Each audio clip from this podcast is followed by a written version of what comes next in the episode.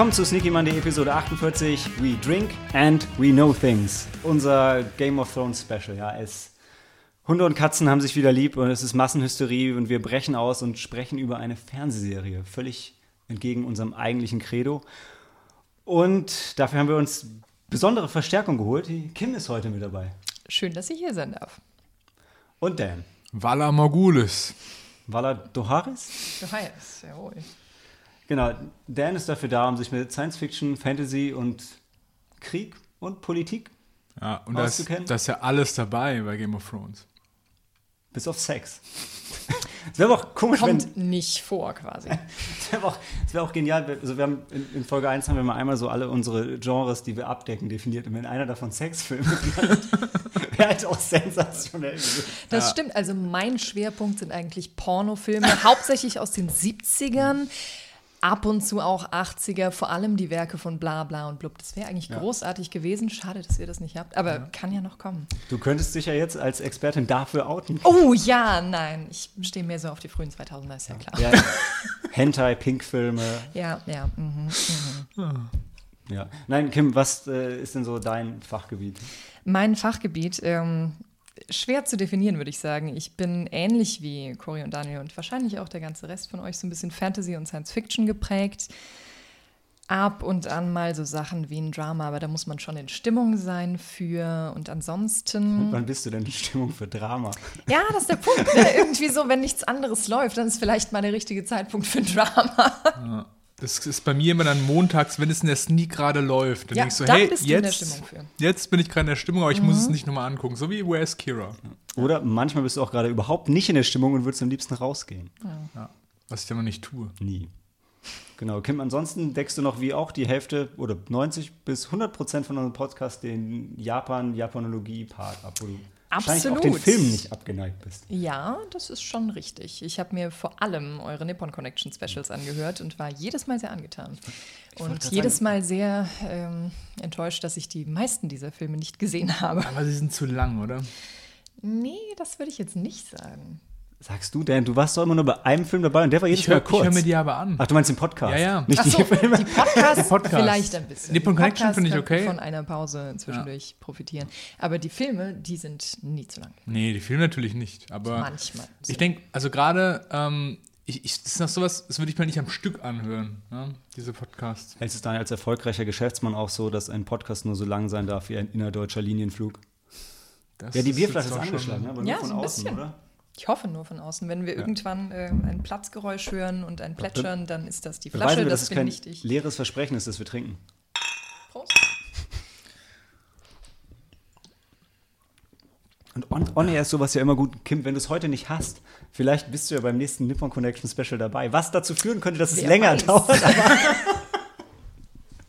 ja, gut möglich. The more the merrier and the longer the better. Wie Sex? Hm. Warte, Moment.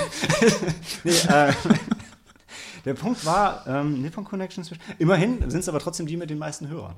Ja, also, gut, klar.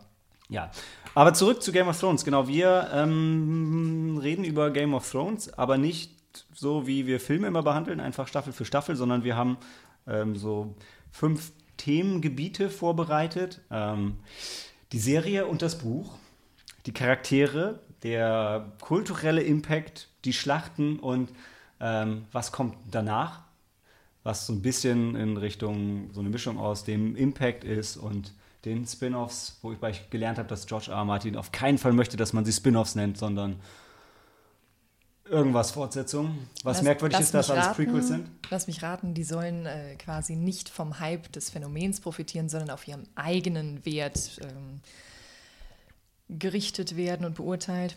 Wahrscheinlich. Na, hm. Langweilig. Du könntest, du solltest seine Pressesprecherin werden. Total. Und dann könntest du auch jede Woche on air sein und dich wieder entschuldigen, dass es länger mhm. dauert. Oh, ich glaube, dafür wäre ich gut. Ich könnte dann auch verschiedene Gründe geben. George hat diese Woche Spliss. Es tut mir leid, euch das mitteilen zu müssen. aber oder? Bartspliss. Ganz schlimm. Unterschätztes Phänomen, viel zu wenig Männer lassen sich auf Bartspliss untersuchen. Mm, okay. Ich glaube, die Krankenkasse zahlt erst ab 50. Mhm. Das ist das Problem.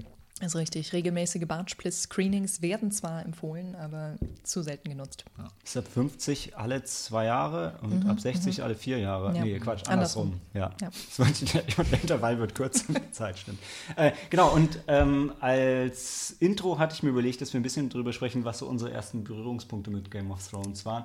Und danach wollte ich auch die Reihenfolge des Ganzen kurz mit euch gemeinsam Mhm. nochmal abstecken, weil ich habe das Gefühl, ihr schart so ein bisschen eigentlich mit den Hufen äh, die, den Vergleich Serie zu Buch zu machen, wo ja durchaus es auch negative Seiten gibt. Aber was mir wichtig war, Moment, negative Folgen meintest du, nicht Seiten. Die Seiten waren ja alle großartig.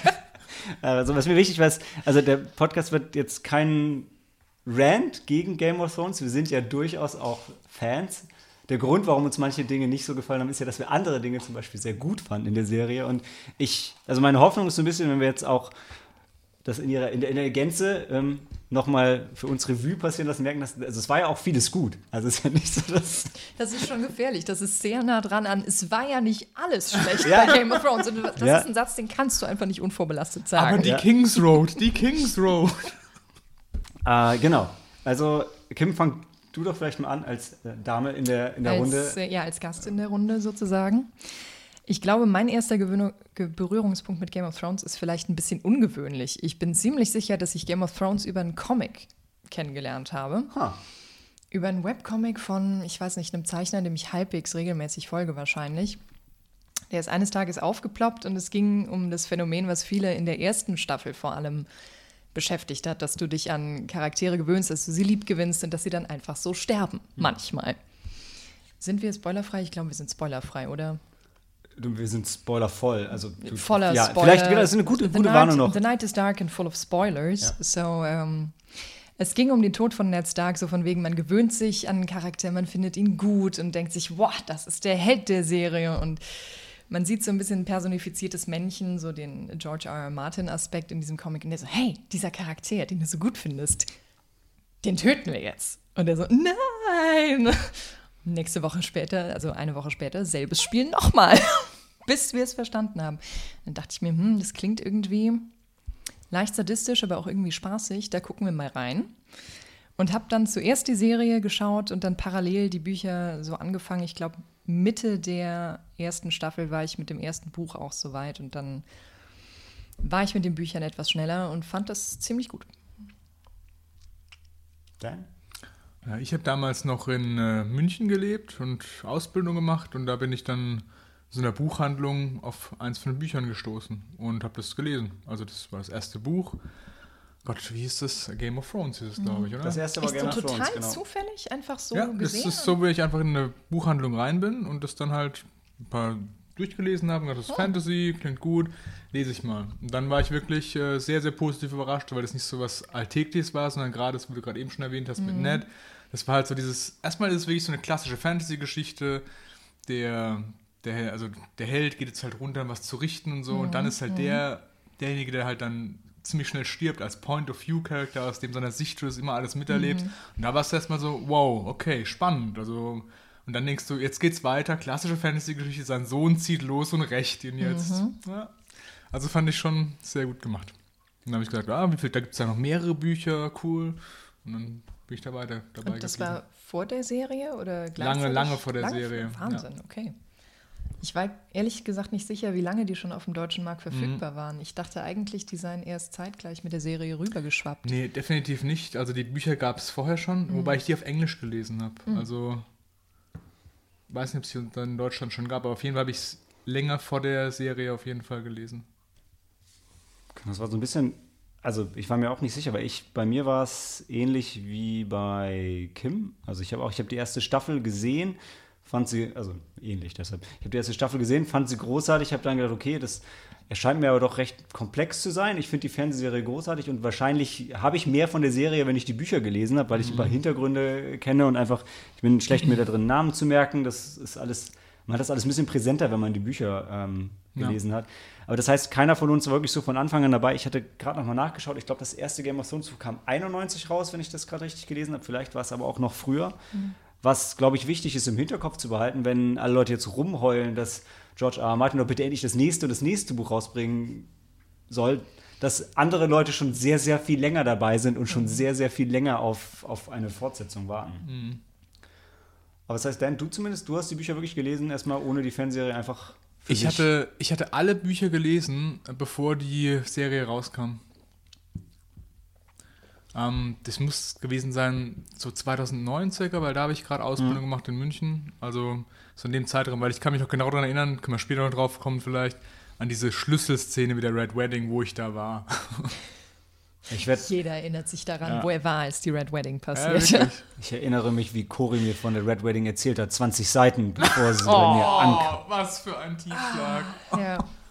Sie ist so, sie ist so gut mit Spoilern. So gut. Und sie guckt, sie hat es weder gesehen noch gelesen. Sie hat mir nur erzählt, was passiert, weil sie es gehört hat. Aber egal. Ähm, Sie dachte halt, it is known. You know nothing. ja, ähm, genau. Ich, eine Sache dachte ich, die wir vielleicht auch noch am Anfang besprechen können, auch wenn wir wahrscheinlich am Ende noch mal drauf kommen, ist, was ihr so denkt, was das Erfolgsgeheimnis von Game of Thrones ist. Warum, warum hat das so einen Impact gehabt? Ich meine, Herr der Ringe war ja vorher, also sowohl die Bücher als auch die, die Filme und haben Fantasy schon so ein bisschen geläufiger gemacht. Dann war, glaube ich, Harry Potter, Twilight, also es gab ja mehrere Dinge schon, die, die groß waren, aber in dem Umfang wie Game of Thrones glaube ich nicht, oder? Möchtest du zuerst, oder? Ich denke, Game of Thrones ist einfach ein größeres Phänomen gewesen, weil Fernsehen eine andere Möglichkeit gibt, das darzustellen. Wenn du drei Filme, also wenn du Filme machst, selbst wenn es drei sind oder sechs oder neun, hast du selten so die Leinwand, um das wirklich auszubreiten, in die Tiefe zu gehen und also alle Schattierungen mal ein bisschen zu zeigen. Und gleichzeitig habe ich den Faden verloren, deswegen darf Daniel weitermachen. Also ich glaube, dass es so erfolgreich war, weil das glaubhafte Charaktere hatte. Oft hast du in so Geschichten wie Herr der Ringe so überhöhte Heldencharaktere, ähm, die halt, ja, also übermenschlich sind. Und bei Game of Thrones hast du halt, egal ob die böse sind, in Anführungszeichen, oder gut sind, halt nachvollziehbare Motivationen gehabt. Und ja, das war nicht so dieses, äh, wir bewerfen uns mit Feuerbällen und Magie. Und es war trotzdem da im Hintergrund, aber halt nicht so am Anfang präsent. Da ging es mehr um diese politischen Intrigen. Und das hat vielleicht viele Leute halt dann so abgeholt und äh, halt dann spannend gemacht. Ich denke, das ist tatsächlich einfach auch der Realismus der Serie. Also selbst wenn du später Drachen kriegst, du kriegst Charaktere präsentiert, die realistisch dargestellt sind, die dir im Alltag begegnen könnten. Die sind nicht irgendwie das Abziehbild des Bösewichts in Serien oder Filmen allgemein. Es sind Leute, die vollkommen normal sind, wo du die Motivationen verstehen kannst und die Hintergründe. Und ich glaube, man darf auch nicht unterschätzen, dass ähm, das Fernsehen natürlich einen Aspekt besonders hochgepusht hat, der in den Büchern so nicht ganz vorkommt. Game of Thrones ist schon ein bisschen sexy. Also ich meine, in den Büchern hast du mal so zwei, drei Szenen, wo es leicht steamy wird und du denkst, ah, das ist aber schön jetzt. Aber in der Serie wirst du ja direkt in der ersten Kon also Folge konfrontiert, sowohl mit Theons Penis als auch mit Brüsten in Hülle und Fülle. Also das ist nicht zu verachten, glaube ich. Das hat wahrscheinlich viele mitgenommen am Anfang. Später reicht es natürlich nicht mehr aus. Aber um so einen Hype loszutreten, könnte das schon gereicht haben. Ja, Ich hatte, ich hatte auch tatsächlich gerade letztens irgendwo nochmal die Kritik oder zumindest die Diskussion darüber, dass halt teilweise viele ähm, politische Dialoge und Hintergrundinformationen im Rahmen von Sexszenen präsentiert Ja, haben. stimmt. Aber sie wissen, Ja. jetzt passen die Leute gerade auf und haben noch unter Umständen Kapazitäten frei, um zuzuhören. Was ich total, Das macht völlig was ich Sinn, ne? total interessant finde. Aber stimmt, gerade am Anfang mit diesen ganzen Hofintrigen, wo du immer oft siehst, wenn Renly mit Laura St. Bett ist und so. Ja, stimmt. oder diese ganzen Dinger, die besprochen werden, während Littlefinger seinen Huren erklärt, Ja, wie die ihren ja, Job ja, machen stimmt. sollen. Das Er ist völlig erzählt- richtig währenddessen Der, gibt er Lektionen Ja. über die Welt und Ja. wie das alles funktioniert. Und alle sitzen und denken, ey, der legt halt Wert auf Ausbildung von seinen Mitarbeitern. Der weiß klar. halt, hey, Das ist ein Geschäftsmann. Ne? ja.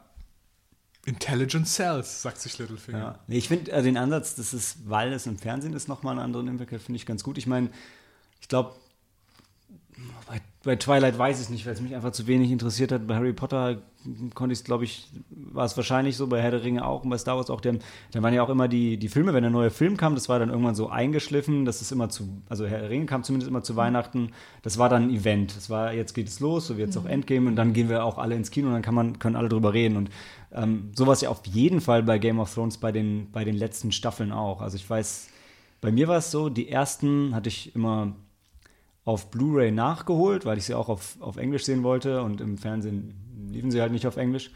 Und ähm, die letzten drei Staffeln hatte ich dann auf Amazon Prime gekauft, wo man sie dann ja auch immer, ich glaube, am, am, Dienstag streamen konnte, was für mich okay war, da ich am Montag sowieso keine ja, Zeit hatte. Wir haben auch immer dienstags geschaut. Das stimmt, ja. Und das war halt aber auch so ein Event. Ne? Es war schon an dem Tag, wo die neue Folge draußen war, konnte man auch gleich mit allen drüber reden. Und wenn man mhm. sie noch nicht gesehen hatte, dann musste man tunlichst den Tag lang aufpassen, dass man nicht gespoilert wurde. Mhm. Ähm, das ist auf jeden Fall ein Event. Ich meine, irgendwann, das befeuert sich dadurch ja dann auch irgendwann selber. Also wenn das die Serie ist, die alle schauen, dann Klar. will man mitschauen, um dabei zu sein. Ne? Ja, ich, mich hat es echt überrascht, weil ich habe Game of Thrones ja wirklich so als Nischending kennengelernt von den Büchern her. Und das hat niemand gekannt, ja. Und später hat da jeder drüber gesprochen, auch so meine Kollegen, die so mit Fantasy und so null am Hut haben auf der Arbeit bei FTI. Und jeder konnte da irgendwie mitreden, hat was gehabt so, ja. Und das fand ich beeindruckend, dass was, was für mich total so Nischending ist, dann plötzlich so im allgemeinen Ding ankommt, ja. Ich glaube, kommen wir später beim Impact sowieso noch drauf, aber auch Kim, was mhm. du angesprochen hast, dass halt viel realistische Themen angesprochen wurden und auch für jeden was dabei ist. Also ich meine, in, in, Westeros findet es findet Religion statt, es findet Sexismus statt, es findet Rassismus statt, es gibt Sex, es gibt Gewalt, es gibt Schlachten, es gibt Fantasy-Elemente, die aber am Anfang zumindest ja lange Zeit im Hintergrund sind, sodass die Nicht-Fantasy-Freunde sich nicht so vor den Kopf gestoßen fühlen, sodass man schon alle Themen irgendwo da drin wiederfinden kann. Bei, bei Herr der Ringe ist jetzt nicht, nicht das komplette Paket dabei, bei Harry Potter auch nicht, bei Twilight definitiv nicht. Ähm, von daher, ja, das macht schon, macht schon Sinn. Es ist schon ein bisschen eine Serie, die nach dem Prinzip Sex, Drugs und Rock'n'Roll operiert hat. Oh, Rock'n'Roll, hör mir auf. Was nicht oh. zu unterschätzen ist, es war ein Gemeinschaftsding. Also ich kenne so viele Leute, nicht nur wir beide, die das mhm. ja zusammengeschaut haben, da haben sich regelmäßig Gruppen zusammengefunden, die das also dann immer als Ritual jede Woche zusammen geschaut ja. haben. Es hat Menschen zusammengebracht, ja, das kann man positiv festhalten. Mhm. Ne? Ja. Und Rock'n'Roll, das, da denke ich schon wieder ganz unangenehm an unseren Freund Euron Greyjoy. Ja, ah, also ganz ja okay. Das, lass, lass uns nicht über Euron Greyjoy reden. Lass uns über die positiven Lass uns Dinge später reden. über Euron genau. Greyjoy reden. Das, genau, dann, dann, dann schauen wir mal, in welcher Reihenfolge wir das Ganze abarbeiten. Also wollt ihr gleich in die Serie und das Buch einsteigen oder wollen wir erstmal noch ein bisschen über über die, die, Dinge, die in der Serie so passiert sind. Wir werden so wie, es wird sowieso von einem Segment ins andere irgendwo überleiten, weil mhm. wenn wir über Character Arcs sprechen, die finden ja alle irgendwo ein Ende und das Ende ist in dem Teil der Serie, den wir nicht ganz so gut finden, größtenteils. Ähm, was meint ihr? Ja, dass wir erstmal zusammen mal so durchgeht, so für uns auch nochmal rekapituliert, was so alles passiert. Mhm. Genau, das können wir ruhig machen. Gut, dann machen wir das. Dann fangen wir mit den Charakteren tatsächlich an. Da, an dem kann man das eigentlich ganz gut festmachen. Dann wollte ich für den Dan, wollte ich gerne einmal kurz durch die, durch die großen Schlachten von, mhm. von Game of Thrones gehen. Das ist, glaube ich, auch ich gut, ja. ein Aspekt, der eher positiv ist. Genau, und dann, dann nehmen wir die Serie und das Buch und dann gehen wir mit dem kulturellen Impact und mit äh, was danach kommt raus. Und damit gehen wir kurz in die Pause und hören uns gleich wieder.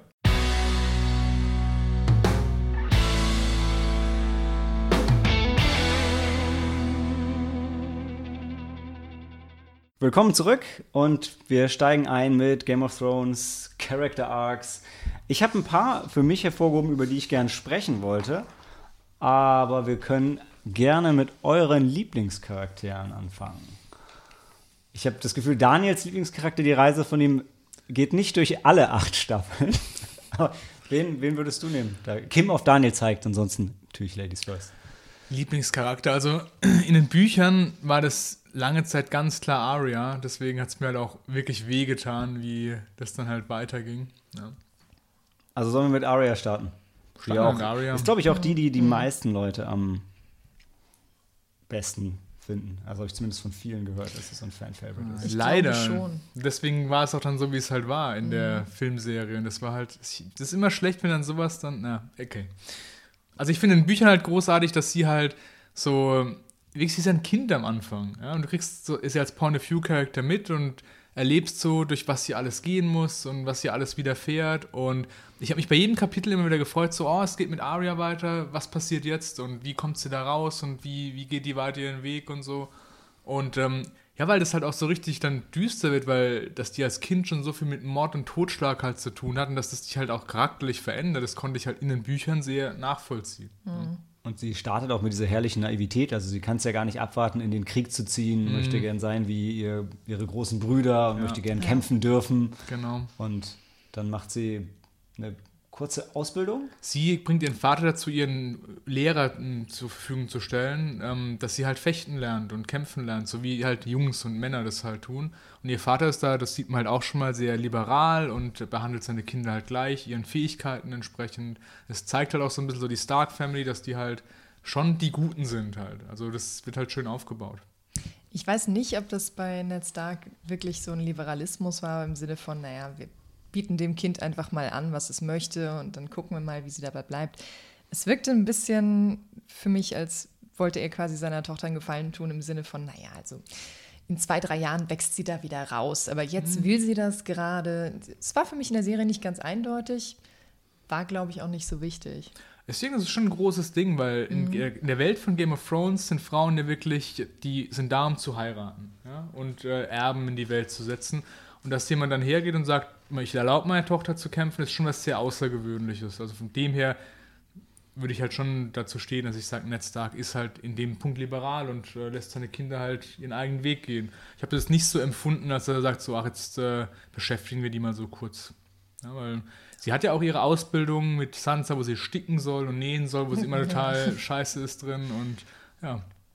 Ganz erfahren werden es nie, weil Ned Stark halt von der Bildfläche verschwindet, bevor er Ja. das Ganze bis zum Ende durchsehen kann. Wie geht es dann mit ihr weiter? Dann wird sie mehr oder weniger verschleppt. Also sie wird eigentlich mehr noch fast als die anderen einfach zwischen den Fronten aufgerieben und ist so ein bisschen. Sie, sie, ist wie so ein, sie ist wie so ein Blatt im Wind. Sie verschleiert ihre Identität, dann ist sie erstmal ähm, äh, auf diesem Schloss auch mit Tywin Lannister. Ist auf, das auf, Harrenhal? auf Harrenhal, Ja. genau. Als, als Dienerin sozusagen. Und die hat dann diese Beziehung mit diesem äh, Faceless Man, mit diesem, wo sie dann diese drei Wünsche hat. Dann kommt sie da wieder raus, dann dieser Brotherhood Without Banners mit, Mhm. äh, ah, wie heißt er, mit ähm? Gendry? Nicht Gendry? Doch. Das ist mit dem Schmied. Doch, Das ist ja. Gendry, Gendry, ja. genau. Mit dem ist er da zusammen bei diesem und mit Hot Pie bei der Brotherhood. Und dann, ähm, Fuck is a lie. genau. Ja, ja. Und irgendwann haut sie doch aber von da dann ab und ähm, Mhm. fährt dann nach Bravos rüber. Ich weiß auch die, das ist auch schon so lange her, ich weiß die ganzen Zusammenhänge nicht mehr so komplett. Ab dem Soll sie Punkt, nicht erst an die Wand gehen, also an die Mauer gehen? Wollte sie da nicht jemand hochschmuggeln und dann wird sie aber unterwegs Ganz von der Brotherhood Anfang, Without genau. Banners aufgegriffen? Richtig, die, die kommt ja diese, es kommt dieser Überfall, wo diese Karawane Genau. überfallen wird, dann sind sie in den Riverlands, wo Mhm. der Mountain auch sein Terrorregime da führt und so kommt sie auf dieses Harrenhal zu Richtig. Tywin. Und da entkommt sie dann aber über diese Morde durch Mhm. diesen Faceless Man, kommt da weg und ist dann bei der Brotherhood. Und dann geht sie ja von denen Stimmt. auch wieder weg und geht dann nach Bravos. Mhm. Ich glaube, sie will doch irgendwie dann zu ihrem Bruder nach River und ist auch fast irgendwie dort. Genau, sie sucht Rob, der ja dann Genau. in den Riverlands ist. Ja. Und ich weiß gar nicht mehr, warum sie da letztendlich nicht landet. Sie ist doch bei der In Red der Serie Wedding. wird sie, glaube ich, aufgegriffen vom Hound. Mhm. Sie ist bei der Red Wedding doch dann ähm, und sieht halt, wie alle umgebracht Genau. werden. Und dann sieht sie keine Hoffnung mehr und flieht nach Maidenpool und geht von da dann nach Bravos rüber. Genau.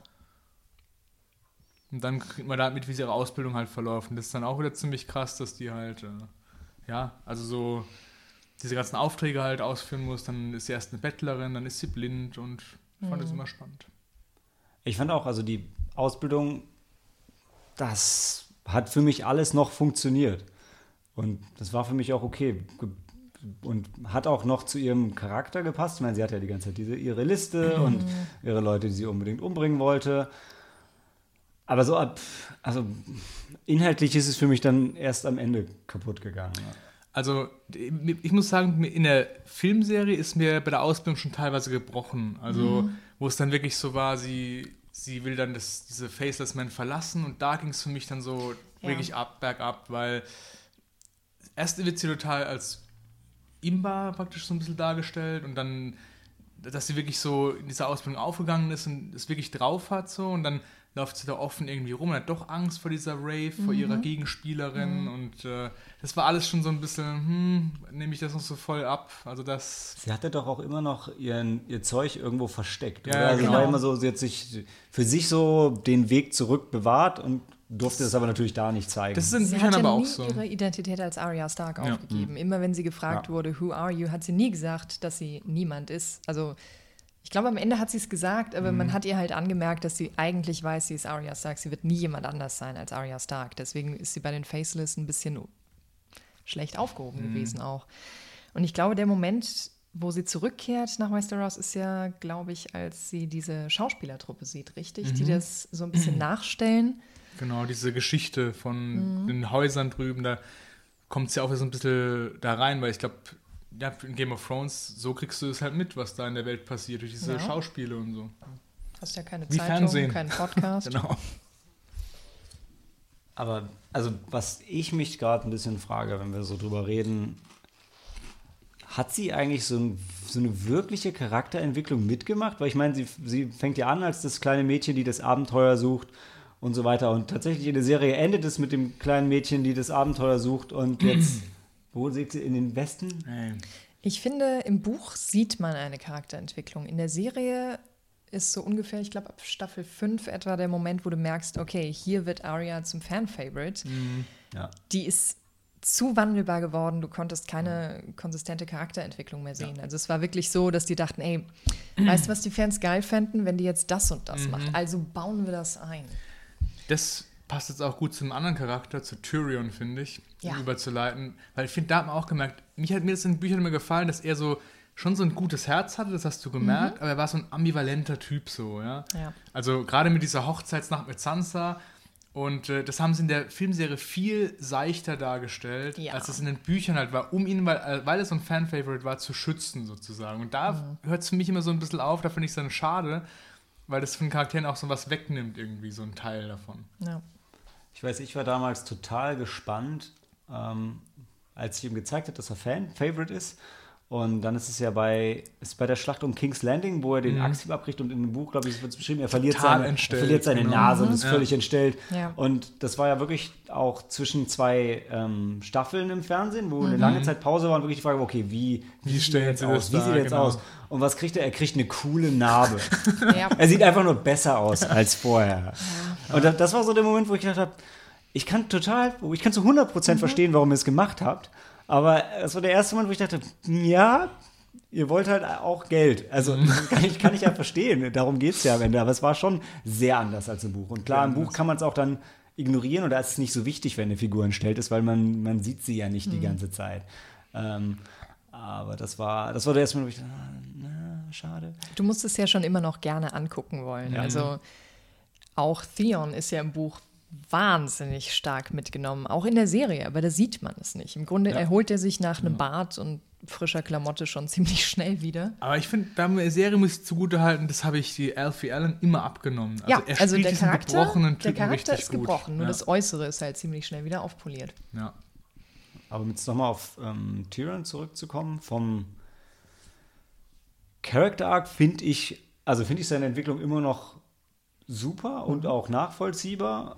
Ähm, auch da leider wieder bis zur letzten Staffel. Also Ja. weil er ist die ganze Zeit, also auch wenn das jetzt nicht für seine Entwicklung spricht, aber er, er agiert immer im Hintergrund, nimmt das ganze Wissen aus, spielt es zur richtigen Zeit aus, stellt die richtigen Fragen, spricht die richtigen Leute an, überrascht einen immer wieder damit. Ja. Und ähm, wird aber auch darin immer besser. Also man merkt, okay, das ist, das ist was er kann, wie er auch selber sagt, I drink and I know things, daher auch unser Titel.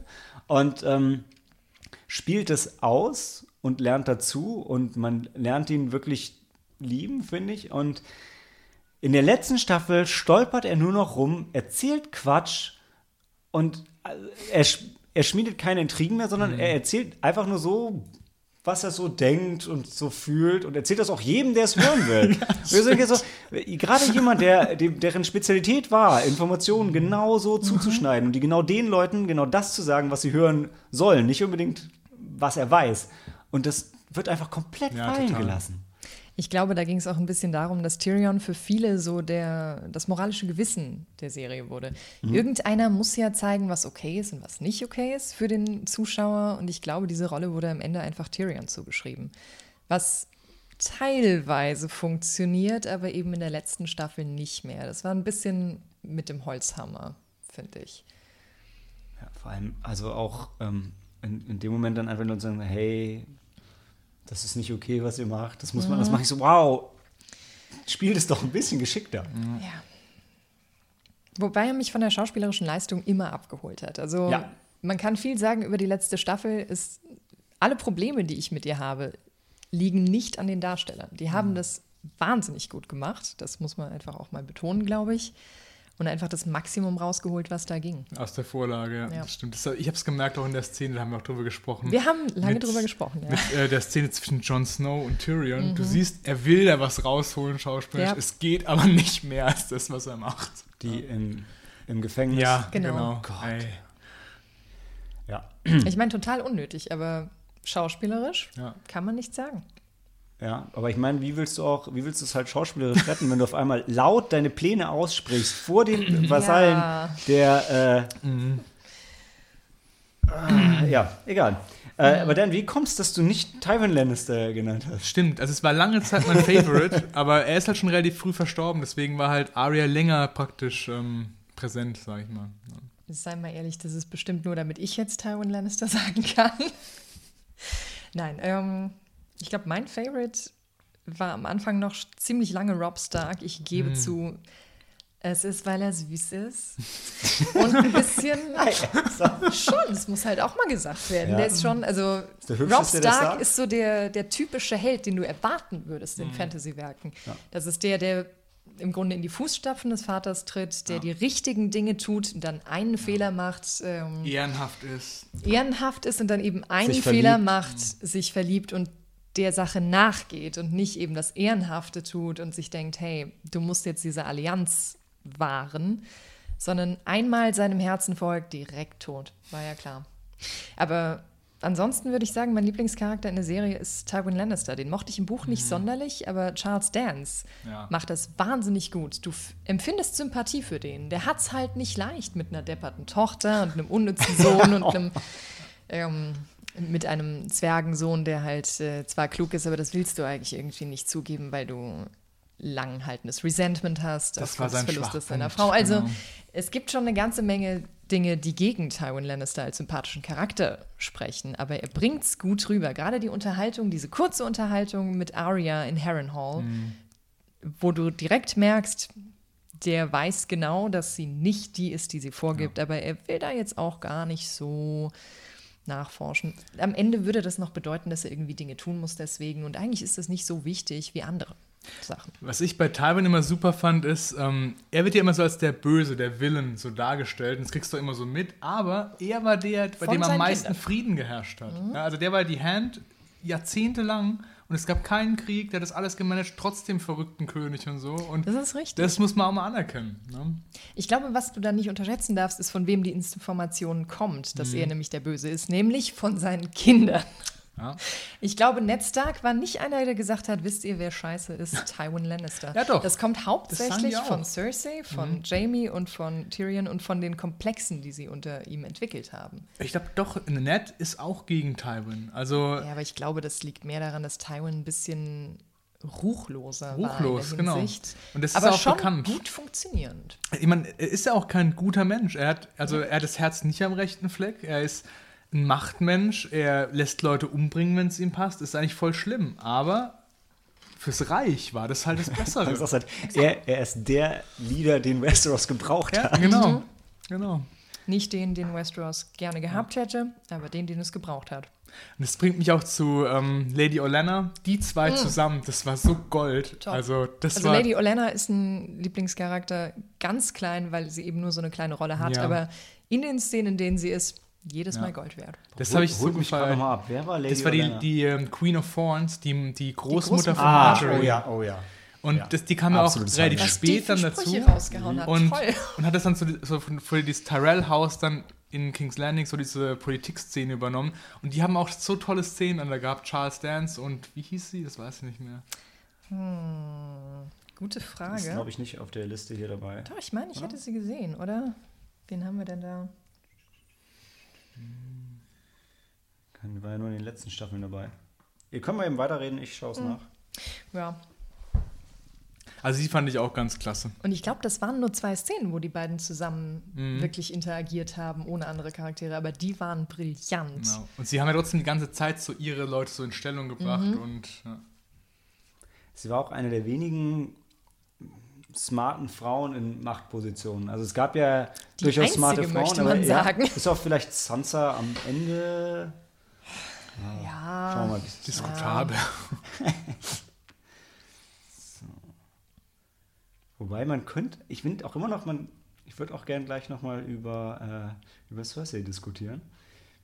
Bei Frauen in Machtpositionen mit smarten Entscheidungen, Hm? die kleine, wie hieß sie noch gleich? Ach, die, ähm, ja, die kleine Mormont. Ja, die war fantastisch. Die hast du von Die Anfang hätte, geliebt? ich, die hätte ich richtig gerne gehabt. Die Ja. kommt am Anfang ein bisschen rotzig rüber, weil du dir denkst, okay, das ist eine Zehnjährige, die kann doch nicht so klug sein. Aber Ja, genau. ich glaube, du wächst in so eine Rolle auch rein. Und wenn du denen noch 10, 20 Jahre gegeben hättest, hätte das eine gute Olenna-Ersatzfrau werden können, glaube Vielleicht. ich. Also ich war halt von Anfang an nicht so ähm, Diana begeistert Rigg, von der, genau, so heißt sie.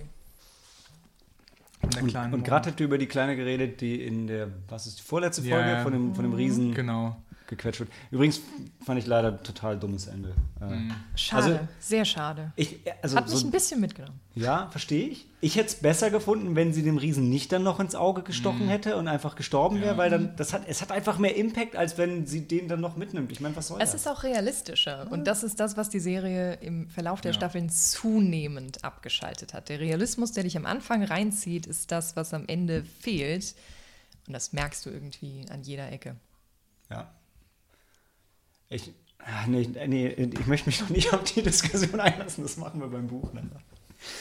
Ähm, ich, mein Lieblingscharakter, über den ich gerne nochmal reden würde, wäre tatsächlich Jamie Lannister. Jamie. Hat einen Echt? guten Charakter. Ja. Ja, und ich finde, also was ich bei ihm großartig finde, ist sein, tatsächlich sein Character Arc. Also es, er fängt an als der beste Schwertkämpfer in Westeros und leider sieht man ihn in dieser Rolle kaum, weil er relativ früher seine, also seine rechte Hand verliert. ich.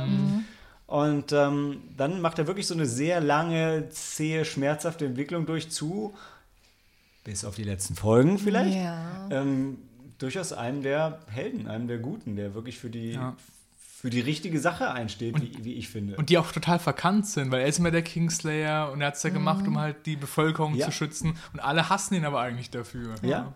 Und ich habe die gern, also ich habe wirklich gedacht, so in, in dem Moment, wo, auch wenn das jetzt nicht so cool da war, da schon in der Serie, in dem Moment, wo, wo, wo Jon Snow Daenerys sieht, wie sie King's Landing abfackelt, wäre ich so gern Jamie Lannister dahinter ihm steht und sagt, siehste, siehste?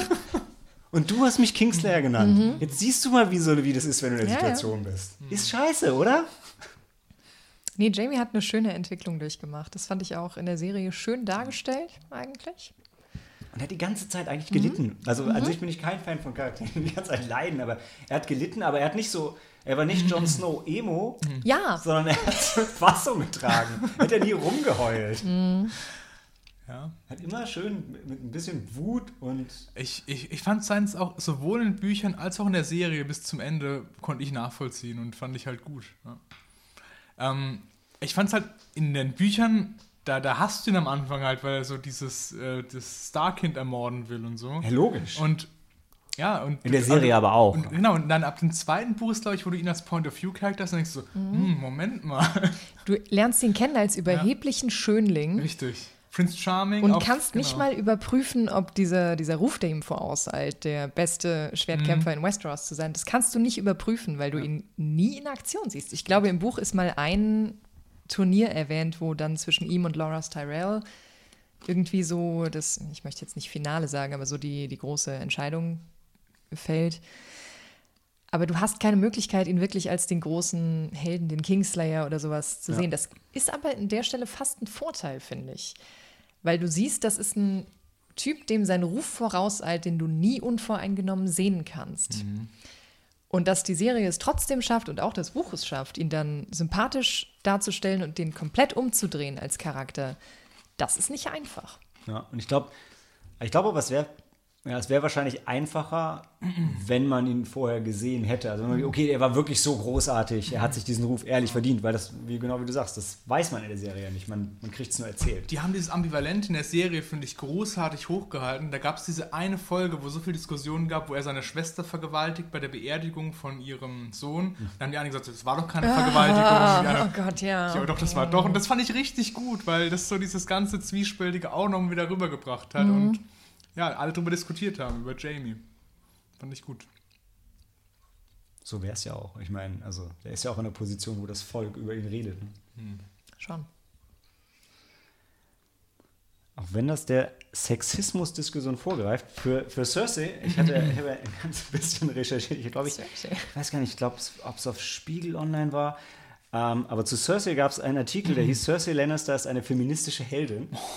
Das halte ich für hochgegriffen, aber okay. Ich, okay. und da, da ich nicht so klug bin wie die Autorin, würde ich, würd ich gerne äh, einen Auszug aus ihrem Artikel verlesen. ja? Just no. Also, Cersei soll man nicht mögen, man sollte sie einfach für ihre Leistung, ihren Mut und ihren Intell Intellekt respektieren. Cersei wurde von einem abwesenden Vater erzogen, der sich den strategischen Nutzen seiner Tochter zu eigen machte. Bei Familienangelegenheiten und Entscheidungen hatte sie kein Mitspracherecht. Im Gegenteil. Um das Ansehen der Familie zu steigern, wurde sie gegen ihren Willen mit König Robert Baratheon verheiratet, der sie nie liebte, vielmehr betrog und schlug. Während der Ereignisse im Krieg musste sie die Ermordung von zwei ihrer Kinder miterleben. Sie wurde aufgrund all dieser Ereignisse stärker und lernte Taktiken, ihr Leben nicht von dem ihr aufgezwungenen Schicksal diktieren zu lassen. Cersei Lannister erwindet im Alleingang jahrhundertelang gewachsene patriarchische Strukturen. Sie lässt sich nicht einschüchtern, hat keine Angst und weiß, was sie will. Das ist nicht böse, das ist bedeutend, stark und revolutionär. Keine Revolution, Revolution läuft unblutig ab. Es ist ähm, erst recht nicht in der fiktiven Welt von Westeros. Cersei Lannister ist eine feministische Vorreiterin für all die Herrscherinnen, die nach ihr kommen werden. Königin Cersei, die erste ihres Namens, die den Ehemann, der sie misshandelte, ermorden ließ, die die Menschen, die sie eingesperrt und gefoltert haben, in die Luft sprengte, möge sie als feministische Revolutionärin in Erinnerung bleiben. Boah, also das ist schon, äh, also das ist schon sehr, sehr positiv, weil sie trifft so viele richtig dumme Entscheidungen, das halt wieder unterlaufen, was du gerade eben gesagt hast. Das ist, glaube ich, wirklich an jeder Stelle bewusst positiv Ja, bedeutet. Also ich, gerade wenn du so sagst, ähm, sie hat die Leute in die Luft gejagt, die sie gequält haben, da waren so viele Unschuldige dabei und zufällig auch ihre Konkurrentin, die Und junge, ihr Sohn. hübschere. Und ihr Sohn, nee, ihr Sohn war nicht dabei. Doch. Der hat sich später selber Der hat sich selber später umgebracht. Sie hat ihn ja, Aus dem Fenster Stimmt, genau, stimmt. sie hat ihn ja aus der er Kirche draußen Ja, gehalten, ja, aus dem Grund. Und, ähm, und auch vorher, also alles, was. Sie denkt immer so, sie wäre so smart wie Tywin. Und ich finde, das siehst du sowohl in Büchern als auch in der Serie, dass es einfach nicht ist. Dass sie damit Ja. nicht umgehen kann und alle irgendwie verprellt und nur. Sie, sie, ich würde sie nicht als feministische Heldin sehen, ich würde sie als weiblichen Trump sehen, weißt du? Sie ist wirklich so. weit würde ich nicht Finde ich gehen. jetzt auch schon. Doch, also ich stark. finde, sie ist so von sich selber eingenommen und denkt so, sie ist die Größte und sie ist hat so drauf und bei jeder Entscheidung du wieder so, ey, was hast du jetzt schon wieder gemacht, Mädel? In der Serie stimme ich zu, dass es da ein bisschen positiver dargestellt wird, in Büchern finde ich auf keinen Fall. Also ich finde, ähm, teilweise hast du auf jeden Fall recht und da stimme ich dir voll zu. Also es gibt auf jeden Fall viele Momente, wo, wo genau das passiert hat, wo man wirklich denkt, okay, sie denkt, sie ist so smart wie Tyrion und denkt, sie schmiedet Intrigen und dann funktionieren die aber einfach nicht und ähm, schlagen ja auch voll zurück. Ich will Davon gerade mal gibt's- wieder in Erinnerung rufen, wie sie diese Faith Militant wieder an die Macht lässt. Ja, das Und war ein du denkst so, großartiger Schachzug. Ja. Ja, genau. so wie Kim, das war richtig großartig. So auf, auf lange Sicht einfach ähm, gut geplant und gut gemacht. Ja. Das, also eine langfristige Planung war schon immer Cerseis Stärke, wie man sieht. Man könnte jetzt sagen, bis auf Tyrion und Tywin kann keiner der Lannisters langfristig planen, was du an Jamies Aktion in äh, der ersten Folge siehst. Das war nicht so gedacht, hm, okay, ich schub's den aus dem Fenster und es wird schon gut gehen. Die haben, glaube ich, eine gewisse Kurzfristigkeit. Ich würde Cersei zugestehen, dass sie ein starker Charakter ist. Die wächst an den Dingen, die sie erlebt, das ist richtig.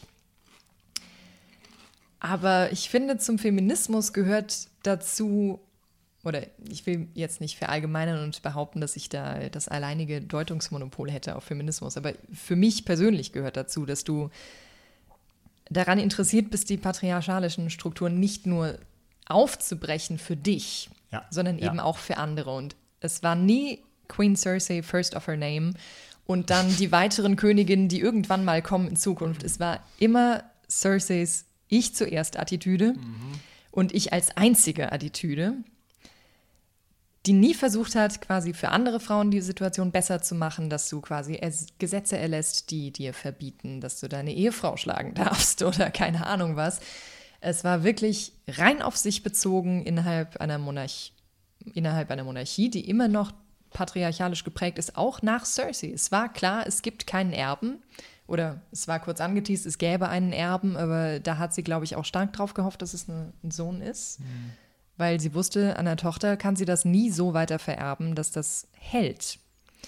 Wenn sie jetzt dafür gearbeitet hätte, diesen Wandel herbeizuführen, mhm. dass eine mögliche Tochter das übernehmen kann, würde ich sagen, okay, da ist ein, die feministische Komponente für mich erfüllt. Aber so ist das ein sehr egozentrischer Charakter, der zwar eine gute Entwicklung durchmacht, aber keine feministische Ikone ist. Ich möchte es noch unterstreichen, was du gesagt hast, und möchte in Erinnerung rufen, wie sie, sobald sie in der Machtposition ist, ihre Kammerzofe vergewaltigt. Genauso wie Robert es mit Richtig. ihr gemacht hat. Ja, das ist nicht etwa ein Durchbrechen der patriarchalischen ja. Strukturen, es ist ein Übernehmen. So sieht's Solange aus. Solange du in derselben Struktur agierst, kannst du nie sagen, dass du die Dinge wirklich verändert hast.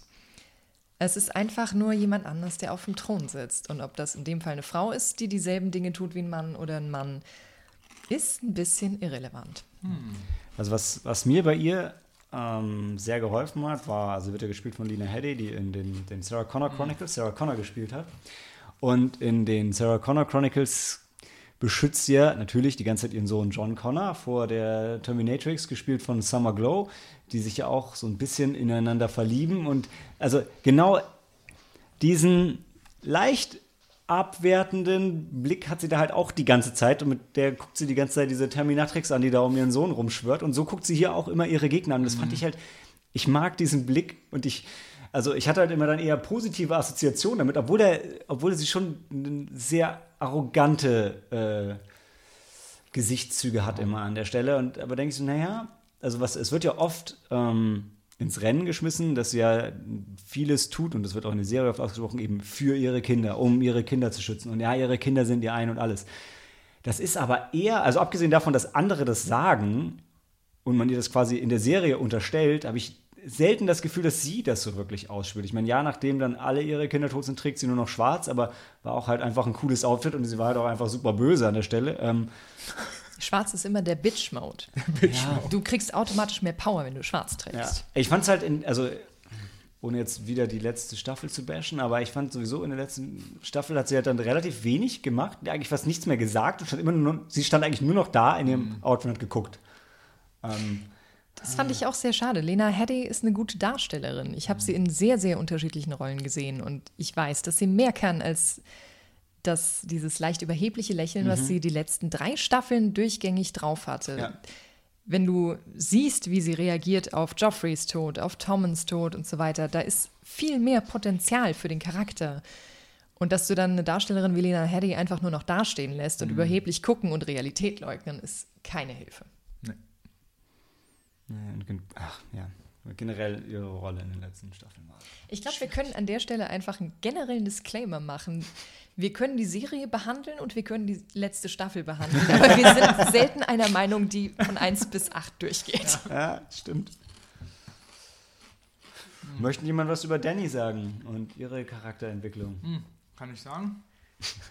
hm, in den Büchern fand ich es immer faszinierend und so, auch ihren Weg mitzukommen, weil sie auch sich von unten so wirklich hocharbeitet. Sie ist am Anfang dieses, dieses unerfahrene Mädchen und kann nichts und sie wächst wirklich so an all diesen Herausforderungen, was Cersei, finde ich, nicht macht. Und sie macht dann ihr Ding. Irgendwann hat sie mich halt angefangen, ähm, dass ich sie als Charakter nicht mehr so spannend fand. Also das war sowohl in Büchern der Fall, Wobei da weniger, weil, dann, weil wir da nicht so weit sind in Büchern. Da geht es ja gerade auch spannend los mhm. mit der Schlacht, wie es mit ihr ausgeht, wo sie gerade mit dem Drachen weggeflogen ist und so. Aber in der Serie dann auf jeden Fall, da wusste ich irgendwann nicht mehr, ja, wann kommt sie jetzt endlich mal nach Westeros? Weil dann, die hängt eben die ganze Zeit dann zu lange irgendwie, finde ich, dann in Marine und überall rum und du weißt dann nicht, wann geht denn das jetzt weiter und da wird es dann für mich dann irgendwie nicht mehr so spannend. Ich hätte nicht gedacht, dass du da ungeduldig wirst. Ja, das heißt ungeduldig, aber ich wollte dann echt mal sehen, was halt dann passiert, dass sie halt nach Westeros geht und das hat sich dann lange halt hingezogen, fand ich. Mir ging es da recht ähnlich. Ich habe Daenerys im Buch von Anfang an sehr gerne gelesen eigentlich und habe dann zunehmend das Interesse an ihr verloren, als ich glaube, sie Marine erobert hatte. Und dann ging es ja lange hin und her mit diesen ganzen Disputen von wegen den befreiten Sklaven und mhm. wie gibst du denen Rechte und wie es hat sich halt abgezeichnet, dass sie keine besonders kompetente Herrscherin ist, was zu verzeihen ist, wenn du überlegst, dass sie noch relativ jung ist und mhm. keinen konstanten Berater hat, der weiß, wie die Sache läuft, sondern dass sie die Sache im Grunde sehr improvisieren musste. Das waren Situationen, auf die keiner vorbereitet war und auf die sie keiner auch von den anderen Charakteren hätte vorbereiten können. Und insofern habe ich begrüßt, dass die Serie diese ganze Episode mit dem Hin und Her und den Intrigen und der, der anderen Stadt Astapor, mhm. die sich wieder zurückerobert hat und dann Marine angreifen wollte und dieses belagert hat, dass das stark abgekürzt wurde. Denn das war so der Punkt, wo ich jegliches Interesse verloren habe.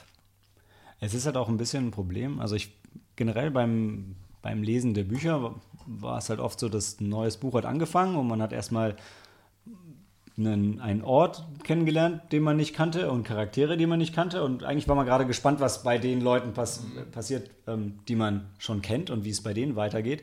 Irgendwann wurde dann die Geschichte spannend und dann, dann sprang George R. R. Martin aber wieder zurück, was ja okay ist. Mhm. Ähm, aber gerade Danny's Story ist halt lange Zeit irgendwie gefühlt halt komplett losgelöst mhm. vom, vom Rest und entwickelt sich ja, langsam dahin, bis sie dann irgendwann nach Westeros kommt. Du hast sehr wenig Berührungspunkte ja. mit den anderen Charakteren. Was ja logisch ist. Das, das bietet dir aber leider nicht so die Möglichkeit, dich damit richtig mhm. gut zu identifizieren, weil du eigentlich sehen willst, wie die Interaktion funktioniert. Ja. Und das war bei Bran ja genau das Gleiche und da fand ich es noch mhm. schlimmer. Ich fand, bei ja. Danny habe ich immer noch so ein gewisses Interesse gehabt, wie das jetzt halt weitergeht. Ich war irgendwann, so wie wir gerade eben gesagt haben, genervt, dass es halt nicht vorwärts ging.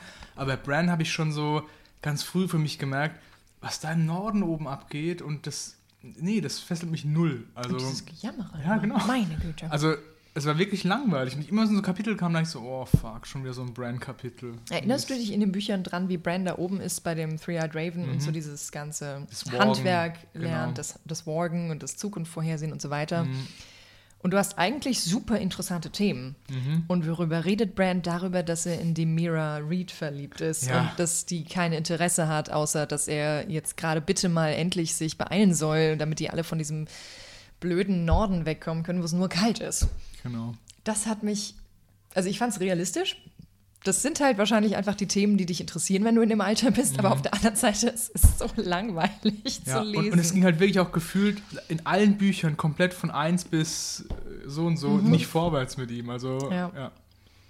Mhm. Also in der Serie war für mich dann echt so ein, also bei Danny nochmal so ein Schlüsselpunkt, den ich super spannend fand, wenn sie auf ähm, Tyrion trifft. Mhm. Das ist geil. Ja. Jetzt mhm. treffen diese zwei mal, Welten genau. aufeinander mhm. und wow, das war so, das war echt so ein Gänsehautmoment.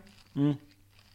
Können aber sonst gerne bei Bran weitermachen und das auch zu Ende führen. Also, weil, und das ist für mich eine der großen, wirklich Verbrechen der Serie. dass im Buch war es schon nicht so spannend. In der Serie haben sie es dann mhm. ein bisschen abgekürzt, was okay war.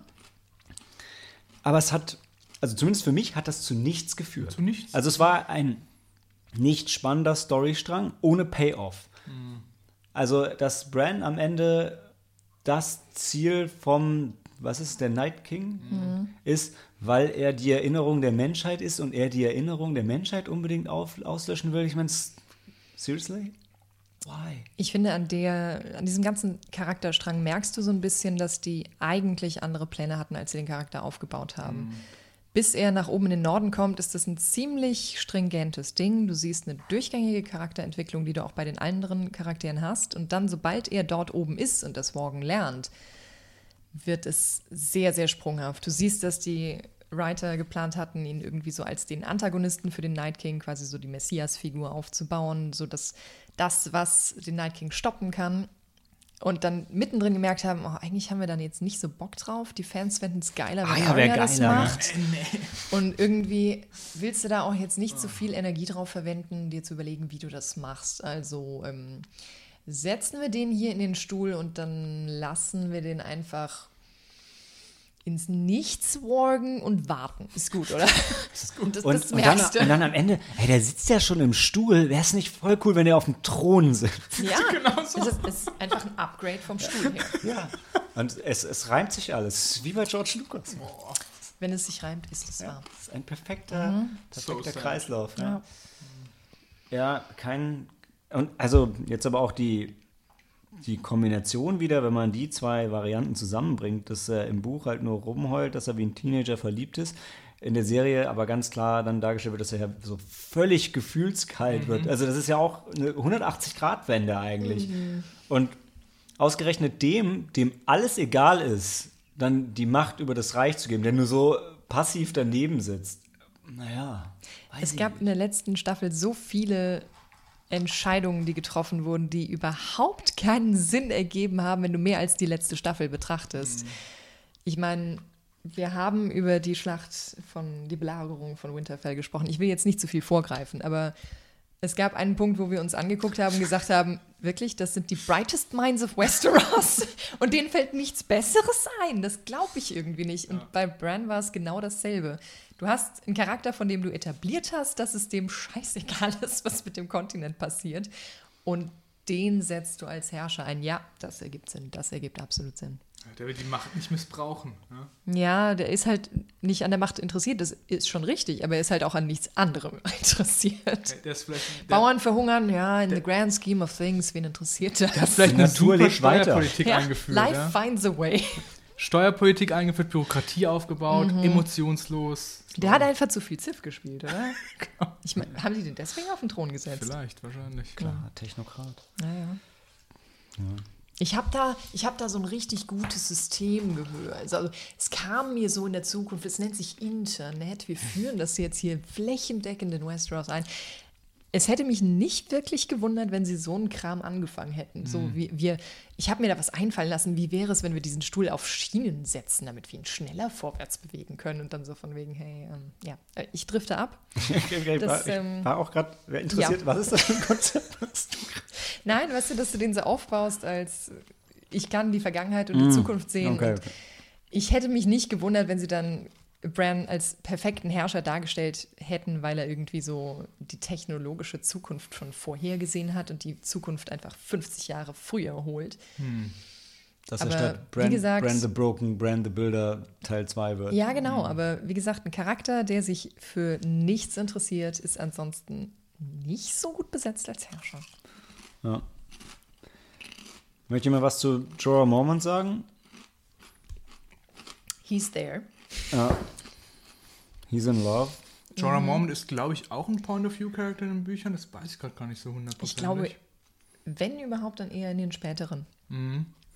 Ist das, nicht, ist das jetzt nicht, er mit Tyrion? Nee, ich glaube, also du siehst ihn aus der Sicht von Tyrion, wenn er mit ihm unterwegs ist, oder? Hm, Das kann sein. Aber auch, also ich fand es immer, er war immer dieser ehrenhafte Ritter irgendwie, aber auch so ein gefallener Held. Ja. Und ähm, ja, aber ja, also war jetzt nichts. So, ich mochte ihn immer, hat mir immer so ein bisschen leid getan. Ja. Man, wie Kim gesagt hat, he was there. Ja. For the ride. Ja. Until the end. Ich fand, also seine Beziehung am Anfang fand ich sehr schön mit äh, Daenerys. Also wie- wo sie noch wirklich so dieses unerfahrene Mädchen ist und er diesen Beschützerinstinkt halt hat und vielleicht schon so ein bisschen in sie auch verliebt ist und Und die aber auch viel beibringt. Genau. Also hat sie so- hat ja wenig Ahnung darüber, was in Westeros passiert. Genau das. Ja. Er ist der Einzige, der ihr so ein bisschen das Fenster öffnet zu Ja. dem Kontinent, den sie nie kennengelernt hat und den sie eben so. erobern muss oder will. Und sagt, hey, wenn du rübergehst, dann musst du das so und so machen, du Mhm. musst diese Dinge bedenken. Ja, und war immer loyal. Also bis zum Schluss. Wobei er ja angesetzt ist auf sie ursprünglich, ne? Er wird ja von Robert beauftragt und ist so ein Mhm. Genau. Spion, Agent und sie überzeugt ihn aber irgendwann halt mit ihrer Art, dass er halt. Das ist der Punkt, wie, also gefühlt ist er ja von Szene 1 eigentlich von ihr überzeugt. Ja, dann fast, macht das ja oder? noch gespielt. Da kommt er mit diesen Geschenken Mhm. zur Hochzeit. Ja, ja, aber Aber wie soll ich sagen? Also ich, ich Ja. denke, am Anfang war es vielleicht wirklich, äh, er hat es als Auftrag angesehen, er wollte halt vielleicht sich redeemen für seine Sklavengeschäfte, die er gemacht hat, dass er eine Chance hat, zurückzukommen. War das es nicht sogar so angedeutet, dass Robert ihm in Aussicht gestellt hat, dass er wieder eingesetzt wird? Ja. Dass er gnadigt wird auf jeden Ja. Fall. Und in der Serie, glaube ich, ist auch so, dass er wieder so, so wie du sagst, Mhm. ähm, Beer Island bekommen soll. Bear Island oder Beer Island? Ich meine, Beer beides Island. gut. Always Beer. the Beer best Island. ja, Jon Snow. Ich, also ich. Mimi, ja. Mimi. Ja, Kann man Scheiß. sagen. You know nothing. Äh, he, he's too pretty and everybody's mean to him. Also Jon Snow fand ich immer interessant als Charakter. Ich habe mich nie wirklich mit ihm identifizieren können. Aber es war interessant, ihm zu folgen. Du siehst genau, wo der klassische Held dran scheitert, weil John genau diese Fehler macht, dass er eben impulsiv ist, dass er seinem Herz folgt, dass er die Night's Watch verlassen will, um seiner Familie beizustehen und nur durch seine Freunde, die ihm gut zureden, dann letztendlich dort bleibt, was wirklich, wirklich besser ist. Ansonsten, weiß nicht, also dieser gesamte Arc, nachdem er wieder auferstanden ist, hat mich nicht abgeholt, leider. Genau das wollte ich sagen. Also ich fand, also dem Moment, wo sie ihn wiederbeleben, fand ich für Game of Thrones schwach. Jetzt, ich finde es ist okay, dass Charaktere mal sterben und mal wiederkommen. Aber in der Serie wie Game of Thrones, wo der Tod eigentlich immer mhm. ultimativ war und wo wenige Leute so absolut gestorben sind wie Jon Snow und dann tot waren für die Pause zwischen den Staffeln und dann einfach direkt wieder da waren. Aber das fand ich aber auch wieder so ein Teil, wo ich super fand, weil es in Büchern von langer Hand angelegt ist. Also da ist ja zuerst mal, dass du diese Red Priestesses einführst und so. Und ja. du kriegst dann gesagt so, mhm. hey, und übrigens, die können Leute wiedererwecken durch diesen äh, Beric Dondarrion und so. Und wirklich ganz, ganz lang aufgebaut. Und deswegen kann ich es abnehmen, dass der wieder erweckt wird. Das sehe ich in Büchern auch kommen. In Büchern ist er aktuell noch tot. Die Art, wie er wieder erweckt wird, mhm. hat mich nicht ganz befriedigt. Ja. Also, dass man Melisandre da reinschleppt, eigentlich ja. schon fast nach dem Dingsbums. Ähm, Davos schon vorher gesagt hat, hier, ähm, das nächste Mal bringe ich mhm. dich aber um. Ne? Das, dass er dann quasi die Notwendigkeit sieht, John wieder aufzuwecken. Davos, der wohlgemerkt zu diesem Zeitpunkt eigentlich überhaupt keine Notwendigkeit für einen lebendigen Jon Snow hat. Ja. Genau, glaube ich, in Büchern wird es auch anders sein. Das ist ja etabliert, dass sie in den Büchern gerade oben ist, wegen, ähm, ah, wie hieß er nochmal? Unser guter Stannis. Stannis. Stannis. Der Stannis. Genau, und also das wird da, glaube ich, eh nicht passieren, aber mehr aus ihrer Motivation heraus, weil sie ihn ja so als diesen Lichtbringer ansieht. Und das nehme ich schon ab, aber ich bin auch dabei bei euch. Das, was danach passiert, fand ich, ist nicht so cool weitergeführt. Ja. In den Büchern ist es doch so, Caitlin Stark wird doch in den Büchern auch wiederbelebt, oder? Lady Stoneheart, ja. genau. Und das, muss ich sagen, fand ich super, dass die Serie es weggelassen hat. Lady Stoneheart hat mich im Buch man könnte sagen, echt abgefuckt. Ehrlich? Ja. Ich war wirklich. Ich, ich fand es so unnötig, die zurückzubringen und also. Weiß ich nicht. Also ich, ja. man, weiß man in den Büchern schon so richtig, was sie dann eigentlich nicht. macht? Weil ich war, ich war eigentlich bei der Serie so gespannt. Ich so, boah, ein Glück muss ich nicht acht Jahre warten, bis ich erfahre, mhm. was eigentlich jetzt mit, äh, mit dieser Frau passiert. Und dann ist sie einfach nicht da. Mhm. Ich kann verstehen, aus Komplexitätsgründen und Vielleicht auch, um dieses Wiederbeleben für Jon Snow besonders, besonders zu lassen. So, das ist halt bei ihm passiert und zum ersten Mal und so richtig, auch wenn er nicht der Einzige ist. Aber ich bin gespannt, was da passiert. Ja. Was hat dich so abgefuckt, Kim? Ich weiß nicht, ich glaube, das war einfach die Tatsache, dass du eine Frau zurückbringst, die dann einfach kein Charakter mehr ist. Ich meine, hm. klar, dass du nach ein bisschen Hirntod und aufgeschlitzter Kehle nicht mehr so hundertprozentig die Alte bist. Aber Lady Stoneheart ist, wie der Name schon sagt, einfach total kaltherzig. Die ist nur noch ein Symbol für Rache. Und zwar absolute blinde Rache. Und zwar so ein bisschen Revenge. Nicht, nicht ganz Revenge. Äh, wie heißt das? Ähm wenn du so ein Prinzip total blind verfolgst, ohne ein Gespür für Nuancen zu haben oder fanatisch. für mildernde Umstände. Ja, fanatisch. Sie ist fanatisch und das ist was, was mich nicht ganz abgeholt hat, weil Game of Thrones oder die Bücher A Song of Ice and Fire von dieser Facetten, von diesem Facettenreichtum profitiert haben und mhm. davon gelebt haben. Und wenn du jetzt einen Charakter auf eine Sache reduzierst, nimmst du enorm viel weg. Klar, du kannst dadurch den Impact erhöhen, dass du siehst, okay, das macht das mit einem, wenn du wiederbelebt wirst. Aber dann ist es natürlich blöde, wenn du siehst, dass Jon Snow genau derselbe dumme Schönling ist wie vorher. Also was ich, also warum ich das an der Stelle cool finde, weil ich meine, es war so nach der Red Wedding, nachdem mhm. all ihre Kinder abgeschlachtet wurden. Und ich finde, also mir ging es zumindest so, ich hatte in dem Buch auch äh, so eine Wut, mhm. dass ich total ihre Emotionen so nachvollziehen konnte und dachte, cool, jetzt, jetzt ist einfach dieser, dieser Racheengel noch da. Und so als Mutter hättest du wahrscheinlich in dem Moment auch nicht viel mehr andere Emotionen. Ich meine, so ein bisschen stellen sie ja Cersei so da, ohne dass sie die äh, die gute Begründung dafür hat, dass sie tot war und wiederbelebt wurde. Mhm. Ähm, aber also ich fand es cool, wenn vielleicht auch, weil es dann eins der ersten größeren Fantasy-Elemente irgendwo in dem, mhm. in dem Buch war. Da war noch nicht so mhm. viel an der Stelle. Ähm, ja, aber findet in der Serie nicht statt. Ich finde es schon verständlich, aber es führt nirgendwo hin. Und das ist, was mich daran geärgert hat. Es ist nicht etwa eine Caitlin Stark, die wieder zurückgekehrt ist und jetzt Rache nimmt mhm. an den Leuten, die ihre Kinder ermordet haben. Es ist eine Caitlin Stark, die zurückkehrt und jeden im Grunde wie die ägyptischen Totengötter bewertet, ob er jetzt seinem Wort treu mhm. bleibt, ob das ein guter Mensch ist oder nicht, ob der lügt oder was auch immer. Aber vollkommen ohne Ziel. Das ist eine leere Figur, die Ja, keinen, keinen Sinn mehr für die Handlung hat. Und das hat mich ein bisschen gestört, glaube ich. Also wir gucken uns von Quentin Tarantino Lady Stoneheart an, oder?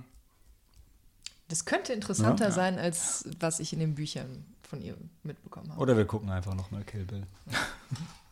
Das war im Grunde, was ich mir für Lady Stoneheart gewünscht hätte, dass da also quasi eine Frau mit einer, mit einer Mission raus wird. So wie Aya? Ein bisschen wie Arya, nur tatsächlich erfolgreich. Noch erfolgreicher? ähm, gut. Jemand noch was zu Theon? Fion, ähm, ja, Fion fand ich immer super. Also am Anfang war halt der Stark und äh, hat er zu den Starks nie so richtig dazugehört und wollte aber dazugehören. Und dann kommt er zurück auf diese Iron Islands und will dann für seine Familie wieder alles gut machen und Winterfell holen und alles geht halt irgendwie schief bei ihm und äh, er trifft auch richtig dumme Entscheidungen. Und dann hasst du ihn so, weil er diese, äh, diese armen Kinder ermorden lässt, in, also stellvertretend für Rickon und ähm, Bran. Und danach macht er wieder diesen Turn, denkst du, Scheiße, was geht denn jetzt mit dem ab? Diese Szenen, wenn der so zu gefoltert wird und boah, das fand ich also sowohl das fand ich in der Serie besser dargestellt als in den Büchern. Also Alle Szenen, die als Recut sind, also die nehmen dich richtig mit. ja, richtig. Du siehst genau, das ist ein Charakter, der ist eigentlich nicht mehr Theon Greyjoy. Das ist Reek. genau. Und in der Serie hat äh, Alfie Allen heißt der, ne? Er hat das Ja. ziemlich gut dargestellt. Hat mich absolut abgeholt. Wir, wir hatten viel Spaß zu der Zeit in der Sneak, weil die Game of Thrones, also wir hatten sowieso lange Zeit hatten wir das Spiel, okay, in jedem Film muss mindestens ein Darsteller von Game of Thrones dabei sein, was Richtig. bei dem großen eine Zeit lang Ensemble. echt gut. Ja, bei dem Ensemble ist es ja auch nicht so schwer. Ja Charles. Dance als KGB-Offizier, Mann. Und ähm, gerade Alfie Allen hat dann auch in allen anderen Filmen hat er einfach immer nur gelitten. Also egal, wo er dabei war. Er hatte einfach kein Glück. Das war bei ähm, ah, mit, mit äh, Keanu Reeves, ähm, John Wick. John Wick, genau. Da ist ja das, das Ziel von John Wick, weil er seinen Hund umbringt und Da willst du nicht sein. Ah, oh, Theon, Genau, nein, wo du nicht nein. sein möchtest. Ja. es, Stimmt, das war, das war richtig bitter. Ja, Mhm. Ja als nächstes habe ich ähm, Sandor Clegane. guter Nebencharakter halt. Ja. Mhm. Solide, auch bis zum Schluss. Immer gut für einen flotten Spruch zwischendurch. Also Murder every chicken Ja. in the room.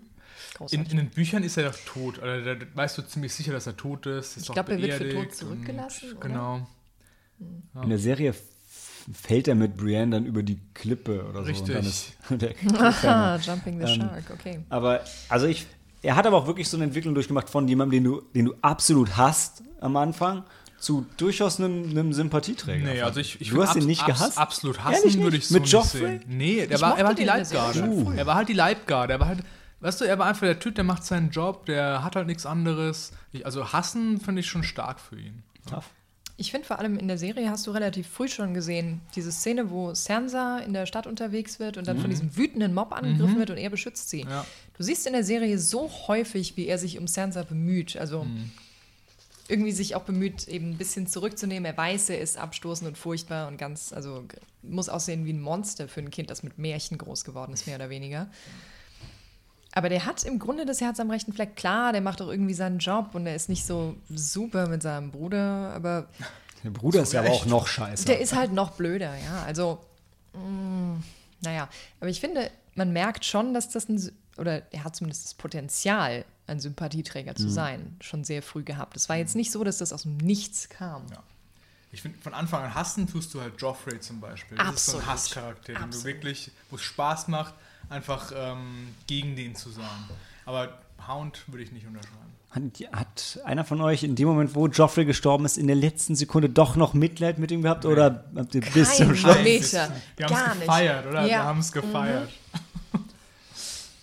Ja, ich weiß, also als ich die Red Wedding, als ich es gelesen habe, war ich danach einfach so zerstört. Mhm. Und ja, als Joffrey dann gestorben ist, war es so, ha, heute ist ein guter Tag. Genau. Schon ein bisschen. Das ist so, endlich, Ja. endlich hat mal einer bekommen, was er verdient Richtig. hat. Und Das nicht erste Mal. Es ist nicht so wie im echten Leben, wo du halt weißt, okay, die Leute, die es verdienen, die kriegen es halt nicht immer ab. Da hast du halt richtig mal gesehen, ah, da ist wirklich mein Gerechtigkeitsbedürfnis befriedigt. Wäre für mich so eine Überleitung zu der letzten Szene mit Littlefinger, wo er Mhm. sich einmal nicht rausreden kann. Ja. Das fand ich auch schade. Also Littlefinger fand ich auch einen sehr spannenden Charakter die ganze Zeit. Und wie sie den dann rausgenommen haben, fand ich nicht gut. Also, nicht. Also ich habe schon, also ich habe eine gewisse Genugtuung gespürt. Ja. Ich glaube, mein Mhm. Problem war, dass in der Folge zu viele Storystränge, auch wenn ich die anderen jetzt nicht mehr zusammenkriege, aber da Mhm. sind mehrere zu einem als Zuschauer irgendwie so positiven Ende geführt wurden. Und du dachtest, wow, und das und das und das. Ich glaube, normalerweise haben die das bei Game of Thrones besser verteilt, dass du so einen positiven Payoff hattest, alle paar Folgen mal und nicht einfach nur alles. Da wurde es ein bisschen zu so einer Wohlfühlserie langsam. Ja. Ähm, insgesamt, ich fand Littlefinger, ich finde es immer super und spannend, wie er seine Intrigen gesponnen hat. Also er Ja, war genau. on par mit, mit Tyrion, nur eben nur zu seinem eigenen Vorteil. Ja.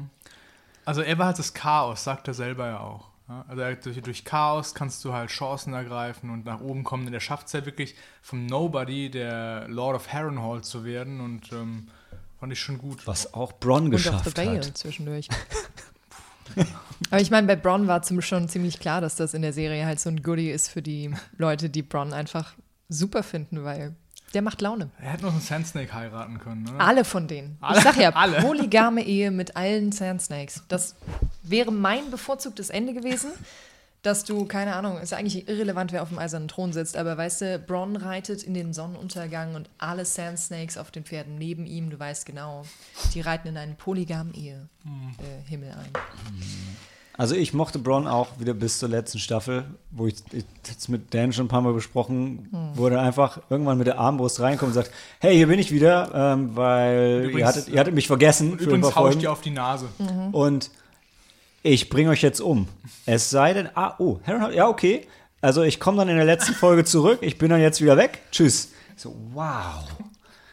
Also einfach nur wow, ganz ehrlich. Das Ich ist, glaube, das ist wirklich letzte, letzte Staffel-Syndrom. aber also, also Bronn am Ende, ich, also viele, alle Charaktere sind schlecht geschrieben zum Schluss, aber ich finde, Bronn schießt für mich so ein bisschen den Vogel ab. Er schießt gar nicht. Ja, genau. er, er kommt halt dann einfach auf einmal rein, weil man ihn vergessen hat und dann geht er auch gleich wieder. Kam und der dann, am Ende nochmal, um sein Schloss abzuholen? ja, sein Schloss und wird doch Master of Coin. Ja. Richtig, Einfach so. richtig, der war ja am Ende nochmal dabei. Er hat sogar noch, er hat sogar noch draufgekriegt. Die haben dafür, dass er sie nicht umgebracht hat, sogar noch extra belohnt. Genau. Weil er so ein smarter Typ ist. Da gab es dann noch diese wunderbare Endszene, wo der Small Council noch darüber redet, wie sie jetzt ihr Geld ausgeben. ja. Und er meint also, Master of Coin, Coin hat kein Geld mehr für Kriegsflotte, aber die Bordelle, das sollte schon wieder Man muss renoviert werden. Prioritäten setzen. Ja. da kommt ja auch Geld rein. Ja, ja, ja. Ja. Ja, Bronn war schon, also gerade mit, mit Tyrion zusammen, die waren schon ein cooles Duo. Die haben wirklich, wirklich für gutes äh, Gesprächsfutter gesorgt. Die haben einfach eine gute Dynamik gehabt. Und das war auch, ähm, das war so ein bisschen gut gemachter Comedic Relief zu einem Zeitpunkt, wo es in der Serie sonst wirklich wenig Lichtblicke gab und bei den zwei ja eigentlich auch nicht, aber das war einfach Szenen, wo du ein bisschen Spaß hattest und nicht konstant Angst hattest, dass die Leute sterben. Also weil du das Gefühl hast, ja, der Brown, der kriegt das schon irgendwie hin. Und das Schöne ist, der funktioniert auch mit Jamie. Ich meine, das einzig Gute an dem Dorn-Arc war ein bisschen die Interaktion zwischen Jamie und Bronn. Stimmt, dass die aber wieder zusammen Das war das. Einzige, was, was für mich Dorn irgendwie gerettet hat. So. Gerettet, so weit würde ich nicht gehen. Naja, aber ich meine, erträglich gemacht. Erträglich gemacht. Ja. Was meint ihr jetzt gerade? Ja, das, äh, wir waren Jamie ja, ist doch mal aufgebrochen nach Dorn, um Marcella zu befreien, Genau. glaube ich. Ah, ja, und ja. Bronn ist derjenige, der ihn begleitet. ja, und da war es erstmal, wo wir gesagt haben, was geht denn jetzt hier ab? Jetzt wird es ja richtig Ja. schlecht. Also, das war so der erste Da Vorbote. Wirklich, das war echt Da überraschend. waren wir noch überrascht. weil Das ich war fand- fünfte Staffel Ja, oder so, genau. vierte, und, fünfte und Staffel. bis dahin war wirklich die Serie konsistent gut und gut geschrieben und hat uns gefallen, hat uns zu den Büchern gepasst. Und da haben wir uns angeguckt und gesagt so, Moment, also irgendwas geht hier gerade schief. Es hat mich damals gestört, aber im Nachhinein finde ich es echt gut, weil Dorn war ansonsten nicht so gut. Hm. Und das hat es wirklich noch ein bisschen erträglich gemacht, dass wenigstens so ein bisschen witty Banter bei rauskam. Wäre ich dabei. Wer hätte sich alles ein bisschen mehr Karl Drogo gewünscht? Ich Karl meine, Jason hat Momoa ist nett fürs Auge, aber ich glaube, die Rolle war ausgereizt. Ja, genau, fand ich auch. Der hat, Ja. sein, der hat sein Ding erfüllt für das, was Mhm. Daenerys halt gebraucht hat, um zu wachsen. Es ist Und- halt leider mehr oder weniger so ein, so ein Plot-Device eher Mhm. als ein Charakter. Ja. Ich meine, du kannst jetzt immer sagen, ja gut, er hat seine Pflicht erfüllt. Er hätte auch nach, äh, mit Daenerys nach ähm, King's Landing reiten können. Das hätte der nie gemacht. Ich meine, das, klar, das war so ein bisschen das Angeteaste, so von wegen, hey, wir machen das zusammen und dann, Mhm. Ja, ja. dann gehen wir nach Westeros und ich erobere die Welt für dich. Aber Mhm. Du weißt schon ein bisschen, dass das wahrscheinlich total versandet wäre, weil Daenerys dann wahrscheinlich möglicherweise auch irgendwann gesagt hätte, ich brauche auch gar keinen Westeros, eigentlich reicht's mir, wenn wir zusammen sind. Ja. Jetzt, wo du die achte Staffel gesehen hast, wäre genau das, was sie gemacht hätten. Dann wäre das ein Spin-off gewesen. Ihre Die Abenteuer. Love Story von Daenerys. Mit ganz viel Pferden Ja. und Liebe. Die Pferde, ich meine, die Pferde sind das, worauf wir uns eigentlich hätten konzentrieren sollen von Anfang an. Ja, die sind ab Staffel 1 dabei und in der achten ist es halt nochmal so ein großer Wendy-Moment mit Arya und ihrem Pferd. Du weißt genau, eigentlich ist Game of Thrones nur die Geschichte von einer Frau und ihrem Pferd. Und dann ist das Pferd auf einmal wieder weg. Ja, und dann ist das Pferd weg und du erfährst nie, was mit dem Pferd passiert. Was soll das? Ganz schlimm. Vielleicht gibt es ja eine Fortsetzung. Das wäre schon Pferde. schön. Also, weißt du noch, wie wir uns über dieses Pferd aufgeregt Ja. haben und dann kam es in der nächsten Folge nicht Einfach vor und wir haben nicht. uns beide gefragt, was ist mit diesem Pferd passiert? Warum habt ihr Unnötig, uns dieses so Pferd richtig- gezeigt und so jetzt richtig jetzt unnötig. ja. Also das war, das war das Pferd von dem Anführer von der Golden Company. War das wirklich ein Ja. spezielles Pferd? Ich Ja, ja, habe es das, nur als also das ich Pferd. ich habe, das hatte ich im Netz nochmal nachgeschaut. Und es war genau das, weil das hat man an dem, ähm, an dem Zaum und an dem der Frisur vom Pferd erkannt. Haben sie da genau gezeigt. So ja, das ist das Pferd. Und wahrscheinlich, vielleicht hätte es da mehr gegeben. Also damit sollte halt wahrscheinlich gezeigt werden, dass ja die Golden Company ist besiegt, weil das das Pferd von dem Anführer nicht, dass man noch, nicht, dass irgendjemand noch ein Fragezeichen hatte, ob die Golden Company besiegt wurde. Ja, heroisch nicht gekämpft hat, nachdem die Staffel lang eingeführt wurde. Das war schon ähm, schwach.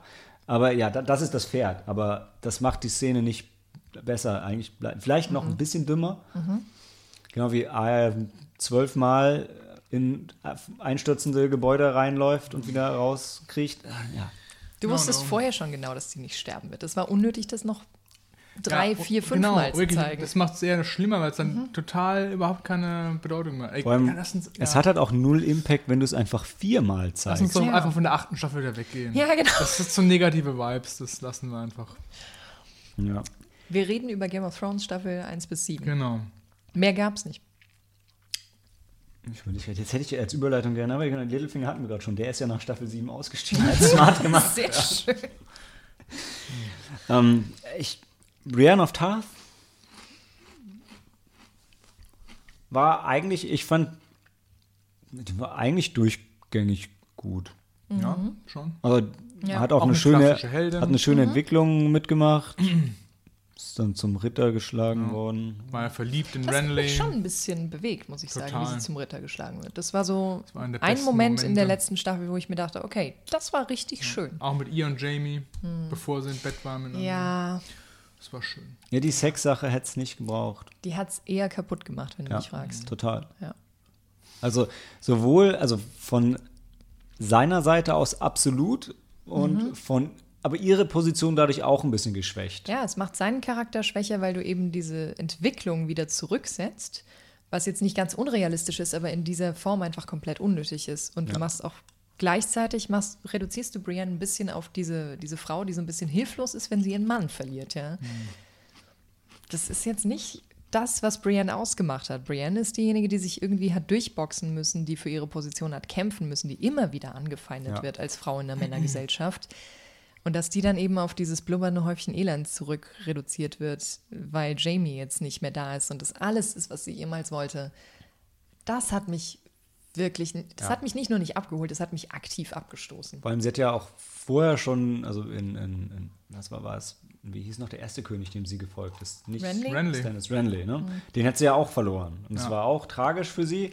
Und man hat auch gedacht, naja, vielleicht war sie auch durchaus so ein bisschen in ihn verliebt. Das war aber halt, das war aber halt nicht so wichtig. Und sie war halt einfach nur dann frustriert, aber hat halt nicht rumgeheult. Also nicht, nicht so wie da, ja, das war einfach schade, sie dann nochmal so zu brechen. Und es war auch unnötig.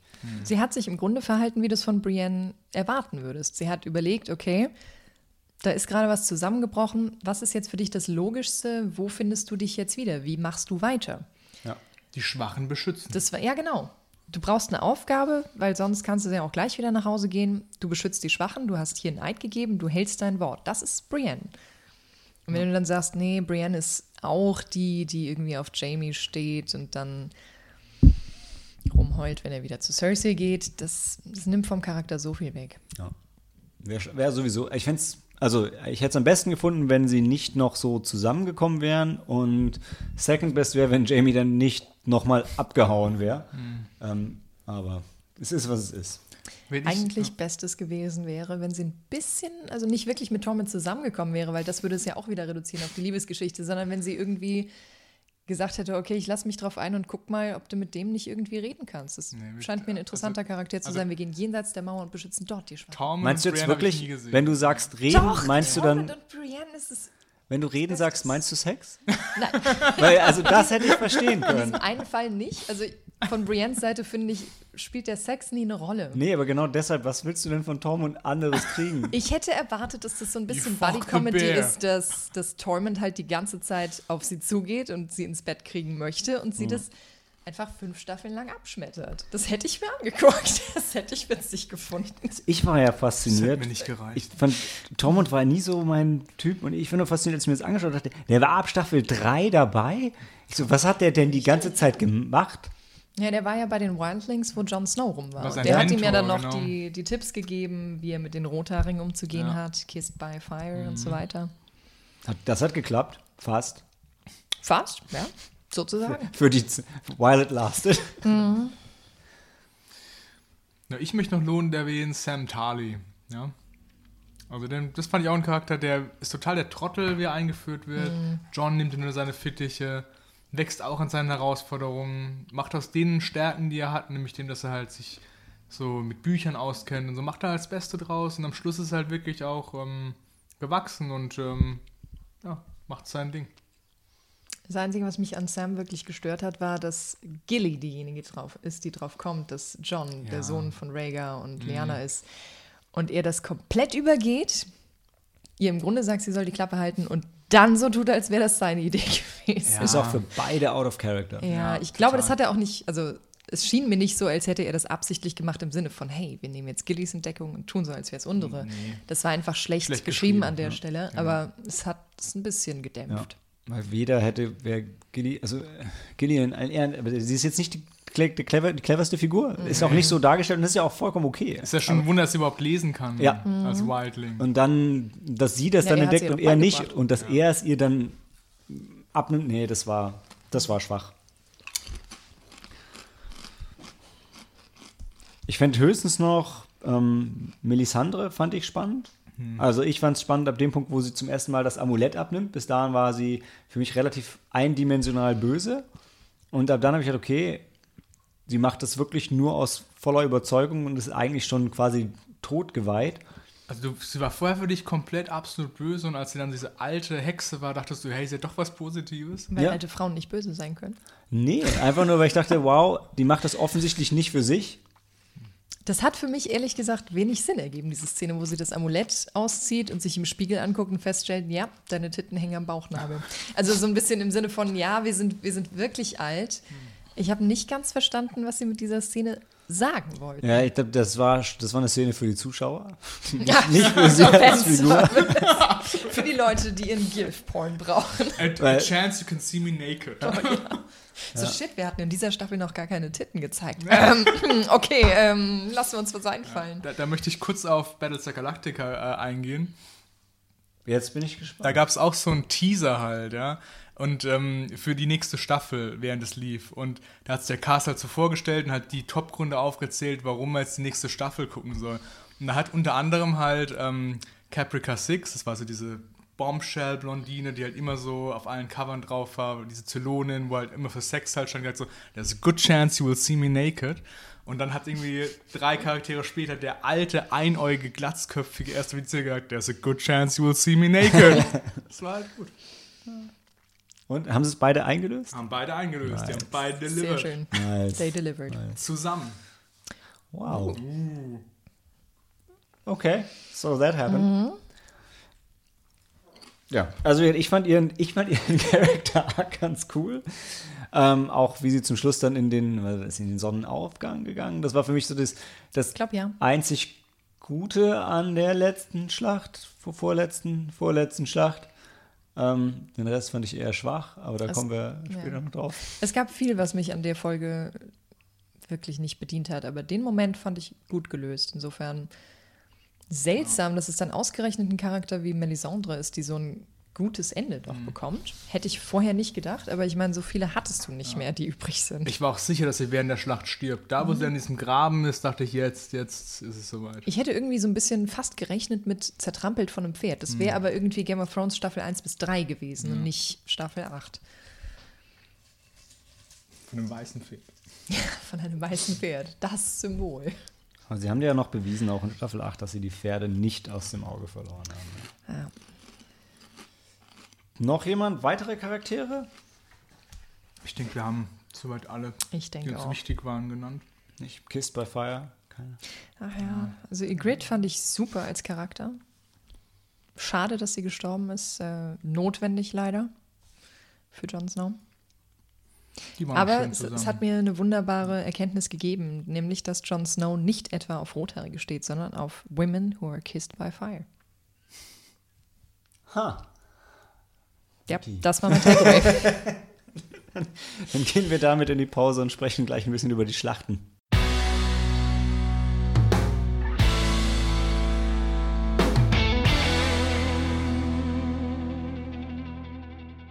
Die Schlachten, aber ihr wolltet noch was nachreichen bei den Charakteren? Wollten wir noch was nachreichen? Mir ist gerade aufgefallen, dass wir nicht über Oberyn Martell geredet haben. Und wie kann man dass nicht die- über Oberyn Martell reden? Wie kann man nicht über Oberyn Martell Oh, ihr habt reden? aber ihr habt kurz über sie geredet, das weiß ich, ich habe deshalb ja die Darstellerin nachgeschlagen. Zusammen mit Tywin Lannister, oder? Du meinst Nee. die Nee, Olenna nee. Tyrell. Ah, stimmt. Ja, Nee, nee. Oberyn Martell war doch der, der ähm, Pedro Pascal? das weiß ich. ich nicht mehr. Er- Irgendwas Das war in der der Richtung. Prinz, Der war spielt der, in Narcos mit. Ah, das war der Bruder von Prince, Prince of of Dawn. Dorne, oder war der genau. Bruder? Ja, ich glaube Ja. schon. Der gegen den Mountain kämpft. Genau. Und so, ah, jetzt weiß ich. so das auf war auch ein schöner grausame, Ja, toller Bis, Kampf. das Ende, bis zum Ende. das Mhm. war nicht schön. Das war der Punkt, wo Sabine Game of Thrones nicht mehr weiter gucken wollte am Ah, liebsten, das- weil das glaub er ich. war so sympathisch und dann war er so, wow, auch weniger hübsch. Das war, das war wirklich hart. Also das war noch so ein, so ein Staffel 1 bis 3 Moment, wo Und es war gefühlt unnötig, weil er, er hatte ja schon gewonnen eigentlich. Mhm. Mm, Das war bitter. Aber der war ein cooler Typ. Das ist ein Ty Charakter, der so an seiner eigenen Hybris gescheitert ist. Du, du siehst, er hat den Kampf gewonnen, aber er will eben noch seine Genugtuung. Er will seine Erlösung, seine Redemption, diesen Redeeming-Moment, wo er eben von dem hört, ja, ich habe das gemacht. Es ist total klar, wenn du den Mountain kennst, dass er das nicht kriegen wird. Aber er muss es probieren und das ist das, was ihn tötet. Und das ist wirklich auf unschöne Art und Weise. Aber die, die drei Folgen oder vier, in denen er drin war, die haben mich absolut begeistert. Es war ein super Charakter, er war toll dargestellt. Du wusstest von Büchern her, dass es zu nichts führt, aber trotzdem Ja. hast du das Gefühl gehabt, hey, da kommt jetzt jemand hin und der räumt da wieder auf und der gibt ein Gegengewicht zu den Lannisters und es wird gut. Ich hatte ein bisschen die Hoffnung, dass sie dem das Fan-Favorite-Treatment geben, dass der halt wenigstens ein bisschen weiterkommt und nicht so auf diese grausame Art und Weise getötet wird. Aber da war das, glaube ich, noch nicht so, dass man so nur fürs Publikum mal ein paar Dinge gemacht. Nee. Aber Oberyn war damals so hyped. Ich weiß, auf Reddit gab es jede Menge Threads, die nur über Oberyn geredet haben. Es gab sogar ein eigenes Subreddit namens Gay for Oberyn. Der war sogar unter den Männern einfach als, als so gut angesehen. Wie gut Das was musste einfach mal zugeben. Ja. Ja. Ich meine, er kam da halt auch hin, war gut drauf, war sexy, konnte kämpfen. Ja. Die, ganzen, die ganzen Intrigen und diese ganze. Freundinnen Ja, und der, der, der, der, der Punkt ist halt, zu dem Zeitpunkt war Game of Thrones halt noch richtig gut und hatte super viele Intrigen und alles hatte super viele Ebenen. Und dann kam dieser Typ da rein und das war dem eigentlich alles scheißegal. Der hatte ein klares Ziel, das wollte er verfolgen und sah dabei gut aus. He came here to party. Nee, er hat wirklich Laune gemacht, der Ja. Charakter. Ja. Alle Interaktionen mit den anderen Charakteren, die du hattest, mit, mit Tyrion, mit ähm, Varys, hat mich nicht nur für den Charakter abgeholt, es war auch einfach schön, diese Interaktion zu sehen. Und er war auch smart. Also Mhm. er, er hat ja keinen Quatsch erzählt und bei, obwohl er, obwohl man das Gefühl hat, okay, diese Intrigen und so weiter sind ihm eigentlich alle egal, hat er sie zumindest, hat sie alle gesehen und entsprechend darauf reagiert. Also er ist nicht so, ähm, so Daenerys-mäßig einfach nur rumgetrampelt. Das ist richtig. Guter Also, Mann. Schade, dass wir Oberyn so verloren haben. He died too young. But He died too sexy. And he died doing what he loves. Na, Keiner. nee. Nicht die letzten Momente, aber bis dahin. Komm, Ja. er war bis zur letzten Minute war er richtig gut drauf und voll in seinem Element. Das ist richtig, ja. ich meine, er hätte noch Sex haben können beim Kämpfen, aber Währenddessen. Ja. Aber second best. Das wäre halt aber auch wirklich total OP. Ich meine, stell dir vor, du hast einen Schwertkämpfer, der es schafft, beides gleichzeitig hinzukriegen. Nicolas Cage. Oh ja. Nicolas Cage. Äh, Nicht mit, Pistolen- nicht mit. Schwert, aber mit Pistolen. Ja. Er hatte Sex, Hey, während schon er Dämonen erschossen Ja. hat. Ja. Stimmt. Drive? Angry. Drive Ja, Angry. großartiger auch Film. ein Klassiker. Ich, das habe ich, Kann ich oh, jedem empfehlen. Ich weiß nicht, ob ich es jedem empfehle. Jedem. Gab es nicht in Passwort Swordfish noch eine Szene, wo Er kriegt, er, What's his er kriegt einen Blowjob. genau, während er, während das hackt, Superhacker ja. ist Ja. und so. Ja. Aber War das, das ist nicht so Norton? cool wie ein Kampf. Oh, und in ähm, Shoot 'em Up. Ich glaube, da kommt noch mal was Ähnliches vor. Das sind auch drei richtig hochwertige Filme. Ich sehe eine, eine Filmnacht kommen. Die Filmnacht unter dem Thema Leute, die kämpfen, während sie Sex Ja, haben. das stimmt. Mhm. Ja, das passt. Aber Kampf, eine sehr gute Überleitung zu den, ähm, den besten Schlachten. Und ich habe, äh, Ja. Oh, darf ich, darf ich? Also ich, Ich glaube, Daniel freut sich am meisten drauf. also ich habe ne, von der Times eine Liste mit den 15 besten Schlachten. Und 15. ich, ich würde Ja. sie, es sind, und es sind nicht alles große Schlachten, ich würde sie von 1 bis 15 runterzählen. Können wir Mhm. erst unsere Favorite-Schlachten sagen, dann liest du die Liste vor? Gerne, wir können es auch so rum Wir, wir, wir diskutieren nicht drüber, wir werfen es einfach in den Raum. Ja. Battle of the Whispering Woods, mein absoluter Favorite. Kamen die wirklich vor in der Serie? Wenn ich jetzt so drüber nachdenke, nee, oder du siehst offscreen, wer alles gefangen genommen wurde. Richtig. ich gehe das, ich gehe das hier Das ist gerade mal durch. Das, also das Special Effects Budget für die Folgen war off the charts. Ja, Battle of the Whispering Woods, Mhm. Favorite. Ja, stimmt, wurde eigentlich. Das ist noch typisch die frühen Staffeln von Game of Thrones. Genau. Und du siehst die Leute nur drüber diskutieren. Du siehst nicht so die Action. Ich wollte für die Zuhörer kurz anreißen, was das war für eine Schlacht. Es ist die Schlacht, wo du erstmal siehst, wie, was für ein taktisches Genie dieser junge Rob Stark ist, ja. Als er dann die Lannister-Armee vernichtend schlägt und den Kingslayer gefangen nimmt. Das ist schon nicht schlecht. Ne? Ja. Also für so einen jungen, auch noch relativ frischen Strategen ist das eine enorme Leistung. Und da kommen die siegessicheren Lannisters, überlegene Truppenstärke und die Starks und die, der Norden besiegt die einfach so. nutzen das Terrain, kämpfen ja. bis zum letzten und wir wipen die komplett aus. Und es war ein Achtungserfolg, den sie zu dem Zeitpunkt halt auch wirklich gebraucht haben, Ja. um auch die Nordmänner beisammen und bei Laune zu So halten. war's, genau. Um Rob weiter zu folgen, ja. Und da wusste man jetzt, jetzt steht er im Süden und, und kann King's Landing bedrohen, er kann die Westerlands bedrohen, jetzt ist es, er ist wieder ein ernstzunehmender Gegner. ja. Also bei den Schlachten, ich würde mal den Namen und vielleicht noch die Staffel und Folge in den Raum schmeißen und mal schauen, ob wir, ob wir wissen, worum es ging. Ansonsten Okay. habe ich noch kurze Beschreibung mitgebracht, weil ich mir auch bei allem nicht mehr sicher war. Ähm, auf Platz 1, und das habe ich sowieso von vielen gehört, ähm, Battle of the Bastards in Ja, der super sechsten Staffel. inszeniert, klar. Aber also da würde ich mal fragen, weil ich von vielen gehört habe, dass es so groß war und so großartig. Mhm. Und ich war, es war auch, glaube ich, so eine Schlacht, die einfach gezeigt hat, wow, das kann man auch im Fernsehen mit Mhm. dem Budget mittlerweile machen. Hatte ich so ein bisschen ein Problem damit, also in meinem Gedächtnis ist das Ganze so ein Wirbelsturm aus Menschen und Pferden, die übereinander fallen und ich mich frage, wow, und das überlebt Jon Snow jetzt wirklich, der mittendrin auf dem Boden steht? Ist das realistisch? Also da, für mich ist der Realismus so ein bisschen gebrochen bei der Schlacht. Ähm, Nicht Also, ganz. Die finde ich auch, War weil, das wirklich- ja, gerade weil es so, sicher. gerade weil es so unübersichtlich war und es sollte einfach zeigen, ey, Krieg ist einfach scheiße und wo er in diesem Leichenberg drin ist, es war, kann man sagen, überzogen inszeniert, aber hat für mich, während ich es geguckt habe, überhaupt nicht ähm, äh, störend irgendwie äh, als Punkt aufgefallen. Mich Also, hat es absolut gepackt, muss Ja. ich sagen. Also, das ist genau das, wie ich mir so eine Schlacht vorstelle. Laut, chaotisch, total durcheinander, richtig unorganisiert, sobald es angefangen hat. Mhm. und gerade der Anfang war ja auch. Ja, Dramatisch. emotional aufgeladen schon noch. Also, ich meine, es sind ja immer noch mittelalterliche Schlachten. Du schickst da nicht mit Drohnen irgendwie drauf los, sondern du stellst die Schlachten auf, du machst Reden und so weiter. Du beleidigst dich ein bisschen und dann, dann geht es aber los und es ist, es ist total chaotisch. Du weißt nicht, was abgeht. Und Jon Snow überlebt ausnahmsweise, glaube ich, nicht wegen Plot-Armor oder sonst was. Jon Snow überlebt durch Glück. Und das ist absolut realistisch, finde Ja, ich. stimmt. Dass es jetzt ausgerechnet Jon Snow ist, passt natürlich dann doch wieder. Aber es haben außer ihm ja noch ein paar Leute überlebt, die uns natürlich nicht so interessiert haben. Und ich glaube, das ist schon recht, ja, realitätsnah, würde ich sagen. Was mich daran begeistert hat, war die, war die Inszenierung einfach.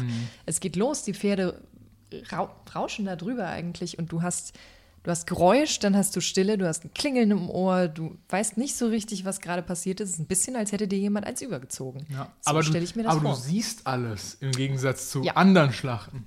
Ja, aber du siehst es vor allem Ja, auch du kannst irgendwie es so. verfolgen. Du weißt, du weißt Ja. Mhm. auch, wer ist jetzt gerade am Gewinnen, wo ist wer, was geht gerade Ja, wobei, ich war für mich nicht ganz ersichtlich, was gerade, wer die Oberhand hat und wie das so geht. Zwischendrin, aber du, am Ende merkst du ja schon, okay, die Starks sind jetzt am Verlieren. Das, dann werden schon deutlich, wo die so Mhm. umzingelt sind und Und der Fredboy Prince dazu kam.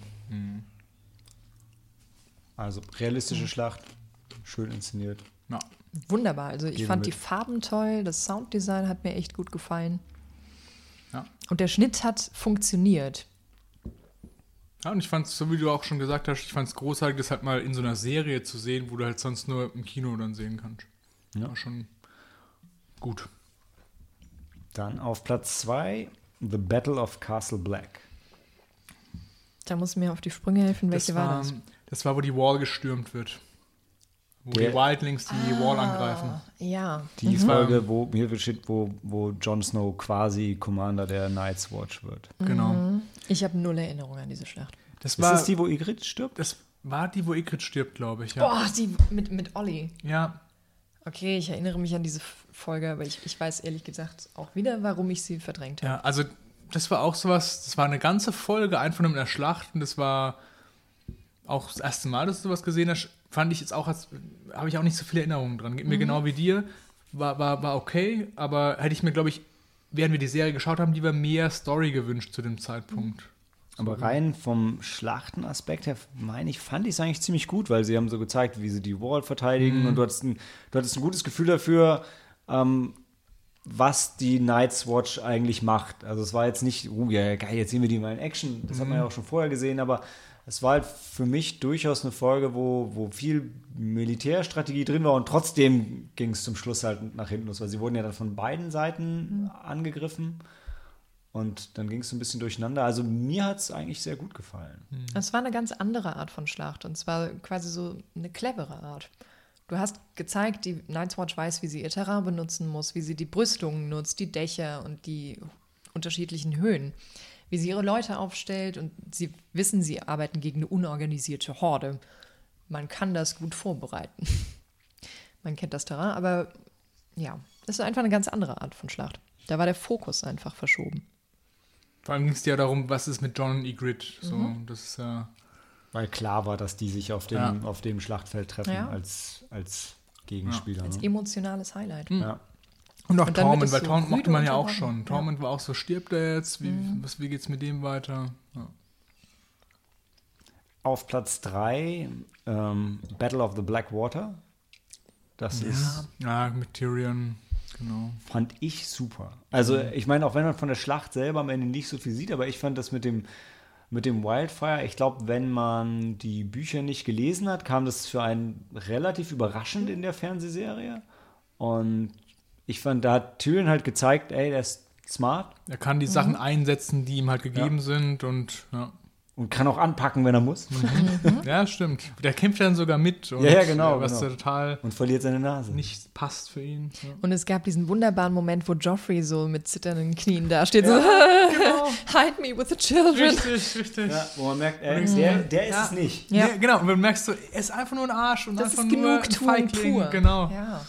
Richtig. Ach, es war großartig. Mhm, ja. Merkt mir das Herz. Ja. Jetzt geht es weiter nach hinten. Platz 4 ist der Battle of Winterfell. Die ist so weit oben. Den, den fanden wir nicht so gut, Du oder? meinst, du meinst, wo ähm, äh, Theon Winterfell erobert, oder? Nee, äh, warte, Staffel 8, Folge 3. Okay, reden wir nicht drüber, next. Ja.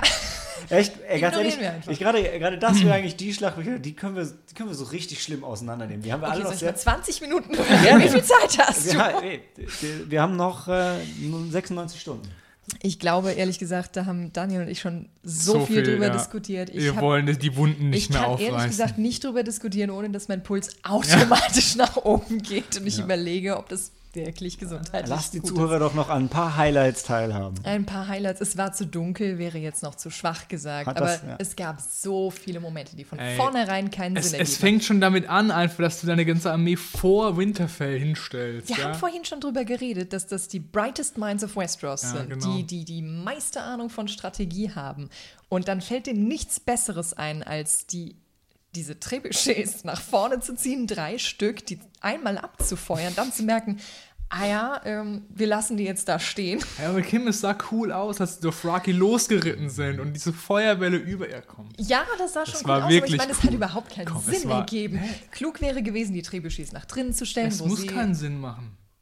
Es sah einfach cool aus. auf der anderen Seite, ja, what, was Daniel gesagt hat. Aber es ist halt schon, also wirklich, du hast die Kavallerie und Artillerie und dann schickst du die Kavallerie los. Also ich, ah, Du verschwendest die total. Die Artillerie quasi dann nicht mal auf eine erhöhte Position zu stellen, von wo aus sie mehr Sicht hätten, zum, mehr Beispiel, Reichweite zum Beispiel hätten. da, wo die Drachen sind. Ja. Ich, ich weiß auch nicht, die Drachen so, so bescheuert einzusetzen wie, hey, wir, wir fliegen jetzt einfach hier durch die Gegend, wir geben keinen Fire Support von oben.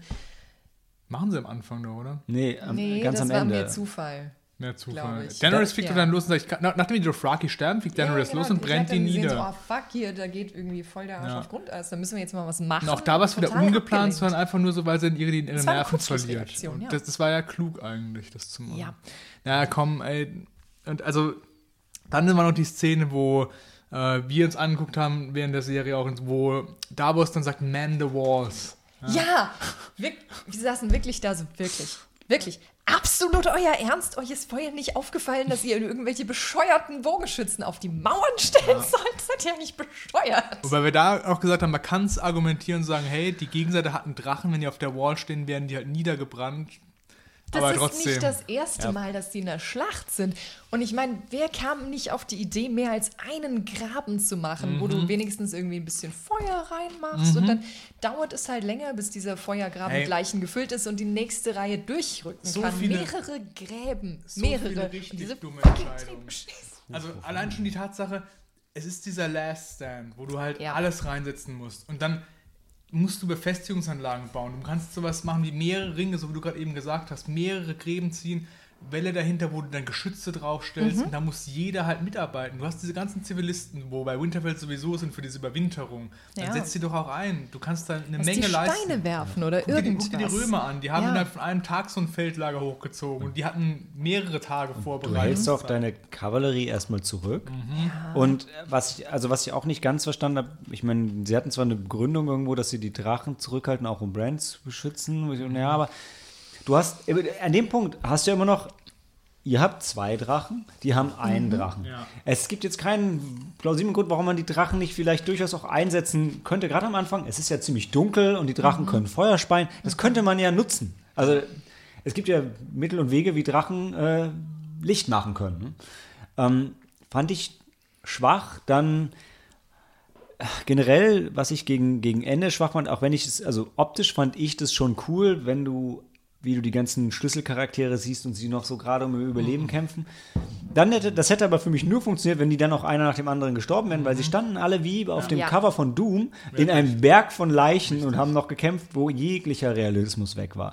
Es war einfach nur noch, das sah irgendwo cool aus für ein Cover von einem von einer Metal-CD, aber nicht für eine Szene aus einer Game So, of Thrones-Schlacht. Brienne und Jamie, die hätten ganz am Anfang sterben müssen, als diese Horde über die drüber rennt. Die waren Ja. in der ersten Reihe gestanden, Ja, ja. Gar keine Chance und jeder kommt immer davon. Und, und Mormont kämpft irgendwie Auch- zwei Stunden lang gegen tausend Untote vor Daenerys. Auch Theon Gravejoy mit seiner speziellen Bogenschutztruppe für Bran. 20 good men. Und ich meine, und sie, sie das hat er erklären, von Ramsay gelernt. Nee, und sie- er ist auch äh, gewachsen an Ja, aber sie zeigen dir gleichzeitig auf dem Schlachtfeld, dass die Untoten von nichts aufgehalten werden und einfach immer weiter rennen. Und dann hast du 20 Bogenschützen, die make every arrow count, die aufhalten. Wo ich denke, selbst wenn jeder Pfeil trifft, bringt euch das überhaupt nichts. Ja, vor allem, die- die, die Northmen waren jetzt nicht so als diese Bogenschützen eingeführt, also diese, Nein. die, ähm, nicht Northmen, sondern die, Dothraki? die Ironborn. Ironborn. Die Ironborn war jetzt nicht so die Bogenschützen, so die Stärke von ihnen, oder? Und dann sind die als Bogenschützen da, Nee, aber, weil aber es, es war halt, das, das Problem ist, es hat halt, ähm, also strategisch war es schon mal sowieso dumm, taktisch war es auch dumm. Und es war aber auch nicht sinnvoll oder gut inszeniert, weil auch in der Inszenierung, die, immer wenn die Kamera reinging, hast du gesehen, die Untoten sind irgendwie noch fünf Meter weit weg und es sind gefühlt so 50, 60. Und halt egal, wie schnell jemand mit dem Bogen schießen kann, also es, es funktioniert einfach nicht. Das ist so ähnlich wie bei so, bei so Pirates of the Caribbean, wenn die sechs Leute sind und bemannen ein Schiff und kämpfen gegen drei Schiffe. Und ich denke so, ihr könnt ja nicht mal die Kanonen feuern. ihr habt einfach zu wenig Leute. Das funktioniert nicht. Und auf dem Level bin ich, kenne ich Schlachten von den Star Wars Prequels oder Pirates of the Caribbean, aber doch nicht von Game of Thrones. Also ihr zeigt mir was, was sogar in dem Frame selber nicht funktioniert. Nicht nur, wenn man weiter drüber nachdenkt, sondern direkt da. Direkt da sehe ich, da kommen zehn und da ist einer und der braucht leider x Minuten, um einen Bogen einmal zu spannen. Können wir in dem Kontext nochmal über Arya und die Zombie-Bibliothek reden? Oh Mann. Wir haben die Zombies kennengelernt, also sie, was auch immer, wie nennen wir sie, White Walkers? Ja. Nicht wirklich. Ja, also Ri- ja, Rights. die Rights Whites eigentlich. Wir haben die kennengelernt als Leute, die halt ein Ziel haben, nach vorne töten, alles niedermetzeln, was in deinem Weg ist. Warum sind die in der Bibliothek und schlurfen da durch die Gegend? Ja, Kim, Vor allem, Arya hat ihre Waffe verloren. Arya darf jetzt einmal Counter-Strike-mäßig durch die Bibliothek schleichen. Das war Metal Gear Solid, nicht? Okay, Falsches so, Spiel, ja, aber gut. Falsches Spiel, falsches Spiel. Wobei es war Nachtmodus, das kannst du schon, aber sie hatte kein Nachtsichtgerät. Okay. Wow. Und du siehst sie also da durchschleichen und du siehst in dem Moment, Arya hat Panik. Arya ist eigentlich total done mit dieser Schlacht. Die hat keinen Bock mehr. Sie hat Angst, sie ist nicht sicher, dass sie das überlebt. Sie merkt, sie hat eigentlich auch nicht die Skills, um da rauszukommen. Wenn sie das überlebt, ist das Zufall und Glück. Sie versucht sich da irgendwie durchzuschleichen und äh, du hast am Ende hast du diesen kurzen Moment, wo sie diesen einen Zombie noch kurz ersticht, wo du nicht weißt, wer jetzt gerade wen erstochen hat und dann siehst, okay, der Da Zombie dachte klippt ich um. so an Phoenix, darf ich ihn meucheln? Aber das dann einfach so, also du hast diese, diese unsichere Aria und das Problem, was Aria in den letzten Staffeln hat, ist, dass sie zu wandelbar ist zwischen der Badass Kampfkiller Assassinenfrau Aria und dem Kind, was eigentlich halt immer noch Angst hat und nicht so wirklich weiß, was abgeht und auch irgendwo sich dessen bewusst ist, dass sie nicht das Rüstzeug hat, in dieser Welt zu überleben. Und die lässt du dann also voll, voll panisch durch die Bibliothek schleichen, in der Hoffnung, dass sie das irgendwie überlegt. Dann hat sie so einen kurzen Moment, wo sie eine Waffe bekommt und der andere Typ für sie stirbt. Und dann beschließt sie, ah, jetzt muss sie wieder die Badass-Killer-Assassine werden und geht darüber und killt den Night King in der dümmsten Art und Weise möglich. Ich fand, also bei der, bei der Und die Bibliothek. Zombies, äh, Entschuldigung, das Ja. muss ich noch kurz loswerden. Die Zombies sind dann halt auch einfach so diese, diese, diese gehirntoten Dinge, die einfach nur so hm, ja, von rechts nach links schunkeln und vielleicht, wenn sie dann doch mal Blut riechen, aktiviert werden. Aber das sind keine Haie. Entweder sie metzeln alles nieder, was in ihrem Weg ist, im Auftrag des Night Kings. Oder sie sind untot, die einfach nur so hirnlustig die Gegend laufen. Ja. Aber es geht nicht beides. Vielleicht waren die vom Hive getrennt, weil die da nur einzeln drin Und du meinst, die haben in der Bibliothek keinen Empfang. waren. Ja, genau. Das wird Da war zu viel Winterfellstein. Ja, zu viel in, Staub. in der Bibliothek, ich finde, es war einfach äh, gefühlt so für als Autor so ein dramaturgisches Problem. Du hast ja gedacht, hey, wir haben eine Schlacht, wo unglaublich viel Geschwindigkeit drin ist. Die wollen wir jetzt rausnehmen und wollen aber Spannung aufrechterhalten. Wir wissen aber nicht wie. Also bauen wir irgendeine Szene ein, die das quasi tut. Aber die Szene, die sie eingebaut haben, ja, die hat Geschwindigkeit rausgenommen, die hat aber keinen Sinn gemacht, weil man war eher irritiert und hat gedacht, hey, draußen ist alles so hektisch und es sind so viele und hier drin sind jetzt irgendwie nur fünf. Ja, Wie kann das sein? Ist, ist diese Bibliothek der bestgeschützteste Raum, Die hätten den die man Frauen und nur über. Ja, den man nur über eine Leiter erreichen kann, wo nur zwei Untote durchgepasst haben und danach ist sie zugegangen. Also es hat halt einfach, es hat wenig, wenig Sinn gemacht und genau wie du sagst, auch für, für Aya. Ich fand's mega irritierend, sie draußen kämpfen zu sehen, als Badass im Schlachtfeld, weil das ist sie nicht. Und dann ist sie in der Bibliothek, eigentlich in ihrem Element, schleichen, unauffällig sein. All das, auf das sie trainiert ist, was, sie, was für sie überhaupt kein Problem sein soll, und da flippt sie aus. Also, ja, okay, sie hat jetzt gerade Shellshock, äh, kann man sich ja alles irgendwie schönreden, aber hm, nee. Vor allem also, war der Shellshock für mich nicht ganz verständlich. Ich habe nicht gesehen, weil es so dunkel war, dass sie ihre Waffe verloren hat und deswegen panisch reagiert. Nur eine wie Arya, die so die Superkillerin ist, wird sich doch nicht davon abhalten lassen, dass sie ihre Waffe verloren hat. Die wird die nächste nehmen und Die, weitermeucheln. die würden Oder- nehmen, das anspitzen oder Ja, so. Ja? irgendwas in der Richtung. Aber entweder du hast halt eine panische, die versucht irgendwie da durchzukommen, oder du hast halt eine überlegene Killerin und dann darfst du die aber nicht so kombinieren. Ja, das war aber schlecht gemacht.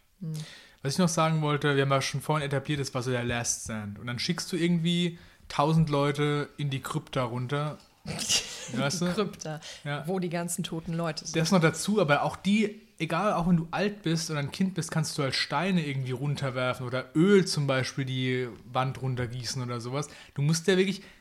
Was ist denn, wenn die verlieren und dann sind die in der Krypta drin, dann sind die doch auch tot. Ich meine, Ja, der Punkt ist, die haben halt die Schlacht um Helms Klamm gesehen, haben gesehen, hey, das ist cool, wenn man hin und her schneidet zwischen den Leuten, die sich verstecken und Ja. der Schlacht vorne. Und dann funktioniert das. Dumm war, bei Helms Klamm gab es einen zweiten Ausgang. Und es war nicht das Ende der Menschheit, wenn diese Schlacht verloren wird. Genau. Deshalb, ich bin bei dir, es hat da keinen Sinn gemacht, die Leute da unten zu verstecken. Nee. Und auch, da, da gibt es auch sogar einen Dialog zwischen Varys und Tyrion. Und Varys sagt zu Tyrion, hey, was willst denn du da draußen ausrichten? Und vorhin haben wir gerade gesagt, Tyrion hat was ausgerichtet in dieser Schlacht vom Blackwater. Ja? Und dann sagt Tyrion nur so, ja, okay, hast du ja eigentlich schon recht. Ja, Das macht auch keinen Das ist ja der Sinn. Tyrion der achten Staffel. Der sagt halt, ja, was soll's. Nee, das, das, kann ich nicht, das kann ich nicht schlucken. Tyrion ist in der achten Staffel eben nicht mehr da, um brillante Schlachtideen zu haben, was du schon in der Aufstellung siehst.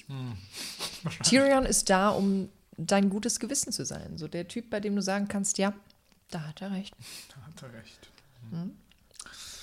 Ja, auch generell, ich fand es auch innerhalb der Serie sch- schwierig. Das, das war jetzt kurz vorher, hat dann Jon Snow, hat Daenerys noch schnell gesagt, hey du, eigentlich bin ich übrigens der nächste König und nicht du. Ich denke, ey, halt doch die Klappe. Sag ihr das doch jetzt hinterher.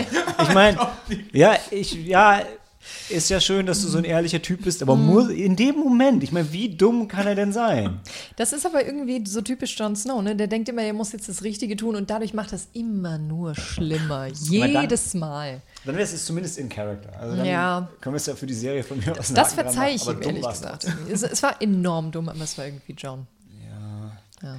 Und ich fand, also was ich, was ich schwierig fand, war, dass ähm, es war der Last Stand. Und wir hatten halt vorher so zwei Folgen, die man nutzen kann, um dramaturgisch darauf hinzuarbeiten, wo alle verzweifelt versuchen, noch alles vorzubereiten. Ja, die haben so Waffen geschmiedet und so, ja. Aber sie hatten halt auch super viel Zeit, um darum zu sitzen, ums Feuer und sich zu unterhalten, um Leute zum Ritter zu schlagen, was jetzt manche ja ganz schön fanden und so, um mit den Drachen fliegen zu gehen und ähm, Picknick am, äh, am Wasserfall zu machen und ich so, null Spannung. Also die ersten zwei Folgen ist ja in der letzten Staffel nichts passiert und die hätte man nutzen können, um auf diese Schlacht richtig hinzuarbeiten, um Angst, um die Angst einfach zu schüren. Und das hat für Aber die- null Angst geschürt. Das, das kann ich aber, auch wenn das die, die ganze achte Staffel wirklich Katastrophe war und so, haben wir schon etabliert, das fand ich schön gemacht, dass die Charaktere da ankommen, du alle nochmal so sich wieder treffen und halt sich austauschen. Ich bin auch bei dir, es müsste mehr Panik da sein im Endeffekt, aber auch das versuchen sie ja rüberzubringen, dass alle schon so niedergeschlagen sind, eigentlich sicher sind, dass sie sterben werden. Kommt in dieser Szene ja auch raus, wo die Brienne zum Ritter geschlagen wird. Also, das fand ich vom Aufbau für die Charaktere schon okay. Darf der Dingsbums nicht da nochmal singen? Der, ähm, der Knappe, der Podrick. Mm, Podrick. Podrick. Der darf da doch noch mal ein bisschen Moral heben, indem er noch ein Stimmt, Lied ja. anstimmt und so. Jetzt wissen wir, warum er immer kostenlos in Littlefingers Bordell Ja, rein das, durfte. das ist das andere, was er tut. Ich glaube nicht, dass er den Lieder vorsingt. Aber ja, ich glaube, das größte Problem, was die achte Staffel hatte, war das Pacing. Wenn du vorher noch eine Folge vielleicht mehr gehabt hättest, dann hättest du auch all diese Momente noch unterbringen können. Dieses, wir bereiten das vor und wir bringen alle Charaktere nochmal zusammen und haben hier ein bisschen, bisschen Freundschaftsmomente. Das hättest du durchaus machen können. Wenn du eine Folge mehr gehabt hättest, hättest du auch die Panik noch gut aufbauen können. Aber so war es irgendwie von beidem nicht so richtig. Ja, ich, vielleicht war am, am Ende das Problem, dass die Darsteller einfach langsam zu teuer wurden. Weil ich ja denke, also so eine Staffel, wo die Leute sich einfach unterhalten, ist ja dann von den Effekten her und so zumindest nicht so teuer. Das wäre normalerweise drin gewesen. Aber du hast halt zum Schluss einfach nur noch Leute, die mittlerweile Stars sind, wo, auch wenn du die nur da hinsetzt und die sich unterhalten, kostet das halt echt Kohle. Und trotzdem denke ich, zu wenig Geld kann doch unmöglich das Problem bei der letzten Staffel gewesen sein, weil, mein Gott, dann hätte die Folge halt bei Amazon 6 Euro statt 4 Euro gekostet oder whatever.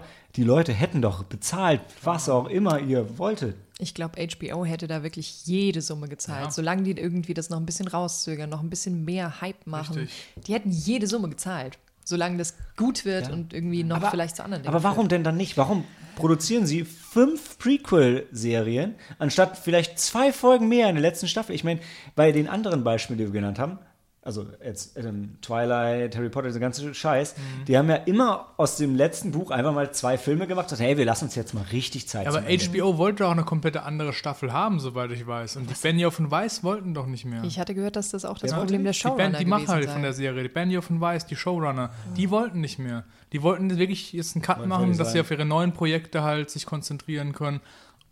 Die waren halt dagegen und die haben gesagt, gut, also mit anderen Leuten machen wir es dann nicht. Ne? Ich glaube, HBO hatte wirklich die drum gebeten, quasi auf Knien angepflegt, so Ja. zumindest das Show-Äquivalent, äh, noch eine neunte Staffel zu machen, einfach weil es nicht nur HBOs größtes Zugpferd ist oder war zu dem Moment auf jeden Fall, So habe ich es auch gehört. Ja. sondern auch wirklich für die bessere Story gesorgt hätte. Und ich hatte eben gehört, dass es wirklich die Produzenten waren, die an der Stelle gesagt haben, nö, wir machen nur noch eine, wir möchten andere Dinge machen. Zum Beispiel Star Wars.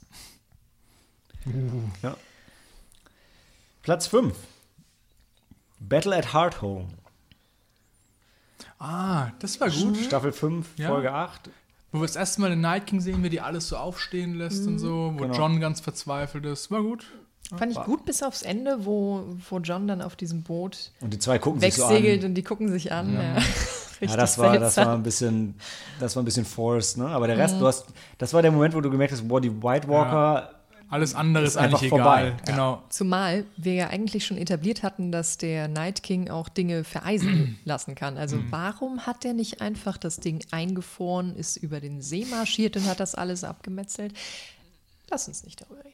Aber das war gut inszeniert und es war spannend. Und, Ja, die Schlacht fand ich gut. und du hast einfach gemerkt, die White Walker, das ist die Bedrohung und Mhm. um das geht's bei Game of Thrones. Ja? Nicht um wer sitzt auf dem Thron und so, sondern die White Walker.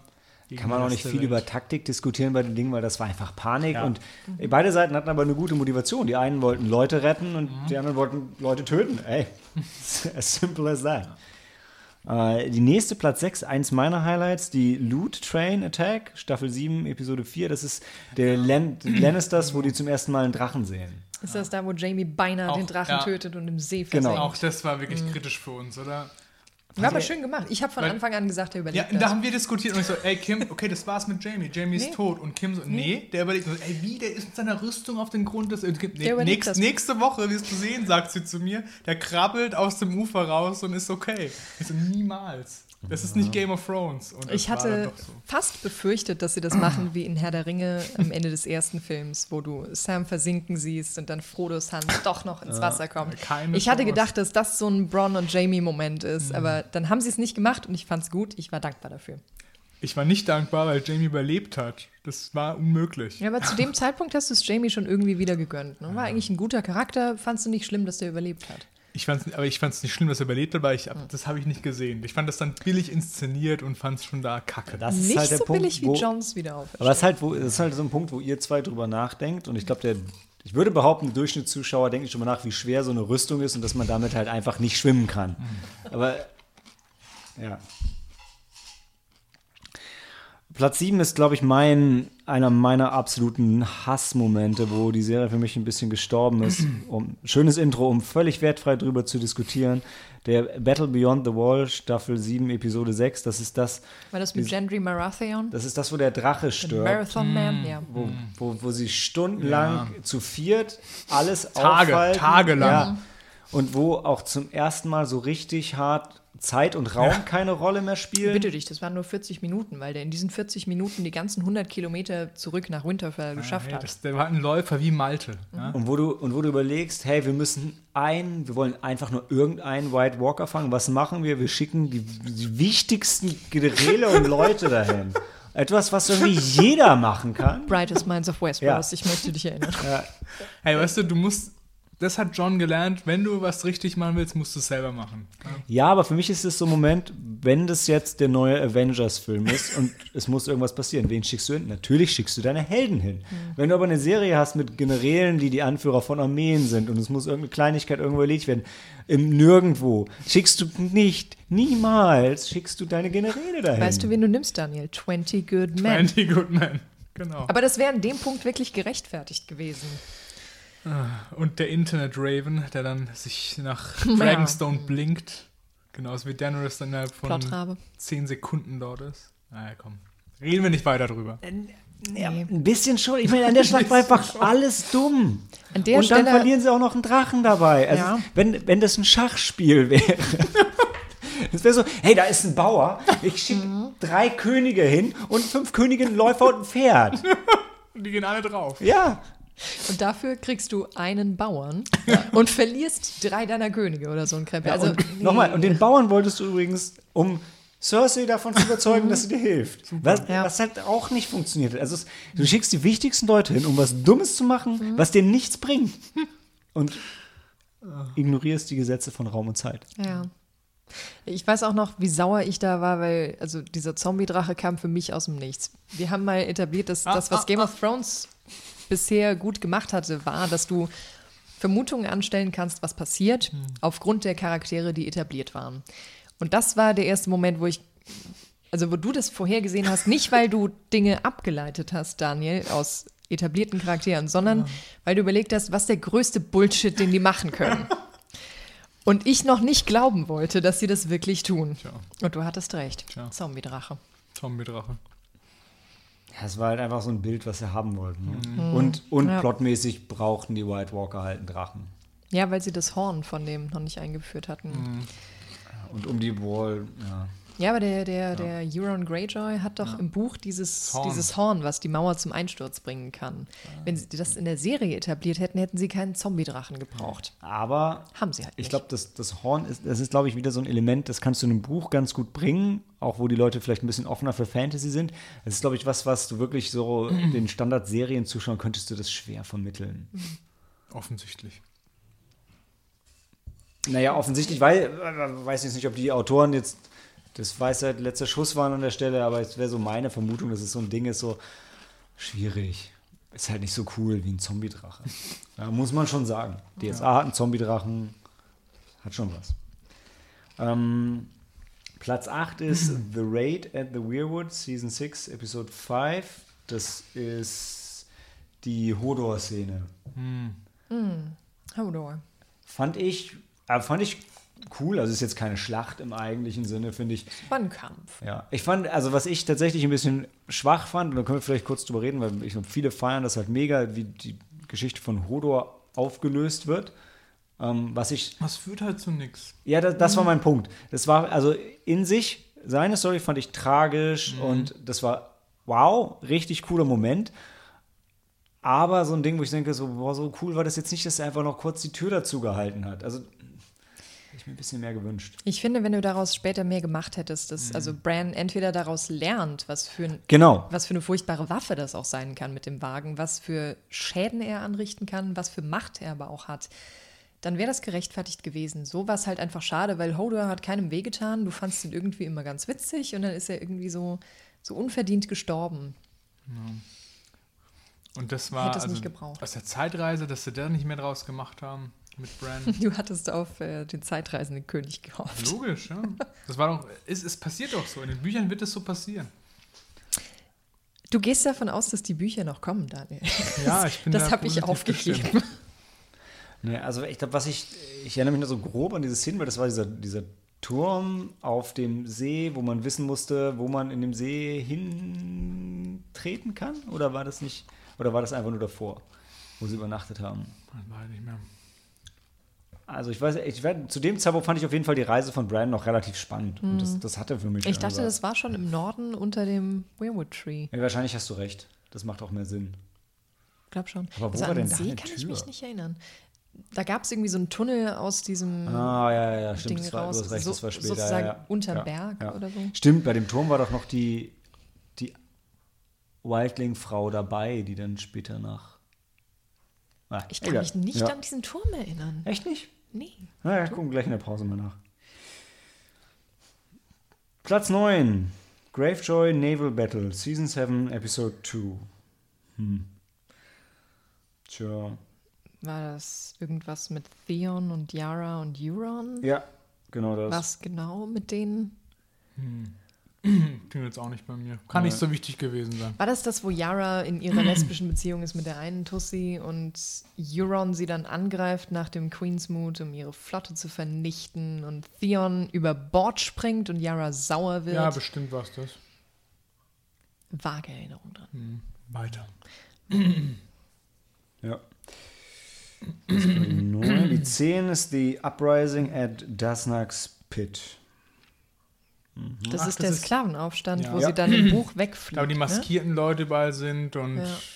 War das nicht nach diesem, nach wegfliegt, diesem genau. Ding? Das war eigentlich da, wo Tyrion im Buch Daenerys hätte treffen sollen und dann ist sie aber angegriffen worden und weggeflogen. Genau. Ja. Ich habe keine Erinnerung mehr, wie es in der Serie war. In der Serie, da hat es uns auch ein bisschen War es gestört. nachts und der, der Dings. Nee, es war nicht nachts, es war in dieser Arena. Mhm. Und dann kommen plötzlich überall diese maskierten Typen her und werfen ihre Messer und Speere und so. Richtig, Und da stirbt ja. Mhm. Barristan Selmy, was in den Büchern ja auch ganz anders ist, weil der dann seine große Rolle noch hat. Man hatte, glaube ich, zum ersten Mal ein bisschen Angst um die Drachen. Aber Dass sie auch verwundbar sind. genau, genau, das hatte man vorher nicht so gesehen. Aber so richtig. Nee, war auch nicht so.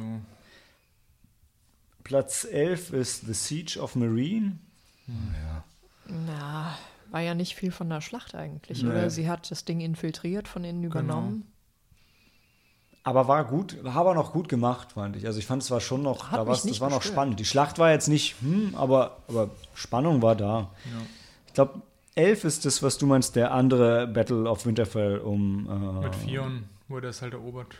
Hier geht es um Stannis. Stannis. Stannis, Der wollte okay. doch auch Stimmt. Winterfell noch einnehmen. Ja, wo die dann keine Versorgung mehr haben, wo, Und wo die richtigen 20 Good Men. die besten 20 Good Men. Und wo Stannis dann auch irgendwie als Charakter durch war, ne? Mhm, das ist leider so. Ja. Das größte Opfer. Dann kommen wir noch einmal zu Daenerys. Daenerys Sex Astapor, also die andere. Astapor auch war auch eine Sklavenstadt? Oder? Drei, es waren drei Sklavenstädte. Es waren Genau. Marine, Astapor und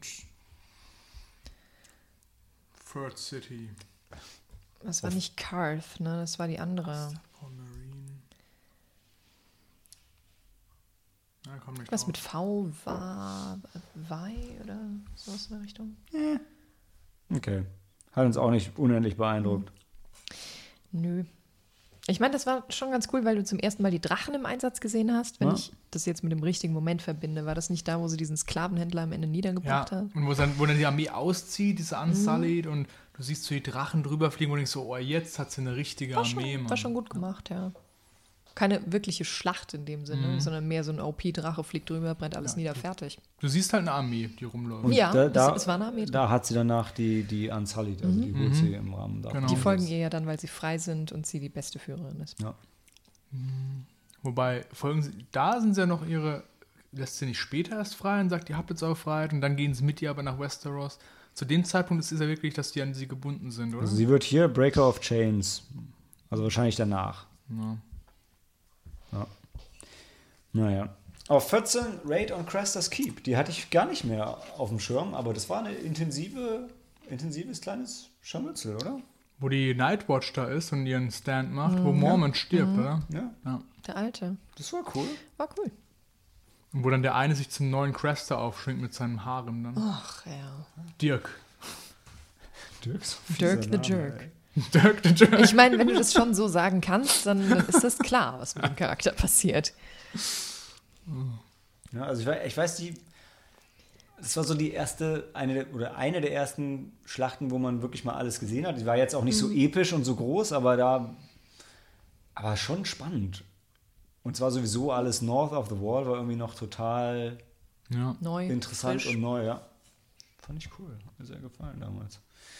Ja, und Platz 15 ist Assault on Dreadford. Hm. Ja, Season 4, Episode 6. Salt on Redford, das ist, wo, Wo Yara befreit wird. Theon rettet, genau. Ach ja. Okay. Also, ich muss bei der Liste sagen, ich bin nicht sicher, warum es 15 Schlachten sein mussten Ja. für diese Ja, ich Liste. glaube, sie sind wahrscheinlich es 15, sind sind 15 eigentlich mehr so fünf, an die du dich erinnerst. Richtig. Und der Rest war okay, aber ich hätte es jetzt nicht als epische Schlacht bezeichnet oder wahrgenommen. Sie, auch sie, so. sogar sie sagen auch in ihren Antworten teilweise, this one was not epic, obwohl eines der vier Be Bewertungen Epicness war quasi. Mhm. Äh, ja, aber das waren einfach die, die erinnerungswürdigsten. Aber ja, bin ich, bin ich total bei dir. Ich glaube, Ja, und Ob- ich finde, jede Liste, wo Battle of the Whispering Woods nicht drin vorkommt, die ist nicht wert, überhaupt drüber zu sprechen. Das ja? ist schon irgendwo richtig. Ne? Ich meine, wir haben die Battle of the Whispering Woods nie gesehen. Ja. Aber die hatte einen strategischen, enorm hohen Richtig. Stellenwert. Ich meine, Die ganze Sache mit Jamie und Brienne wäre nie ins Rollen gekommen ohne Whispering Woods. So. Jamies Redemption Arc wäre nie in Gang gesetzt worden. Und auch irgendwo Robs Ende. Ja. Das wäre alles komplett anders ausgegangen ohne diese eine Schlacht. Insofern, da das auch eine ist, die dir einfällt, ohne dass du sagst, was war das noch gleich, finde ich, zeigt schon, dass die eigentlich recht wichtig war. Aber klar, wenn du es nicht gezeigt hast, ist es dann wirklich passiert. Aber ich glaube, Dan ist ja auch deshalb in Erinnerung, weil ich weiß, er hat damals noch ganz, ganz stolz auch erzählt, ey, die haben verstanden, wie man bei so einer Fernsehserie das Ja. Budget einsetzt. Ja, indem sie geschickt das, was sie Stimmt. nicht zeigen, halt erzählen, Ja. aber es passiert trotzdem. Und das ist ja auch durchaus clever. Und ich meine, wer weiß, hätten wir den Battle of Winterfell erzählt bekommen, wäre vielleicht auch nicht so dumm. Vielleicht, ja. Ja, aber ich meine, so wie sie passiert ist, hätte die Erzählung gelautet, ja, ich bin auch nicht ganz sicher, wie wir das überlebt haben. Ja, doch, er hat gesagt, ey, die Erzählung ist wahrscheinlich, wir haben dem, wir haben dem, wie heißt der, dem Night King? Night ich King. will immer Night Witch King. King of Angmar sagen, aber das ist eine andere Serie. ja, anderes Ähm, Ding. wir haben dem eine Falle gestellt und dann And haben wir ihn gekriegt. Somehow it worked. Ja, vor allem, das war alles genau so Ja. durchgeplant. Genau Deshalb ist ja so. auch keiner gestorben. Das ist schon richtig. Im Nachhinein hätten die das komplett anders erzählt. Ich meine, wir sind hier in der Mittelalterkultur, die daraus einen riesen Epos gemacht hätte, Mhm. das noch für die nächsten 20 Generationen erzählt hätten und ein Lied drüber geschrieben. Und ich meine, wir wissen ja auch, obwohl sie, es wird ja am Anfang erzählt, sie hätten die Hälfte ihrer Armee dabei verloren, aber wir sehen ja ganz klar, dass das nicht stimmt. Die Armee ist sogar größer geworden in der Schlacht, ja. Also eigentlich, sie haben, wahrscheinlich haben sie noch Untote rekrutiert, also wieder, Ja. sind wieder lebendig geworden. Das ist ein bisschen wie bei Sailor Moon, wo du die am Ende zurückverwandeln kannst. Das, das war auch das nächste, oder? Wo wir ganz klar sehen, dass da alle sterben in der Schlacht. Alle, wirklich. Und dann im nächsten heißt, oh, how did we did lose half. Ja, die Hälfte der Dothraki sind tot. Und du siehst genau, es kommen nur drei zurück. Die hängen halbtot auf den Pferden. Und das sind die einzigen, die zurückkommen. Und Ja, dann, aber dann noch willst mal, du mir erklären, dass im Nachhinein noch wirklich die anderen 200 oder so die haben sich verritten, die kennen sich nicht aus im Norden. Nee, die waren klug und sind nicht losgeritten. Und sie haben ja, du, Die haben vorher nachgedacht. Du siehst aber auch zwei Folgen später, dass sie nicht mal die Hälfte verloren Mhm. haben, sondern es sind ja noch viel mehr, die dann Ja. wieder zurückgekommen sind sogar. Die, was das war, die Nachhut, die von Essos rübergesegelt ist. ja, richtig. Ich, vielleicht war das auch echt so, als sie dann, als einmal quer, quer durch Westeros sind, sind überall so Leute gekommen, ey, ich bin auch das Raki, ich, ich reite mit und ich bin Unsullied übrigens, war schon immer impotent. Das Ey, ist- weißt du, das ist so ein bisschen wie ein Stormtrooper. Am Anfang waren es halt alles Klone und später stehen die da und unterhalten sich über das neueste Speeder-Modell, weil es halt einfach Rekruten sind. Ja? So ist es abgelaufen. Nur die hatten halt eine Rüstung, also da fällt es nicht so auf. Der Punkt ist, also wir kommen noch auf Rassismus in Game of Thrones, aber die Dothraki und die Unsullied, die sind halt schon sehr distinctive, dass diese Art Mensch in Westeros wenig zugegen ist. Ja? Also es fällt schon auf Westeros ist sehr Weiß. homogen und weiß. und männlich. Und männlich und in der Regel über 30. Ja, aber das ist sich. Das ist halt so. Bis zum Ende der Serie dann nicht mehr. Wenn man, Auch, auch interessant bei so einem Land, was so von Krieg geplagt ist, dass hauptsächlich Men in their Prime noch übrig sind. Ja, erstaunlich, ne? aber so war es zu unserer ganzen Geschichte im Mittelalter. War ständig Krieg, ständig Men in der Prime.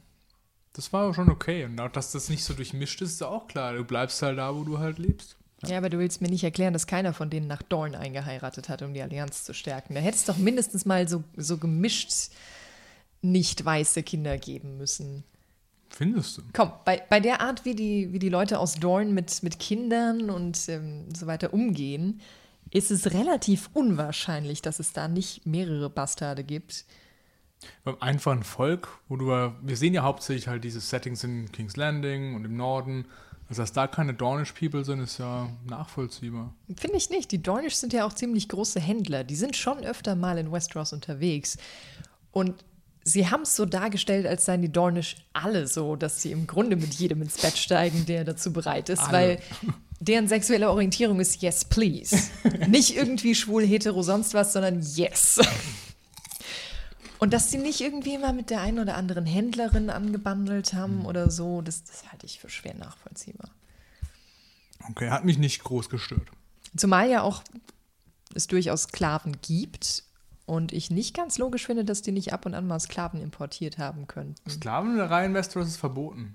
Deswegen, natürlich, das ist absolut verboten. Deswegen ist ja auch ähm, Jorah Mormont verbannt worden. Klar, aber sie hätten es ja ein Hausmädchen nennen können. Die sind ja definitiv nicht verboten.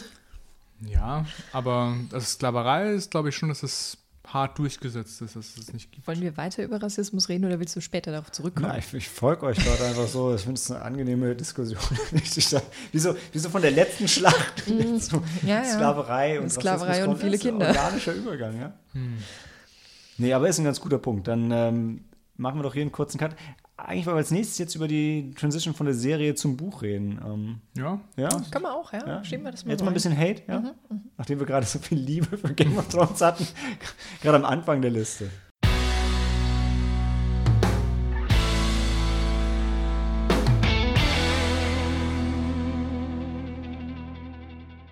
Die Serie und das Buch.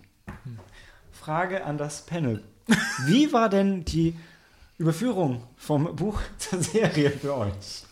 Also ich fand es super. Am Anfang war das wirklich, dass die Serie das so gemacht hat, dass sich sehr eng gehalten hat an die Buchvorlage und dass du einfach nur mehr Informationen hattest, ähm, wenn du die Bücher gelesen hast und ähm, dass du teilweise rechtfertigen konntest, hey, die konnten aus Budgetgründen bestimmte Sachen nicht zeigen. Du konntest einfach wirklich sehr gut nachvollziehen, warum sie gewisse Änderungen vorgenommen Ja, haben. genau. Und ich fand, gerade in den Anfangsstaffeln hatten diese Änderungen auch noch durchaus ihren Wert. Dass du einfach gemerkt hast, okay, hat beides für sich einen guten Punkt. Ich kann verstehen, warum sie es Mhm. anders gemacht haben. Ich finde beides okay. Die haben ja auch Charaktere zusammengelegt, wie zum Beispiel den Jorah Moment. Jorah Mormont und die beiden Bastarde von ähm, Robert, dass dann Gendry und der andere dann einer geworden sind. Kam noch ein anderer überhaupt vor? Ja, in den Büchern auf jeden Fall. Gendry ist doch in der Serie der, wo diese bei Melisandre ist. Das ist aber Ja, ja. in ähm, den Büchern ein anderer Typ, ein ganz anderer Charakter. Ah, richtig, ja gut. Gendry also ist die ganze Zeit. zu viele Kinder. Genau, Gendry ist die ganze Zeit bei dieser Brotherhood und da fand ich es auch nachvollziehbar, dass du nicht noch mehr Charaktere einführst. Das haben sie ja öfter gemacht, dass die Leute praktisch zusammengelegt haben. Das fand ich, glaube ich, den Unterschied zwischen den Büchern und, den, und der Serie, den ich am besten umgesetzt fand. Einfach, dass du weniger Charaktere hast in der Serie. Denn das hat mich gerade gegen Ende, also im vierten, fünften Buch, richtig genervt, dass du dann irgendwann auch den Überblick verlierst, so wer ist das jetzt, warum soll der mich interessieren, wo eiert der rum? Dieser ganze Charakterbogen mit dem Young Griffin. Ich war so dankbar, dass sie den entsorgt haben, weil mich hat der Charakter nicht interessiert, mich hat die Story nicht interessiert. Eigentlich wollte ich wirklich mal mitkriegen, dass einer von den anderen seinen Hintern hochbekommt. Fand ich okay. Genervt, so weit würde ich nicht gehen, weil Martin es ja immer so gemacht hat, er hat halt dann immer neue Charaktere eingeführt, wenn er der Perspektive auf irgendeinen Landesteil gebraucht hat, wo er halt was erzählen wollte. Ich bin nur bei dir, dass ich eigentlich wissen wollte, wie geht es mit meinen geliebten Charakteren weiter und ich wollte nicht schon wieder einen neuen Charakter eingeführt bekommen. Aber dann, sobald er drin war, dieser Arc mit Dawn hat mir in Büchern ganz gut gefallen. Also Dorn gebe ich dir recht, äh, aber wie gesagt, den, den Young Ja, Griff-Bogen bei überhaupt nicht. Den fand ich unnötig. Jetzt Und nicht gebraucht. Vor allem, George da war's- Martin? da war es halt so, da hat jetzt noch einer überlebt und noch Richtig. ein Targaryen. Wie, wie können die so viele Cousinen und Cousins haben? Das ist wirklich nicht realistisch. Nein, aber Martin hat, glaube ich, irgendwann mal selber gesagt, es gibt zwei Sorten von Autoren, nämlich die, die quasi alles wachsen lassen und gucken, wie sich das entwickelt und die, die planen. Und Die er selber sei halt Gärtner. kein Planer. Gärtner- Das Gärtner- merkst du. Ja. Da wächst halt einfach irgendwas zwischendurch und du denkst dir, okay, hätte der Garten das wirklich gebraucht? Eigentlich nicht. Und dann ist er aber auch so ein schlechter Gärtner, dass er dann nicht beschließt, okay, wir rupfen das raus, das macht die Optik schöner. Äh, Aber wo du das gerade sagst, so ein Stück weit ja schon. Ne? Also meinst Mhm. du, am Ende ist das Sterben lassen von vermeintlich wichtigen und liebgewonnenen Hauptcharakteren wirklich eine smarte Plot-Device von ihm oder eher aus der Not geboren, dass gesagt hat, boah, ich habe jetzt so viele Charaktere, das sind einfach langsam zu viele. Ich sollte mal hier und da was abschneiden. Nee, ich glaube tatsächlich, das hat sich ergeben für ihn organisch aus der Geschichte. So wie die Charaktere sich entwickelt haben, ist es für ihn logisch, dass die an einem gewissen Punkt sterben. Wo es nicht dem typischen Fantasy, ähm, also dieser, diesem Schema folgt, sondern tatsächlich realistischerweise so passieren kann. Das Einzige, was nicht realistischerweise passiert ist, ist, dass irgendeiner an einer vollkommen bescheuerten Krankheit gestorben ist. Aber ansonsten war wirklich alles dabei. Gut, gab's, ihr habt schon tatsächlich ein paar Sachen angesprochen, glaube ich, aber gab es euch auch Punkte, die jetzt in der Serie besser waren als im Buch? Ich glaube, du hattest gerade schon gesagt, ein bisschen weniger Charaktere war gut. Hm, muss ich überlegen. Ich glaube halt generell für mich war es, aber das liegt dann eher am Medium, war es in der Serie halt noch ein bisschen mh, leichter teilweise dem Ganzen zu folgen, aber was auch dafür spricht, dass sie es halt schon ganz gut runtergedampft haben. Ne? Ähm, weil, also was, was mir halt oft auffällt bei Serien ist, wenn ich hinterher anfange drüber zu reden, ich weiß gar nicht, wenn es gut gemacht ist, ich weiß gar nicht, wie die nochmal alle hießen, aber ich weiß, Hm, wer ja. was macht. Also du siehst die Leute, was, ah, okay, das ist der und der, der macht Ja. das und das. Wie hieß der noch? Keine Ahnung, wo kam der noch her? Weiß nicht, aber der ist mit denen da zusammen und so. Ich fand, die haben schon, also initial haben wir auf jeden Fall die, die Komplexität des Buches wirklich gut runtergebrochen, sodass man dem, dem folgen kann. Was ich besser fand an der Serie war, dass es halt weiterging. Also, weil ich halt Das die Bücher, sowieso, ich wollte ja. unbedingt wissen, wie geht die Story weiter und bei der Serie war es irgendwann echt an dem Punkt, wo du gemerkt hast, hey, jetzt geht es endlich mal weiter und jetzt ist Tyrion bei Daenerys und hey, ist super. Das hat mich schon gefreut. Also, ja. Ich finde, die Serie hatte halt auch nochmal die Möglichkeit, du interessierst dich viel mehr für die Charaktere, wenn du sie sehen kannst. Du musst halt nicht die ganze emotionale Arbeit selber erledigen, dass Ja. du dich in den Charakter hineindenkst und reinfühlst. Du kriegst ihn präsentiert, du kannst reagieren auf das, was du gezeigt bekommst. Und wenn du einen Charakter siehst, der gut gespielte Emotionen darstellt, wenn du die Freude siehst, die die Charaktere haben, die Leiden, die die durchmachen, da fühlst du einfach ein bisschen anders mit als im Buch, wo dich zwar auch die ganze Sache berührt, siehe Red Wedding, aber wo du schon noch einen gewissen Abstand hast, dadurch, dass du es aktiv selber dir vorstellen musst. Was, also ihr habt ja beide gesagt, ihr hattet zuerst die Serie gesehen. Nee, Dan, du hast zuerst Nee, ich hab gelesen. zuerst die Bücher gelesen. Hat zuerst die Serie gesehen. Ich habe zuerst die Serie gesehen. Dann, dann fangen wir vielleicht da mal mit dir an. Dan, inwieweit hat denn die Serie für dich so den Look getroffen, den du im Kopf hattest, als du es gelesen hast? Also von Charakteren her, die stellt es ja oft sehr anders vor, das ist ja ganz klar. Aber ich fand vom ganzen Setting, wie die Welt aufgebaut ist, von den Schauplätzen, war super gemacht. Also es hat es wirklich für mich rübergebracht, so wie ich mir das vorgestellt habe. Also oder man kann es auch nicht so genau beschreiben, aber ich fand, ich war sofort in der Serie drin, habe mich in diese Welt reinversetzt gefühlt. Also würde würd ich für mich auch so unterschreiben. Auch von, ich wollte sowieso noch auf Production Value zurückkommen. Ich meine, am Ende waren wir bei ungefähr 10 Millionen pro Folge. Da haben sie auch sehr aktiv mitgeworben, ah, die teuerste Serie, bla. Und jetzt mittlerweile geben sie die Game of, äh, Quatsch, die Game of Thrones, die Herr der Ringe-Serie und die Star Wars-Serien in Auftrag, die alle ähnlich und teurer sind, wo jetzt mittlerweile so 100 Millionen für eine Staffel relativ normal sind. Aber damals war das halt noch wirklich neu, weil sonst hast du ja Fernsehserie mit Shot von links, Shot von rechts, dann Shot mit beiden Charakteren und dann gibt es halt einen Dialog. Und ähm, hier war schon alles sehr anders und ähm, was ich cool fand vom Production Value, was man gemerkt hat, und Dan, das hattest du auch ganz früh angesprochen, das war mir sonst eigentlich nur von Anime-Serien so bewusst, dass sie ihr Budget auch auf die ganze Staffel intelligent verteilt haben und sie gesagt haben, hey, wir wissen, wir haben in Folge 9 eine große Schlacht. Das heißt, wir müssen Folge 1 bis 3 machen wir ein bisschen günstiger und heben das Geld auf, weil in Folge 9 buttern wir das rein. Das gibt es bei Anime-Serien oft, weil du kannst da halt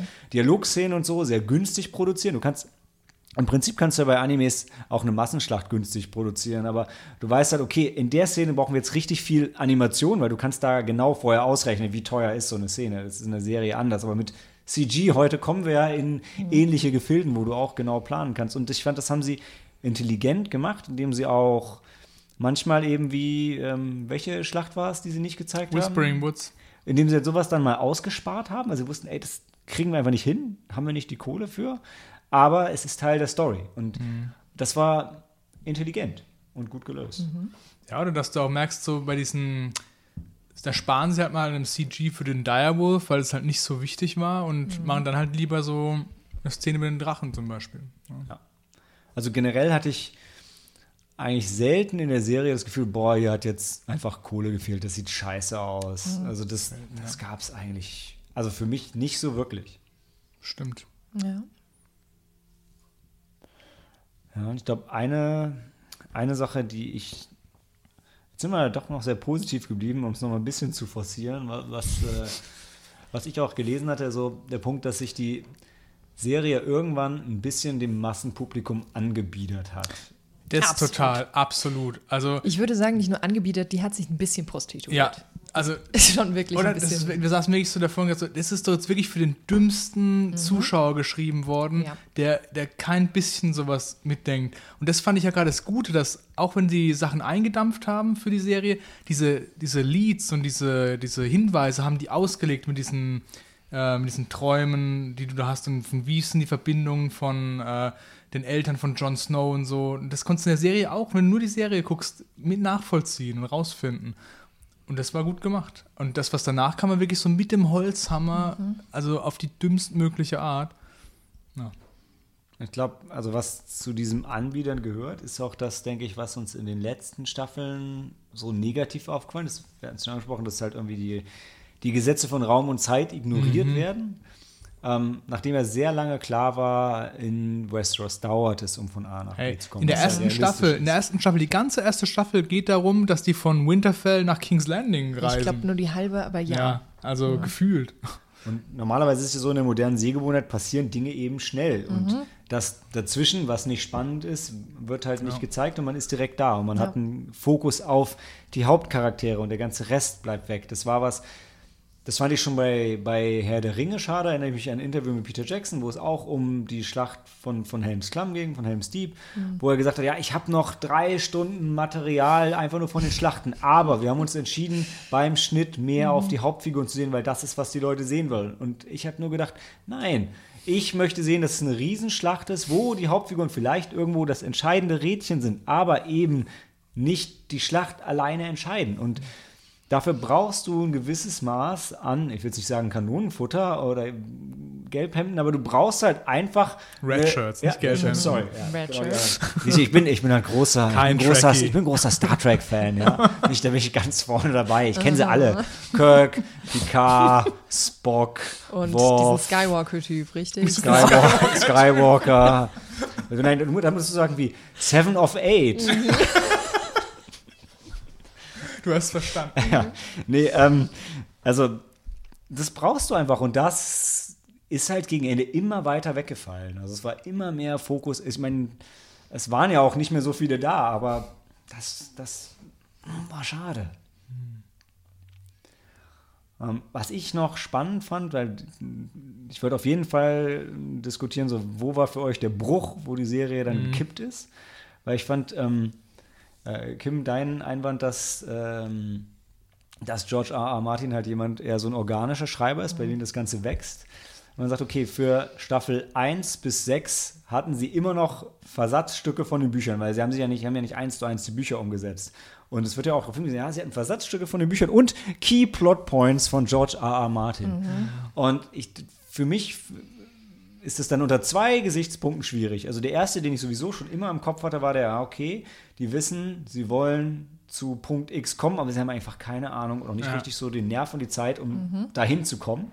Und der nächste Punkt, wenn du so sagst, ah, George R. R. Martin schreibt eher so organisch, vielleicht weiß er auch noch gar nicht so genau, wo er am Ende hinkommt und hätte sich das selber auch noch anders überlegt auf dem Weg dahin. Wobei wär- ich, sorry, Das wäre ehrlich gesagt meine bösartige Vermutung, dass George R. R. Martin halt so ein paar Dinge in den Raum schmeißt, den Writern überlässt, wie sie da hinkommen und am Ende überlegt so, okay, fand das Publikum das gut, ähm, dann mache ich das vielleicht, wenn ich die Bücher doch nochmal schreibe, anders. Aber interessiert ihn sein Publikum? Ich weiß es ehrlich gesagt nicht.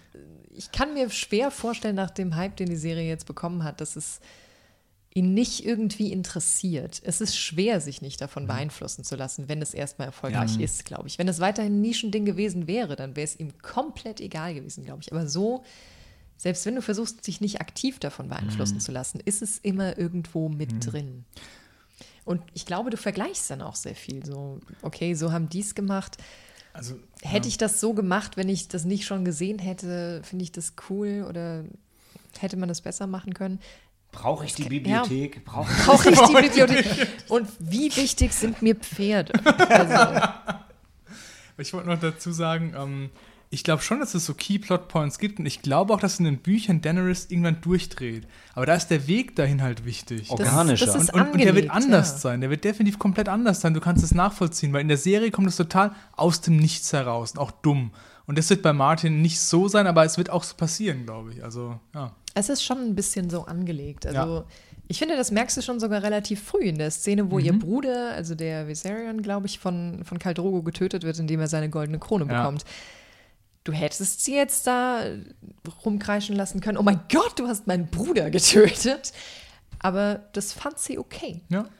Das war schon irgendwie so angelegt, dass ihr Charakter so in beide Richtungen gehen kann. Und sie lässt ich glaube, das war nicht so diese kindliche Genugtuung, Ihr sondern Bruder hat sie aber auch scheiße behandelt. Ja, ja, Also aber war ich, halt ich glaube nicht, dass das so, ja, hast- du hast du hast nicht recht. gehauen, jetzt hau ich zurück, sondern das war wirklich so ein bisschen vom Charakter schon angelegt. Sie lässt ja auch Leute hinrichten, unschuldige Leute, in Marine Ja. zum Beispiel, nur weil sie halt Die- zu den Familien gehören. Genau. Und da, da merkst du schon, oh, das ist schon grenzwertig oder das ist schon über die Grenze drüber und das kann nicht gut gehen und das finde ich schon gut angelegt für so einen Mhm. Charakter. Aber in der Serie wird sie als die strahlende Heldin ja eher dargestellt und immer, Lange. immer wenn sie Leute tötet, verdienen dies. Mhm. Ja?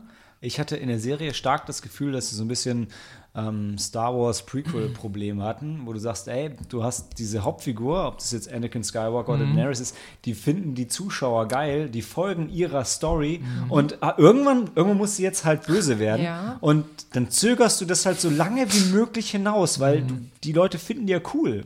Und dann wird es halt scheiße, weil dann, dann wird es halt innerhalb von einer Folge oder zwei Folgen oder in 15 Minuten bei Star Wars, wo es dann halt eben einfach jetzt passiert, weil ja, sonst kommen wir nicht an das Ende, sonst, sonst wird er nicht Vader und sonst, sonst, ähm, sonst wird sie nicht verrückt und äh, brennt die Stadt nieder. Ich habe mich tatsächlich gerade darüber nicht bei Game of Thrones, sondern in einer anderen Serie mit einer Freundin unterhalten. Breaking Bad macht es im Grunde genauso. Das präsentiert dir einen Charakter, den du am Anfang total sympathisch findest und dann folgst du methodisch dessen Verfall. Du siehst den Niedergang eines Charakters. Und das hättest du bei Daenerys auch machen können. Mhm. Das wäre die bessere Variante gewesen. Dafür hättest du ein bisschen mehr Zeit gebraucht. Du hättest sie immer noch als guten Charakter dastehen lassen können. Du wärst ihr wahrscheinlich immer noch ein bisschen sympathisch gewesen, weil bis zum Ende findest du es ja auch noch relativ okay, was Walter White da macht. Das hättest du bei Daenerys gut halten können. Bis zu dem Punkt auf no, no Return, wo du dann merkst, okay, jetzt, jetzt muss sie wirklich böse werden. Aber irgendwie war die Serie da, glaube ich, ich weiß nicht, ob sie einfach den Moment verpasst hat oder ob sie sich dachten, hm, machen wir das wirklich? Ich weiß nicht, woran es nicht gehangen hat, wo, also woran es gehangen Mhm. hat, aber das fand ich zu überstürzt und zu unglaubwürdig dann auch. Zumal, und das ist Kim, weil Jon Snow sie zurückgewiesen hat. Das ist ja. richtig, sie ja. war einfach verletzt. Wir wissen einfach, was das mit Frauen macht, wenn sie von Männern verlassen Genau, werden. ja. Das geht nie gut. Das geht, ja, Weil Frauen sind ja auch so eher so willenlose Geschöpfe. Ja, Das ist jetzt der Und- Disclaimer ans Publikum. Wir reden von Ironie. ja also Frauen eher sind ja so willenlose Geschöpfe. Absolut. Und die sind, die, denen ist halt nur wichtig, was Männer über sie denken und sagen. Und Das ist schon gut, dass du mir das sagst, Daniel. Sonst hätte ich das jetzt nicht gesagt. Das hättest du auch nicht, der wäre dir gar nicht gekommen. Wäre ich gar nicht Kein gekommen. Gedanke. Nein. Also all diese guten Gedanken, die weiß ich jetzt auch nur, weil mir andere Männer sie verraten. Also hast du ja auch zwei Soufflösen hier neben dir. Exakt. Diese ganzen Also, intelligenten Dinge, die du die ja, ganze Zeit sagst, ja. die kommen ja aus dem Off. Wir dachten, Nee. wir brauchen etwas mehr Frauenquote, aber die Jungs haben mir Gott sei Dank gesagt, was ich vorher sagen muss. In jeder Pause, logisch. Mhm. Oder Nein, okay, genau andersrum. Zurück zum Ernst. Ja. Also auf jeden Fall finde ich, das Breaking Bad ist tatsächlich ein, ein echt gutes Beispiel, wo genau das gut gemacht wird und man eben Mhm. dem Charakter mit Brian Cranston halt bis zum Ende folgt und es cool findet.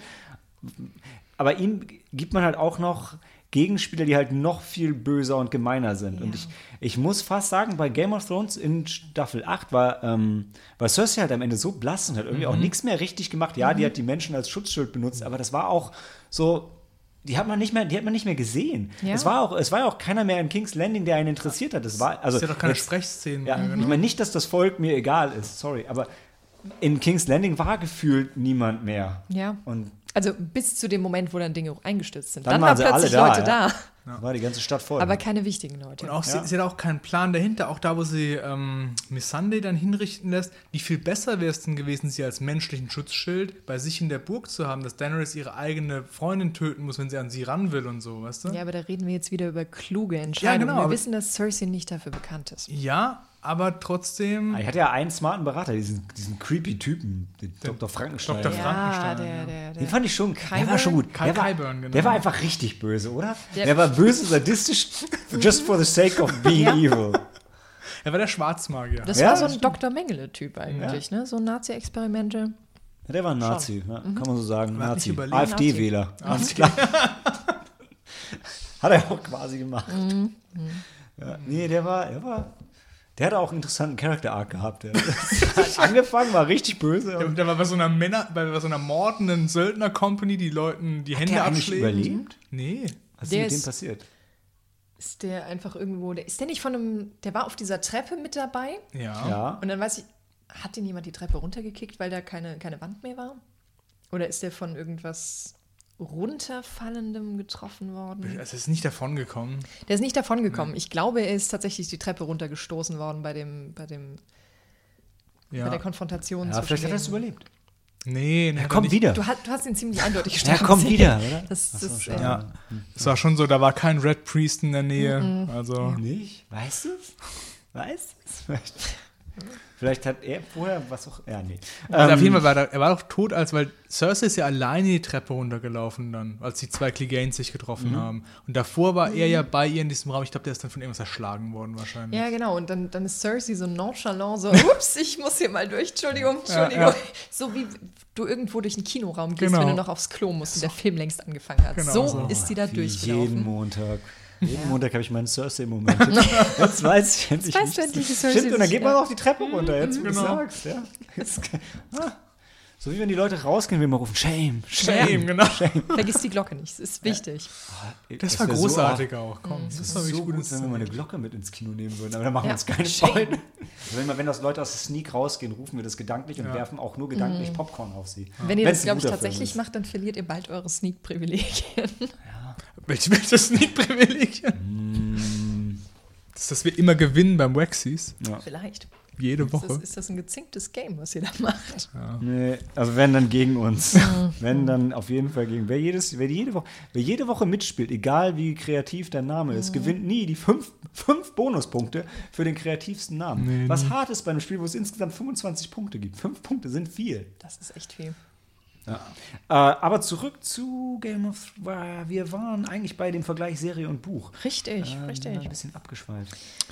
Aber ich glaube, ja, wir, genau, wir wollten gerade sehen, wo, wo es den Bruch gab. Weil Daniel Ja, meinte zumindest, er konnte genau den Punkt festmachen. Ja, also das erste Mal gebrochen ist für mich wirklich in Dawn, wo ich gemerkt habe, hey, da haben sie jetzt keine Vorlage mehr, die machen was eigenes und es ist richtig scheiße. Aber zu dem Zeitpunkt war ich noch richtig positiv und habe gedacht, die reißen es schon noch rum, das war jetzt so ein Aussetzer und ich habe versucht, das zu rechtfertigen. Aber alles, was danach kam, wo die selber ohne Vorlage machen mussten, hast du gemerkt, nee, das ist so ein generischer Bullshit. Ich glaube, Dorn war auch der Moment, der mich rausgerissen hat. Du hast eigentlich schon das Potenzial, recht interessante Charaktere einzuführen.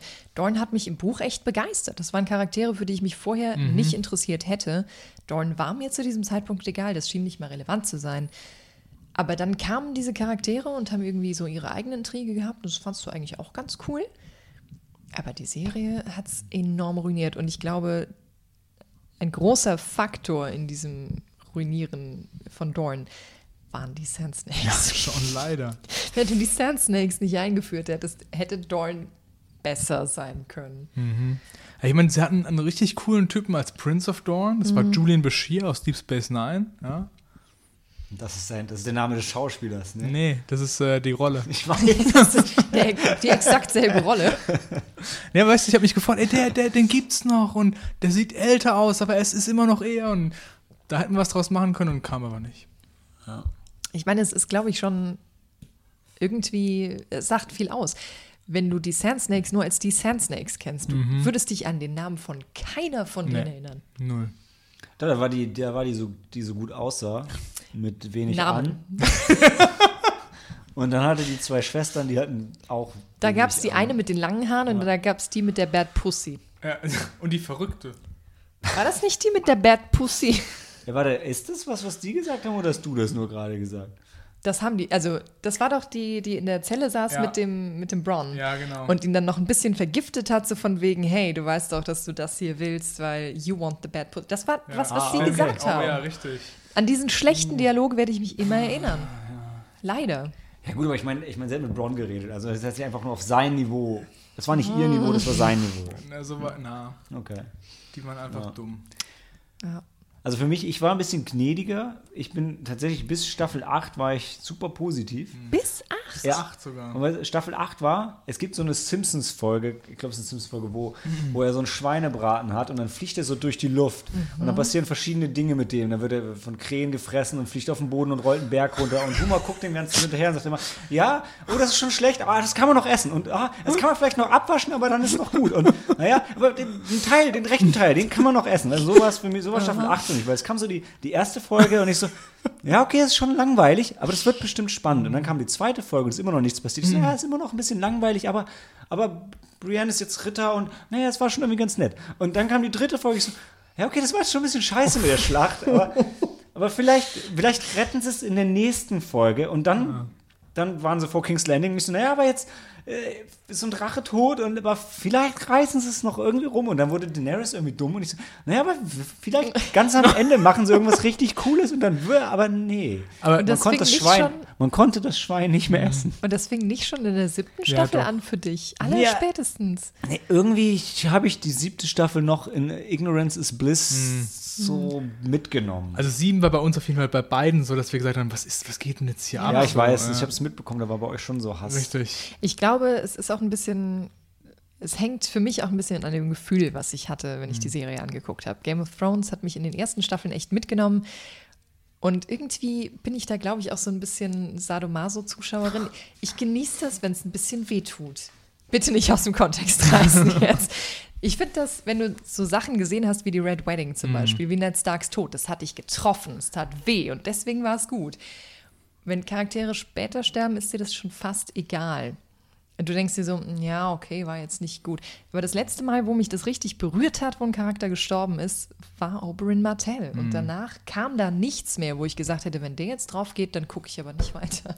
Du konntest vor allem das Kommen sehen und immer später sagen, der Charakter war halt so und das hat sich entwickelt und du konntest auch wirklich Sachen vorhersehen und mitdenken. Und später bei sieben und vor allem bei acht war es total random, was wir auch schon öfter gesagt haben. Ja, die Charaktere sind am Anfang gestorben an ihren eigenen Charaktereigenschaften. Das ist genau. Rob Stark, der wegen Ehre stirbt. Ja. Das ist Jon Snow, der zum ersten Mal stirbt wegen, wegen Dummheit, wie immer, und, und Schönlingstum und Ignoranz. Und wen hatten wir noch, wer so schön Shay ist zum Beispiel gestorben, weil sie einfach Shay nur ist gestorben, weil sie, weil sie Shay weil ist. sie überleben wollte. Ja, Ja? so dieser, dieser Überlebensdrang, der ihren Charakter definiert, das ist das, was sie umgebracht hat. Tywin Lannister ist gestorben, weil er ein Arschloch war und sich zu viele Feinde gemacht hat.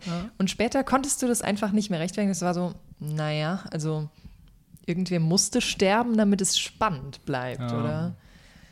Oder weil es halt cool aussieht Oder, wie oder die kleine random Shit, Mormont. oder es sah cool aus, oder es war halt nie so, dass du das noch vom Charakter her aus angelegt gesehen hast. Ich habe gerade noch mal in die Synopsis geschaut. Ich muss leider sagen, ja, ihr habt recht, Staffel 7 war auch schon scheiße.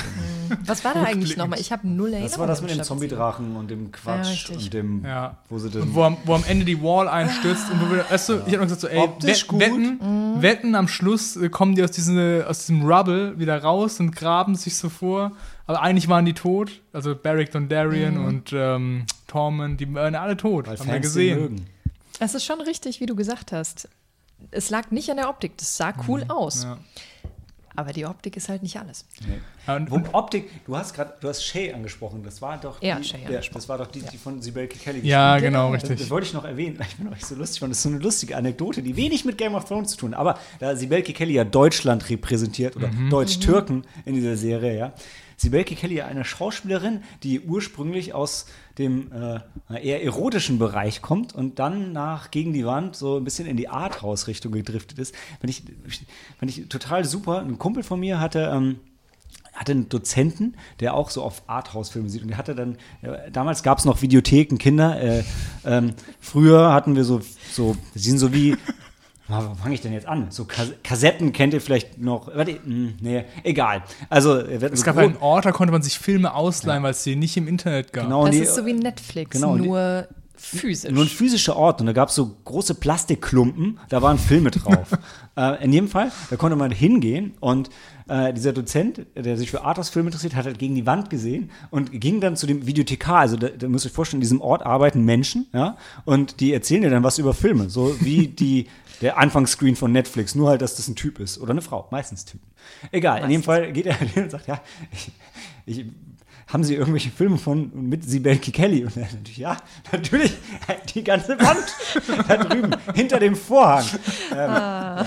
Ah, ja. Aber Sibelke Kelly, ich war überrascht, sie sieht immer noch, äh, oder sah immer noch so gut aus wie äh, also in den Frühwerken. ich weiß nicht, wie alt ist die eigentlich? Oder wie alt war sie zu Anfang dem 30, Zeitpunkt? würde ich sagen. So wie wir. Das sieht man schon noch okay aus. Sie sieht äh, top. Das ist noch das Alter, wo Hollywood dich noch für fuckable hält. Also, definitely. Ja, ja. Als Typ ja noch länger sowieso. Aber ja, ja, als, al- als Typ exklusiv länger, da bist du teilweise bis in die 70er angeblich fuckable. Auch noch, du bist auch immer noch super attraktiv für 20-Jährige, was ein bisschen creepy ist. Das Ja. bleibt so einfach, genau. Ja, aber naja, also in dem Fall, ich, fand- ich hab mich, hatte mich mega gefreut, als die Welke Kelly auf einmal in Game of Thrones aufgetaucht ist. Ich hab gedacht, ja, natürlich, wer denn sonst? Es ist einfach, es passt so gut. Die kann halt Schauspielern und kann gut Sex haben. Die hat auch bei Mhm. Die Männer der Emden mitgespielt, fand ich auch super. Da war sie die Übersetzerin, die die deutschen Soldaten mit durch die Wüste begleitet. Gab das nicht damals so eine riesen Kontroverse, als sie in Game of Thrones dann, so, ich würde mal sagen, hier einen internationalen Durchbruch hatte, weil sie ja als Deutsch-Türkin doch irgendwie noch eine, eine Fangemeinde in der Türkei hat, die dann sehr kritisch war diesen Szenen gegenüber. Ich bin nicht sicher, inwiefern die über ihre vorhergehende Erotikkarriere informiert waren. Aber ich glaube, die waren nicht so happy, dass die Person, die eben eine Deutsch-Türkin repräsentiert, dann ausgerechnet ihre Brüste zeigt. Aber komm, also wenn die Filme akzeptiert haben wie die mega geile Kükenfarm, die verfickte Praxis, Hotel Fick mich gut, Teenie-Exzesse 68, Kesse Bienen, 68? Ich habe bei 50 aufgenommen. Was? 2002 wilde Sexnächte. Übrigens erschienen 2002. Wow. Ich glaube, da gedacht? ist- Tierisches Teenie-Reiten, auf frischer Tat ertappt, Mädchencasting, Sextrip. Und dann kam gegen die Wand. Ja, Ja, gut. ja gute Frau. interessanter Bruch, echt. Ja. Ich fand sie immer gut. ich fand sie auch immer gut. Muss zugeben, ich kannte sie nicht vor Game of Thrones, aber. Aus Die Fand der ich Emden, da fand ich sie Ah, großartig. natürlich, natürlich. Ich habe tatsächlich gegen die Wand zum ersten Mal gesehen. Und dann habe ich ihre Frühwerke nachgeholt. Weil du dachtest, also wenn sie in dem Werk so gut war, Ja, dann müssen wir mal die Wand- schauen, was sie in der ja, Kükenfarm so gegen die. Wand hatte sie auch Sexszenen. Und sie wertet jeden Auf. Film einfach auf. Ja. Ja, also optisch wie inhaltlich. Ähm, wir, ich fand es halt toll, dass jetzt quasi eine deutsche Darstellerin mit dabei war. Hatte mich einfach gefreut. Und ich fand es War auch cool. ein guter Charakter. Ja, ich fand's, ich fand's vor allem einfach cool, sie mal wiederzusehen, weil für mich war es so, so random, dass die auf einmal in Game of Thrones wieder auftaucht, nach Pornos und dann deutschen Arthouse-Filmen, bist du auf einmal in Game of Thrones und ich denke so, ja, da kommt beides zusammen. Auf der anderen Seite, ich glaube, Game of Thrones war ein seltsames Sprungbrett für viele. Wir hatten eben in der Pause darüber diskutiert, wer was danach gemacht hat. Aber bei einigen weiß man, sie haben davor eine große Karriere gehabt, wie Charles Dance und Ned Stark. Also, ähm, na, Sean Bean, Mark Addy Ja. sind ja auch alle bekannt aus den Filmen bisher. Aber wer wohl, glaube ich, überhaupt nicht bekannt war, war Alfie Allen. Das ist der Bruder von Lily Allen, über den sie sich mal beschwert hat, als nur faulenzend auf dem Sofa rumliegend und hat ihm irgendwann mal an den Kopf geworfen, er soll sich einen verdammten Job besorgen. Und der Job, den er sich besorgt hat, war Theon Greyjoy. so aus dem Nichts. Fand ich auch interessant. Also ich glaube, Peter Dinklage ist der, den man jetzt am meisten noch sieht, oder? Ja, ich glaube auch. Da haben vielen Marvel-Sachen damit mitgespielt. In einer. Vielen.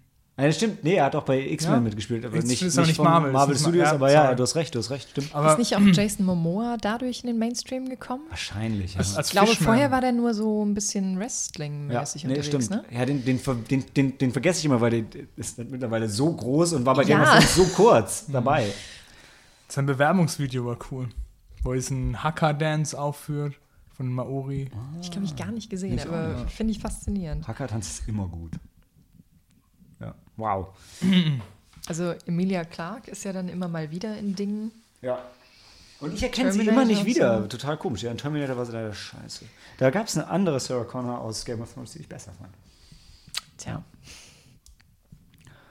Aber, Aber ich glaube, wir lenken ständig vom Thema ab. ja, aber das, irgendwie aber das ist, der Teil, das ist der Teil, der organische. Das? Das ist der organische Teil, den wir nachher nicht rausschneiden, weil er wirklich dazugehört. Wir sind die Gärtner des Podcasts. Mhm. Ja. Die, nein, sag's doch, wie, was sind, wir sind die George R. Martins des Podcasts. nein, so möchten wir uns, oder so möchtet ihr euch wahrscheinlich nicht betitelt sehen in 30 Jahren, oder? Also ganz ehrlich, wenn in 30 Jahren mich als den George R. Martin des Podcasts sieht, dann bin ich, dann kann ich zufrieden sterben. Und ich möchte eigentlich nicht in 30 Jahren sterben. Und du kannst ruhig wir sagen, weil du bist jetzt Teil von dem Ganzen. Ah, ja. das ist schön. Du bist gleichwertiges Mitglied der Gruppe. Mein, ganz, ich gebe zu, noch könntest du die Speicherkarte rausziehen, zerbrechen und, und du wärst safe. Und es wäre, als wäre es nie passiert. Weil wir sind nicht in der Cloud. Aber Dann kann keiner, wenn du später mal berühmt bist, sagen, wie Sibyl Kekeli saß sie Ja, da bei diesem Damals. Und dann, Billig-Podcast. boom, Porno-Podcast. und dann nehmen sie so ein paar Aussagen hier aus dem äh, Wie Zusammenhang. den zum Beispiel, Ja. ich mag, wenn es weht und ich sehe das kommen. Äh, Nicht mal, nicht mal im Rahmen von Game of Thrones habe ich verstanden, worauf du hinaus wolltest, aber am Ende hat sehr viel Sinn gemacht. Ich muss sagen, der Weg dahin war ein bisschen schwierig, aber am Ende fügt sich alles zusammen. Organisch. Organisch. So wie es sein sollte. Ja, gut, ich glaube, ja, von der Serie zum Buch an sich gut, aber wenn sie mehr Buch gehabt hätten, hätten wir auch eine bessere Serie. Da, das ist Ich, wahrscheinlich. ich fand es ist mega spannend auch. Also ich finde es ein cooles Thema. Am Anfang habe ich wirklich für jede Folge mit durchgelesen online, wo sind die Unterschiede zwischen der Folge und dem, was im Buch passiert. Vorher oder hinterher? Das habe ich währenddessen gemacht. Ich habe ja vorher das Buch schon komplett gekannt. Nee, Ich meine, hast du, bevor du die Folge gesehen hast, die Unterschiede gelesen? Oder Nee, nee, nach? danach natürlich. Ich Okay. habe die Folge gesehen und dann wollte ich gucken, okay, ich fand es super und so. Und wo war die Änderung? Da haben sie wirklich, am Anfang war es wirklich so, ähm, da konntest du einzelne Sachen halt benennen, die passiert sind. Und später war es halt so weit auseinander, Mhm. da konntest du es dann nicht mehr tracken. Am Anfang war es halt spannend, so diese Punkte rauszugreifen. Das waren auch oft irgendwie nur sehr kleine Unterschiede. Genau, ne? so Und dann, Nuancen. dann war es immer spannend, weil du spekulieren Ja. konntest, warum ist das ja. unterschiedlich. Das war schon noch gut. Also irgendwas, es war kommt zum Beispiel in Büchern und der Serie geht der Ned ähm, nach King's Landing. Und ich glaube, in der Serie ist es so, dass ähm, er seine Frau versucht davon zu überzeugen, warum er gehen muss. Oder? ja, ich habe so eine vage In den Büchern ist es aber eigentlich so, dass sie ihn dazu bringt, nach Süden zu reiten, die Caitlin. Und dann kannst du auch sagen, hey, die wollten es halt emotional anders darstellen Ja. und okay, kann man kaufen oder nicht. Und da waren es halt so diese Kleinigkeiten, die halt anders waren, aber trotzdem halt jetzt nicht groß was ähm, zerstört haben. Ja, und dann hast du so Unterschiede wie in der Serie gibt es Zombie-Drachen und in den Büchern noch nicht. Aber das ist halt ein bisschen unfair, weil das könnte ja noch kommen. Oh Gott, ich hoffe nicht. Aber ich meine, also dass es einen Zombie-Drachen gibt, ist, glaube ich, auch nicht das Problem. Das Problem ist, wie wir da hinkommen und was dann damit gemacht wird. Ich komme nochmal zu meinem Punkt von vorhin zurück. Ihr geht irgendwie davon aus, dass es noch Bücher geben wird. Ja, fairer Punkt. Ich glaube ehrlich gesagt nicht, dass er das noch fertig schreibt. Ich habe die Hoffnung aufgegeben. Ich bin überzeugt, dass nächstes Jahr A Nächstes Jahr of wirklich. Spring. Ah, naja. Nee, Winds of Winter zuerst, oder? Ja, Ja, Winds of Winter. dann Dream of Spring. Genau, Aber jetzt kommt Jahr ja erstmal seine. Targaryen-Trilogie. Ko ko kommen wir noch drauf, kommen wir noch drauf. Ja, Reden wir noch gleich nach der Pause kurz über den Impact und dann kommen wir auf, was danach kommt. Dann kommt genau das, was Kim gerade schon angedeutet hat.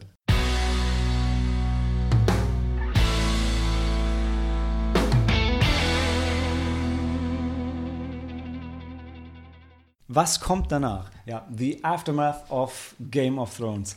Ähm, wir fangen mit dem Einfachen an, in Anführungszeichen, mit den ganzen Büchern. Ich habe mir kurz reingeschaut, weil ich das null im Blick hatte. Also wir hatten ja George R. R. Martins Bücher Game of Thrones, Clash of Kings, Storm of Swords, Feast of Crows, Dance with Dragons. Dann gibt es die Vorgeschichten, hier gibt es die deutschen Titel, Aufstieg und Fall des Hauses Targaryen, Feuer und Blut. Und davon gibt es dann drei Bücher. Der Heckenritter, das verschworene Schwert und der geheimnisvolle Ritter. nee, ich glaube, das ist nochmal ein anderer Oder Teil. nee, warte, die, gehören, die sind ja drin, oder? Ja. Ja, genau. Also die Targaryen, das wird jetzt auch eine Trilogie. Da ist jetzt gerade letztes Jahr, vorletztes Jahr, letztes Jahr, der erste erschienen. Und diese Hedge Knight-Trilogie, das ist nochmal ein extra Ding, was vor ein paar Jahren schon angelaufen ist. Und dann Die Heckenritter. die Prinzessin und die Königin. Das sind Kurzromane, wo ein Roman von George R. R. Martin dabei ist. Ist das dieses Wildcards-Ding? Mhm, das kann sein. nee, das, das Wildcards-Ding kam noch danach, das habe ich ignoriert, weil ich es nicht verstanden Ah, habe. Was okay. ist das Wildcards-Ding? Davon kommt jetzt demnächst ein Die, neues Buch raus. die Wildcards ist so eine Science-Fiction-Serie, ist sowas wie, wie Space 2068, 2063. Weil es auch Wildcards Ja, ist? genau. Okay. Da geht es auch um so Söldner im Weltraum. Okay.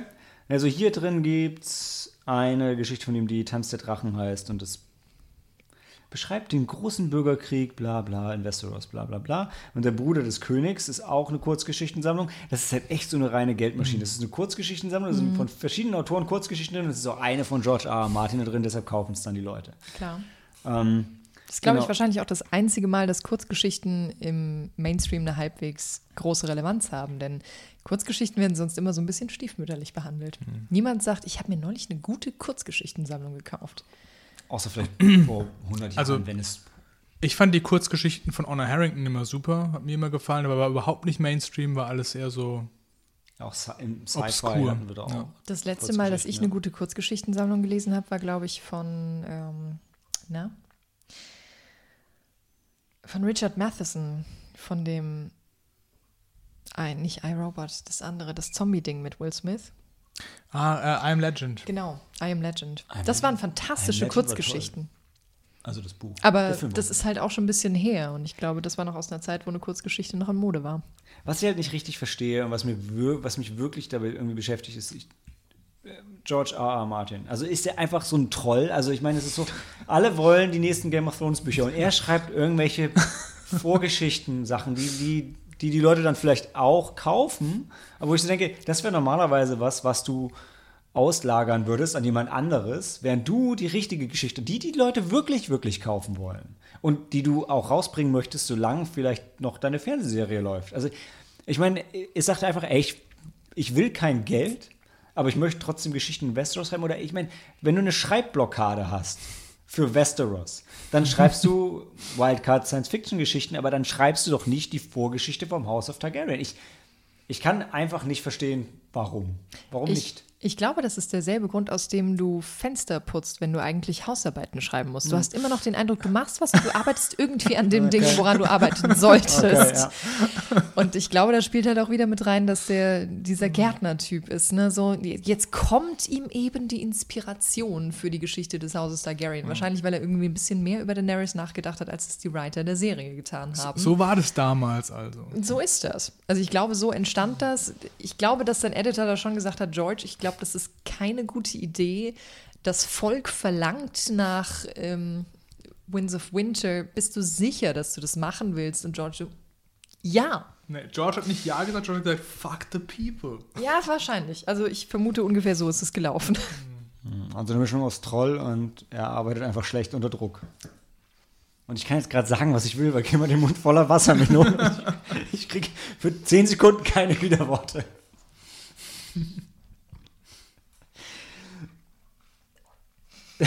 oder, oder für mehr als 10 Sekunden. Ähm, ja, das ist, ich finde es einfach ein bisschen schwer nachvollziehbar. Also ich meine, ähm, es ist ja nicht das erste Mal, also bei, bei Neon Genesis Evangelion war es ja auch so, dass die Anime-Serie zu Ende war und die Mangas kamen danach, aber und konstant, ich bin immer, ich weiß gar nicht, ob der letzte Band mittlerweile draußen ist. Auf jeden Fall, es hat auch ewig gedauert, Jahre, Jahre später. Aber sie, sie kamen halt in einem konstanten, langsamen Fluss und gefühlt bei Game of Thrones, wir haben es schon gesagt, bis auf Dan haben wir die Bücher nicht gelesen, bevor die Serie anfing. Es gibt Leute, die warten schon viel, viel länger auf eine Fortsetzung als wir. Und ich, ich verstehe nicht, wieso. Und, ich, und jetzt, im, im aktuellen Situation, wäre es wahrscheinlich auch wirklich so, dass ich dann auch fast eher sagen würde, ja, geh mal ein bisschen auf Abspann, warte mal, bis der Staub gelegt hat und dann bring halt dein Buch raus.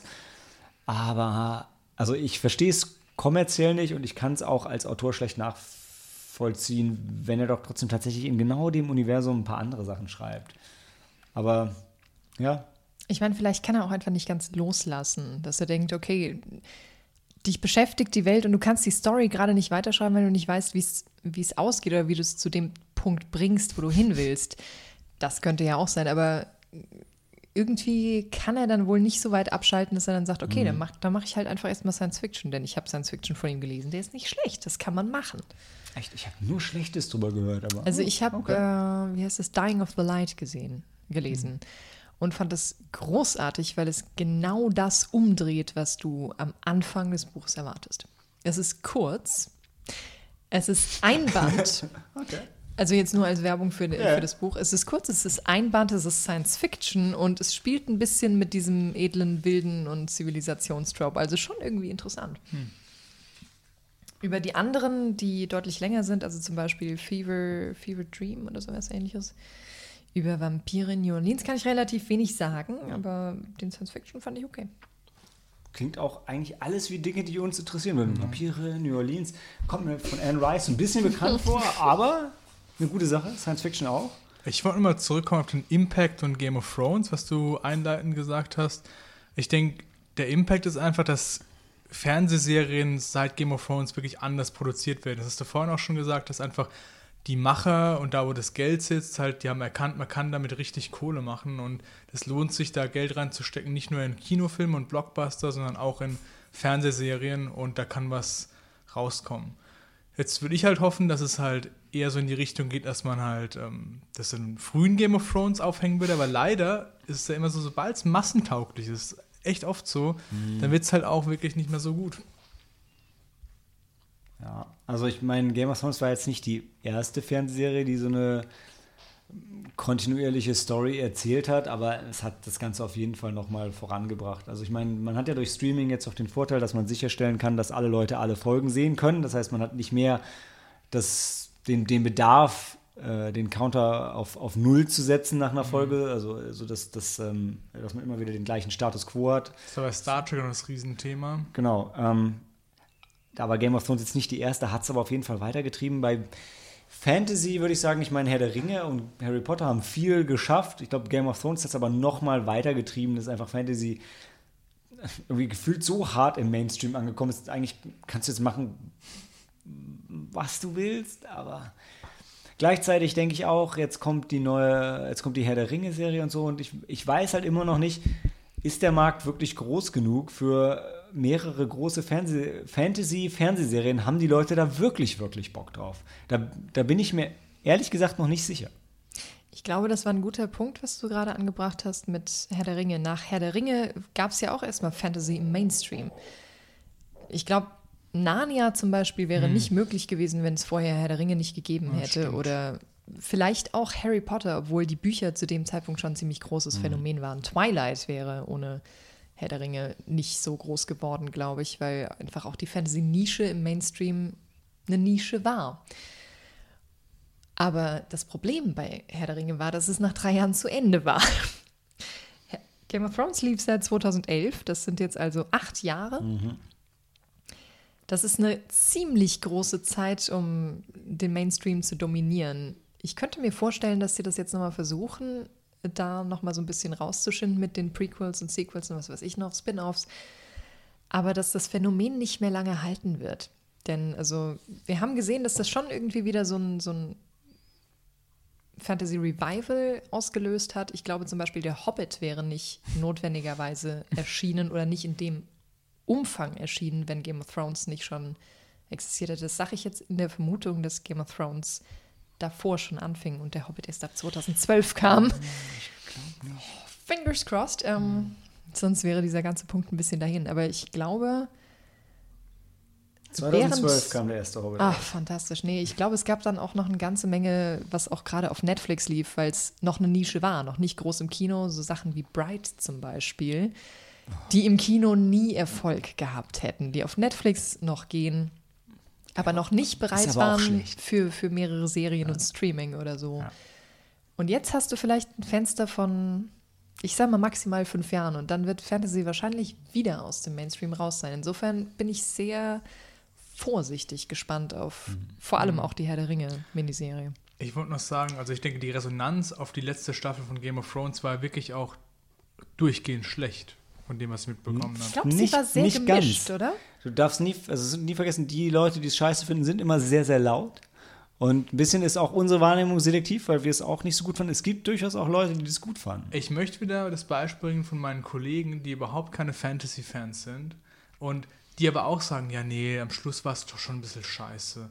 Also das, die greifen auch die Stimmung von diesen lauten Leuten vielleicht auch auf, was du immer wieder hörst. Und ich denke, dass allgemein niemand so richtig mit zufrieden war, wie das ausgegangen ist. Also nicht, niemand kann ja? man natürlich nie sagen. Nee, nee. Klar, ich denke, die Mehrheit war so nicht zufrieden mit dem, wie das zu Ende geführt wurde. Ich glaube halt nur, also jetzt mal, um das ein bisschen, den Bogen ein bisschen weiter zu spannen, äh, Game of Thrones auf der einen Seite und so ein bisschen die, ich würde sagen, die Marvel-Filme auf der anderen Seite ähm, haben das einfach nochmal so viel weiter getrieben. Also wenn, wenn ich jetzt mal äh, zurückdenke, wir sind jetzt ja alle, glaube ich, schon so leicht über 30, äh, als wir jünger waren, ja, da war Science Fiction, Fantasy, Comics, das war mega das Nischenthema. Mittlerweile mhm. braucht man gar nicht mehr darüber diskutieren, dass das Mainstream ist und das allein die Tatsache denn, dass du mit Kollegen auf der Arbeit über eine mhm. Fantasy, über normale ja. Kollegen auf der Arbeit und nicht der eine Typ, Richtig. der irgendwie so ist wie du, ja, mhm. äh, darüber diskutieren konntest. Du bist ja mittlerweile eher außen vor, wenn du sagst, nee, Game of Thrones gucke ich ja. nicht. Nee, Marvel-Filme gucke ich mir nicht an, finde ich scheiße. Ja. Es ist fast unmöglich, Game of Thrones aus dem Weg zu gehen. Ich glaube, so richtig realisiert, wie riesig das geworden ist, habe ich erst, als ich im Bahnhof, ich weiß nicht mehr, Wiesbaden, Frankfurt, Mainz, irgendwo diese T-Online-Nachrichten, die da mhm. immer durchlaufen, mhm. gesehen habe. Und da, ich glaube, das war tatsächlich jetzt sogar in der achten Staffel, dieses, dieses Easter Egg, sag ich jetzt mal in Anführungszeichen, wo in einer Szene Daenerys Starbucks-Becher noch irgendwo zu sehen ist. Also, äh, Das hat es auf die Clarke. Nachrichtendisplays Ja, ja. geschafft. Richtig, Ja, Als genau. wäre Das- das wie musst du dir die mal Twin Tower, ja. Ja, genau. Das ist auf einem Level gewesen mit Fußballnachrichten, Abgasskandal und ich weiß nicht, Koalitionsproblem garantiert. Also so riesig ist das, dass du das direkt neben eine Trump-Nachricht stellen kannst und findest, ja, das hat exakt denselben Wert in der Nachrichtenwelt. Ja.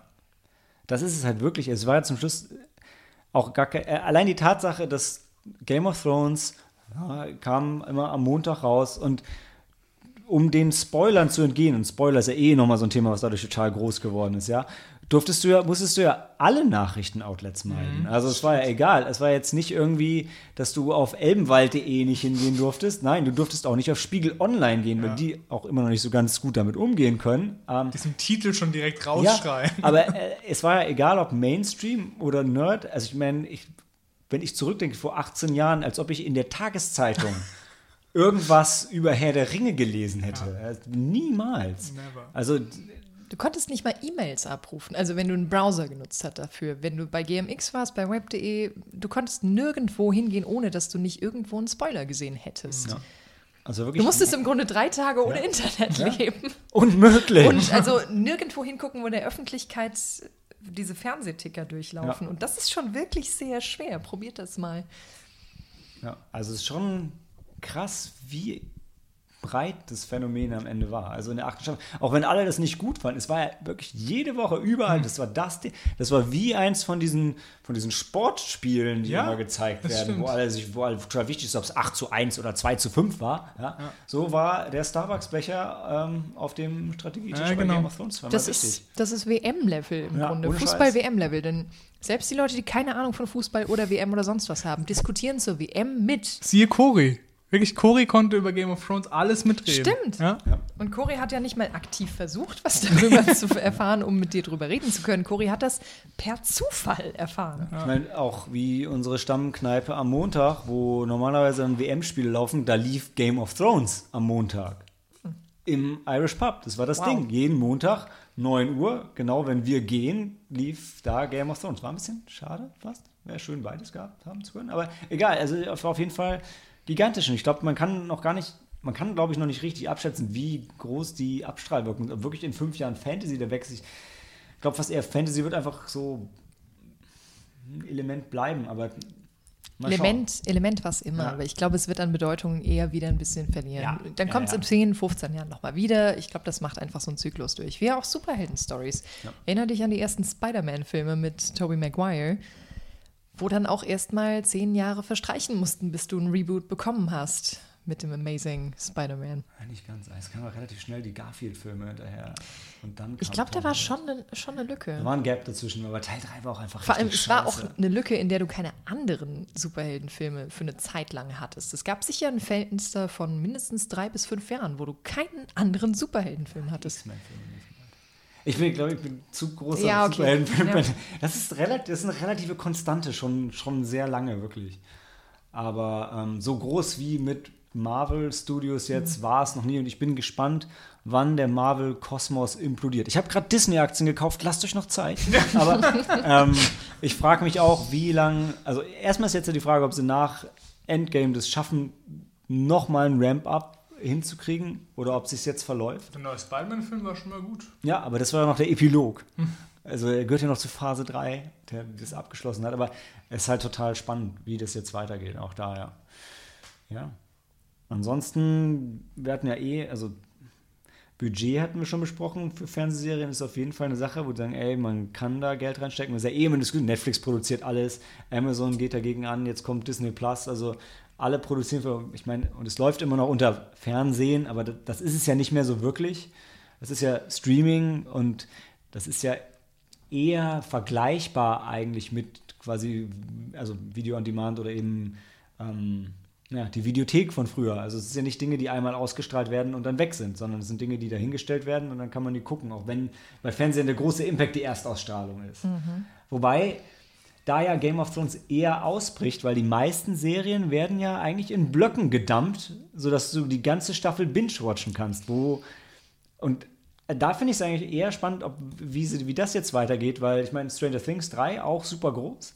Gerade wieder, ja, kommt die ganze Staffel, nicht das wöchentliche Event wie bei Game of Thrones. Stimmt.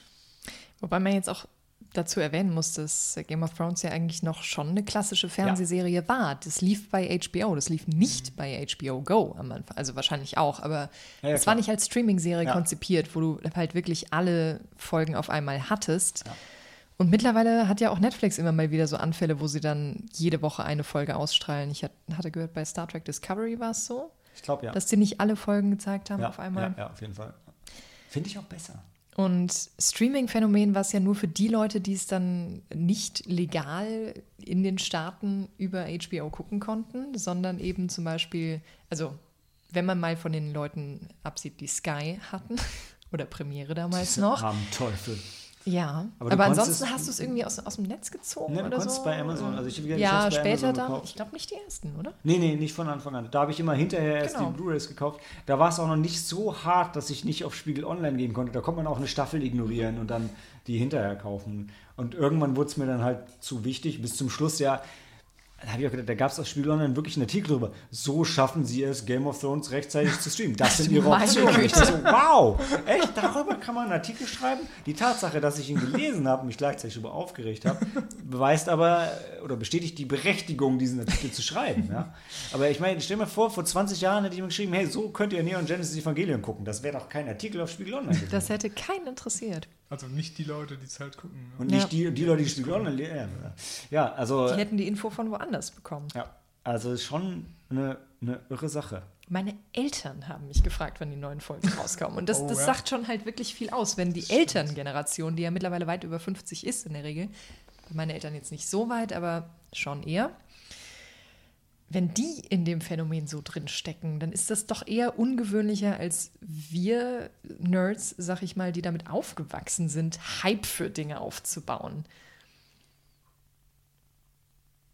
Das war also früher einfach kein Phänomen. Ich glaube, es gab die Star Wars Nerds, aber die waren eine sehr, sehr kleine Gruppe im Vergleich Ja. zu den Leuten, die heute eben Fantasy angucken, weil die, die Fanbase einfach kleiner war. Und die haben sich zwar genauso drauf gefreut, aber es war halt nicht die Menge wie heute. Ja.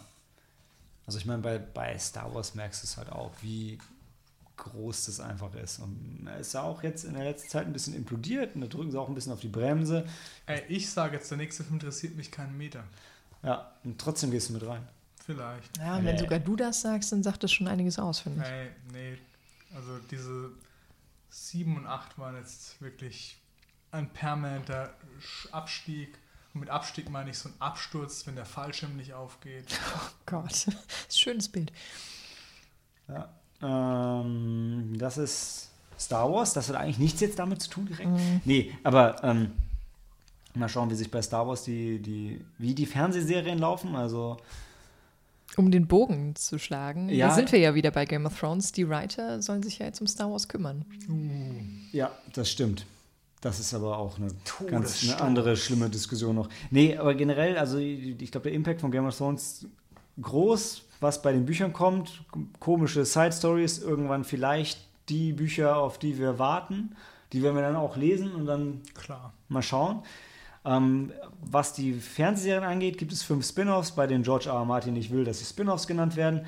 Zu einem gibt es jetzt Details. Das ist Blood Moon und spielt 8000 Jahre vor der Targaryen-Dynastie. Dann ist es ja aber kein Spin-off, dann ist es ja eher ein Prequel, oder? So eine Anlehnung. Eine Anlehnung. Ja. Spin-off wäre für mich, wenn jetzt zum Beispiel Arya ihre eigene Entdeckerserie bekommt. Das wäre für mich ein Spin-off. Ja, weil du meinst, es ist kein Spin-off, weil keine Figuren aus der Hauptserie drin richtig. vorkommen. Weil Ne? früher war ein Spin-off, Angel bekommt seine eigene Serie. Das war sowas. Es wird halt nichts aus, der, aus Ja. dem Original ausgekoppelt, was dann näher beleuchtet Genau. wird. Ja, wobei da es fünf Serien sind, wir wissen noch nicht, was die anderen vier sind. Ähm, Arya auf Entdeckerreise.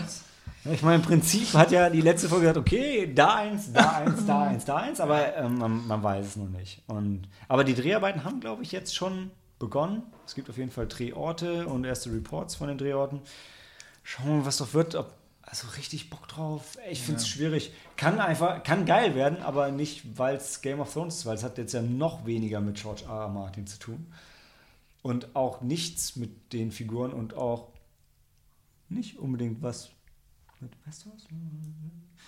Die Welt von Westeros, in goldenen Zeiten, Helden, dunkelste Stunde, schreckliche Geheimnisse, Westeros. Ja, okay, doch, geht um Westeros. und die Hm, okay. White Walker, und wo sie Also das herkommen. sind so die Leute, über die man in den Liedern erzählt. Ja, weißt du, warum, warum, warum so. will ich denn jetzt noch wissen, wo die White Walker herkommen, wenn ich gesehen habe, dass es überhaupt völlig Ja. egal ist? Ja? Because you care. No, because Ja. I would care. Because it was true. Nein, keine Ahnung. also was es wäre, wenn die White Walker jetzt alles überrannt hätten, okay, Mhm. dann hätte es so einen Impact. Vielleicht aber ist so, ja trotzdem geil. Ich muss dazu sagen, vielleicht. für mich ist das ehrlich gesagt nicht mehr so interessant. Ich weiß nicht mal mehr, ob ich mir die nächsten Bücher noch durchlese. Wahrscheinlich schon irgendwann, aber halt nicht so, dass ich ewig drauf fiebere, wann die Bücher rauskommen, falls sie jemals Wie kommen. lange kann man denn auch fiebern? Ne? Ja, irgend, irgendwann ist der Hype vielleicht vorbei und ich glaube, das werden die Leute, die seit 30 oder fast 30 Jahren auf das, auf die, auf das Ende der Geschichte warten, wahrscheinlich noch stärker empfinden als wir. Ja. Aber was mich so ein bisschen im Nachhinein wirklich enttäuscht hat, war, dass du am Anfang der Serie Game of Thrones all diese Charaktere hast. Du hast ein interessantes Setting und du kannst nicht sagen, was diesen Charakteren passieren wird. Du hast sie alle irgendwie lieb gewonnen, gewonnen und du siehst verschiedene Points of Views, aber das Buch macht dir auch ganz deutlich klar, es gibt keine Hauptcharakter. Jeder ist ersetzbar, jeder ist irgendwie der Held seiner eigenen Story und alle können jederzeit sterben. Und am Ende hat dir die Serie gezeigt, nee, eigentlich ging es die ganze Zeit nur um die Familie Stark.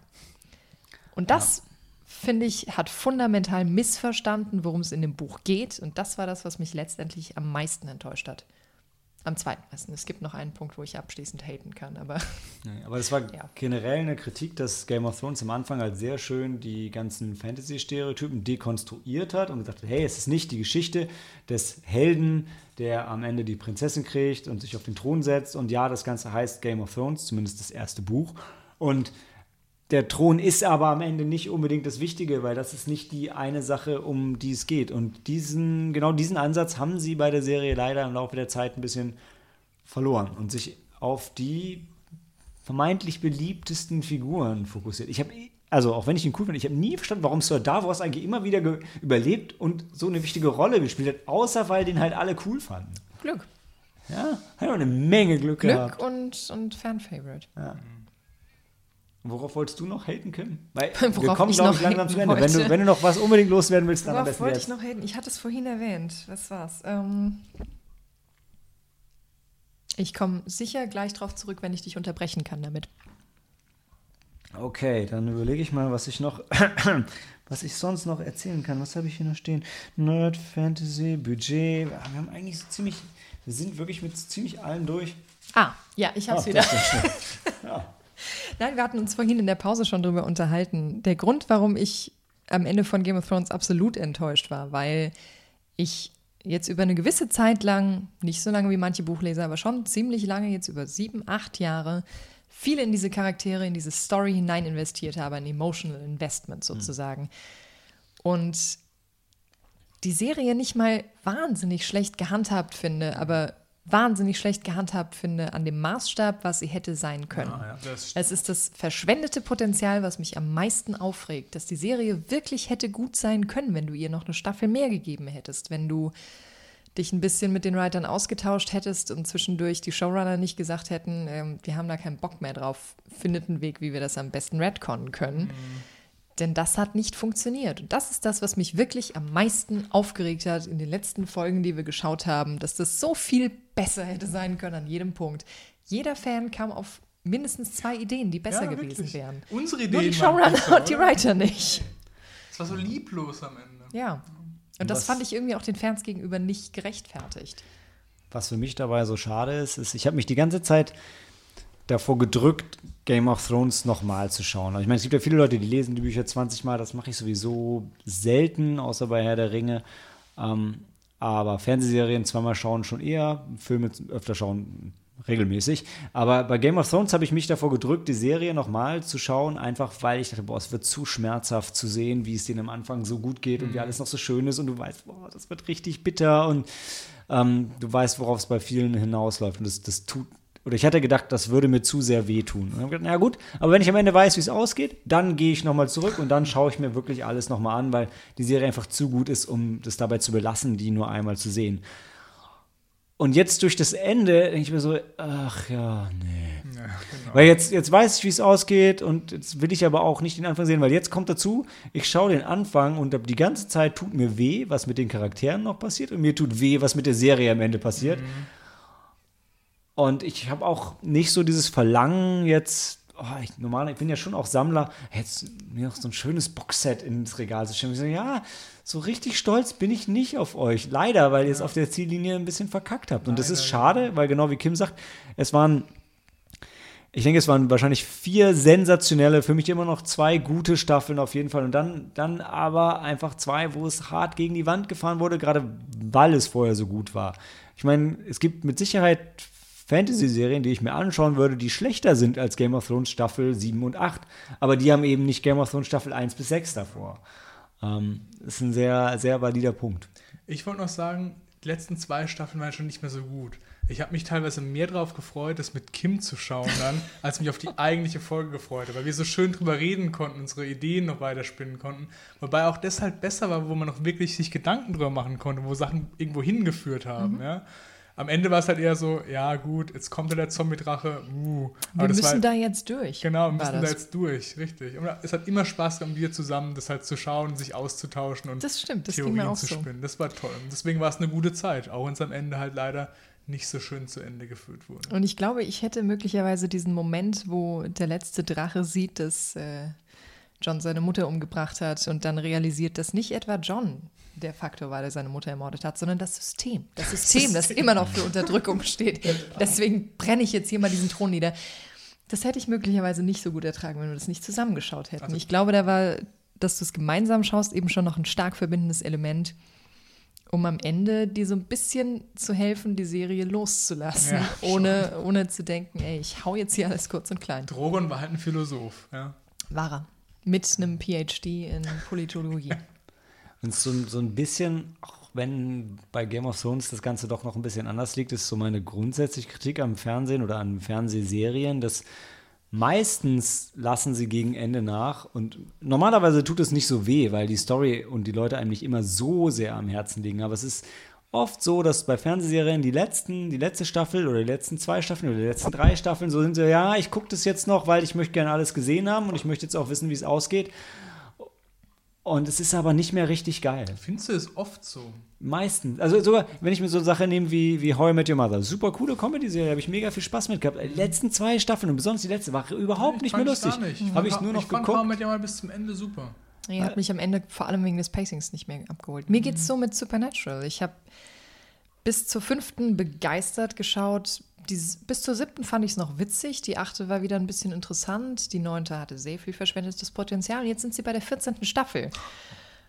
Und an irgendeinem Punkt denke ich mir, gucke ich das wirklich noch weiter? Irgendwie will ich wissen, wie es mit diesen Charakteren weitergeht, die mir ans Herz gewachsen sind. Aber mehr als alles andere möchte ich eigentlich nur sehen, dass die ein, ein gutes, würdiges Ende bekommen. Und Game of Thrones hat diesen Punkt leider verpasst für mich. Und dann ist es halt Game of Thrones ist noch so eine Serie mit, äh, ist in Anführungszeichen für eine Serie High Concept mit einem Anfang und einem definierten Ende, wo klar ist, es geht nicht unendlich weiter. Viele Fernseher sind ja so mehr oder weniger Open End. Und auch bei denen ist es so, ja, solange es noch ein paar Leute gucken, produziert man es halt noch weiter. Es- Auch wenn alle gerade super traurig waren, dass jetzt Big Bang Theory vorbei ist. Für mich ist es schon seit Staffeln vorbei, weil es war die Geschichte von zwei Nerds und das fand ich super lustig. Und dann haben die irgendwann Freundinnen gekriegt und dann hatten die alle Familien und dann wurde es irgendwie so eine ganz andere Sache. Und ich, ich bin so ein bisschen ausgestiegen bei The Walking Dead, was ich sehr lange Total, gesehen habe. Aber genau das was ich da auch höre, sind die neueren Staffeln mehr so Family-Drama, weil auch jetzt um niemanden Zombies. meine ich jetzt nicht böse, aber weil sie halt eine sehr, sehr hohe weibliche ähm, Fanquote haben mittlerweile, was ja total okay ist, wodurch sich aber der Fokus der Serie halt drastisch verschiebt auf so menschliches Melodrama, was total okay ist, aber es ist einfach nicht mehr meine Walking Das Dead-Serie. war es aber am Anfang auch schon irgendwie, wenn du dir anguckst, wie Rick mit seiner Frau und diesem ganzen Betrügen mit dem, wie heißt der, Shane? Shane. Und dieses Hin und Her, das ist schon irgendwie so menschliches Drama mit ein bisschen Zombies. Und du Das weißt, stimmt, du darum ging's es ist immer. vorne spannend und hinten spannend und in der Mitte denkst du dir, da hätte man auch 40 Minuten kürzen können. Aber es ging schon noch um Zombies. Ja, es ging schon um Zombies, aber wirklich mehr so am Rande. Gerade wenn du in diesem Gefängnis warst, literally am Rande. Aber das Gefängnis das war sowieso. Ich ich habe aber auch Bock, die Serie noch weiterzuschauen, einfach weil es mich interessiert, aber nicht mehr so wie. Ich bin bei Walking Dead auch irgendwann wirklich ausgeschnitten, habe nicht weitergeschaut, weil es halt für mich dann irgendwann war die Luft raus. Und das war bei mir der Punkt, wo sie bei dieser Stadt waren, wo die Gouverneurin dann drin ist und so. Da bin ich ausgestiegen. Die Gouverneurin? Ja, da war das sie, also vorher war ja das mit dem Gefängnis und dem Governor, wo die dann kämpfen, Mhm. Und dann hauen die da ab, dann sind die wieder in der Wildnis und dann kommen die in so eine Siedlung, wo eine Frau die Chefin ist. Und da bist du Alexandria? ausgeschnitten und sagst, nein, Nein, das war, kann doch nicht sein. Nee, aber da wird es für mich irgendwie so. War das dieser Alexandria? Alexandria war das. Wo Rick dann genau. meint, nee, die sind zu verweichlicht, wir müssen das Ganze übernehmen genau. und dann Das war das Grunde, Ende. Ja. Und nach der Staffel habe ich nicht weitergeschaut, weil da war für mich irgendwie die Luft dann so. Ja, draußen. Dito. Ja. Ja, Ich war noch ein bisschen länger dabei, weil Negan ist halt auch einfach nochmal eine coole Sau. Ja, das aber ist komplett an mir vorüber. Aber das ist halt, also das ist einfach immer so ein bisschen mein Problem bei Fernsehserien, dass ich irgendwann an einen Punkt komme, wo ich denke, boah, ich könnte das jetzt weiter gucken, aber vielleicht könnte ich mit meiner Zeit auch was Cooleres machen. Und dann guckst du aber weiter, weil, weil du irgendwie Completionist bist und einfach den ganzen Scheiß gesehen haben Ja, und wie geht Walking Dead jetzt aus? Keine Ahnung, ist noch Gar nicht. Gar nicht. Die haben ja auch noch einen Spin-off gemacht, dieses Fear the Walking Dead. Weil die, glaube ich, Was Prequel, mittlerweile zeitlich parallel angekommen ist, glaube ich. die haben ja, glaube ich, auch ganz klar gesagt, sie machen das, solange das noch Leute einschalten und das Geld einbringt. Also, das ist wenigstens eine Es ehrliche gibt Aussage. zwei Walking Deads jetzt. oder? Schon lange, ja. Ja. The Fear the Walking Dead hat auch schon die fünfte Staffel mittlerweile. Okay, und die spielen jetzt zusammen. Das hat vorher, also es hat als Prequel-Serie angefangen, aber mittlerweile sind sie auch in der Apokalypse und es gibt auch einen Charakter, der ähm, rübergewechselt hat und wieder zurückgekommen ist. Okay. Also sowas finde ich eigentlich cool, also quasi so wie Buffy und, und Mhm, Angel. ja. Ähm, aber hey, ähm, das ist eine Sache, die passiert draußen. Und sind wir, jetzt sind wir weit weg von Game of Thrones ähm, und haben kein so richtig schönes Schlusswort. Ja, aber das passt ja auch zur Serie, weißt du? Das ist auch kein schönes Das ist schon Schlusswort. richtig. Es gibt kein schönes Schlusswort. Man beendet es einfach irgendwie und alle sind unzufrieden. Ja, richtig. Einfach Also Mikro aus, Sinne, fertig. Nein. Ciao. Ich weiß nicht, wollen wir noch irgendwie so ein, so ein abschließendes Fazit reinbringen? Hey, das, das, Kim, das würde Mühe erfordern, abschließendes Fazit das hier zu formulieren. Und die Macher haben sich keine Mühe gegeben, also tun wir das auch nicht. Jetzt Das zitierst du doch auch nur Kim. das, wär, das, das war, glaube ich, seine Aussage. Nee, ich glaube, das war deine. Okay. Also er hat es mir als Zitat von dir schon mal erzählt und gesagt, die Kim ist eine kluge Frau, die hat gesagt. ja, ich weiß nicht, aber das, das wäre irgendwie ein Cop-Out. Ich finde, oder für mich hätte ich es schön gefunden, wenn die Serie einen guten Abschluss gehabt hätte. Deswegen wäre es für mich jetzt auch voll der Redemption-Arc, wenn dieser Podcast ein back. schönes Ende hat. Das, was ich nie bekommen habe, Bieten kriegen dann wenigstens euch die hier, ja. Zuhörer. Genau.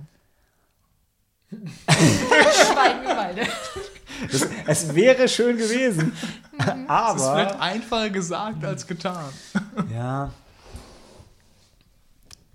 Dan macht jetzt auch einfach schon Krach, weil er es kann. Ich mach keinen Krach, ich hole mir nur Wasser. Du machst Krach, während du dir Wasser holst. Jetzt plätschert es auf Wir haben, haben wir ein Schlusswort, Kim. Haben wir ein Schlusswort? Ich weiß nicht, ob man zu Game of Thrones noch viel sagen kann, was nicht schon gesagt wurde. Irgendwer hat es immer schon gesagt. Auch weil es so viele Leute sind, die darüber reden.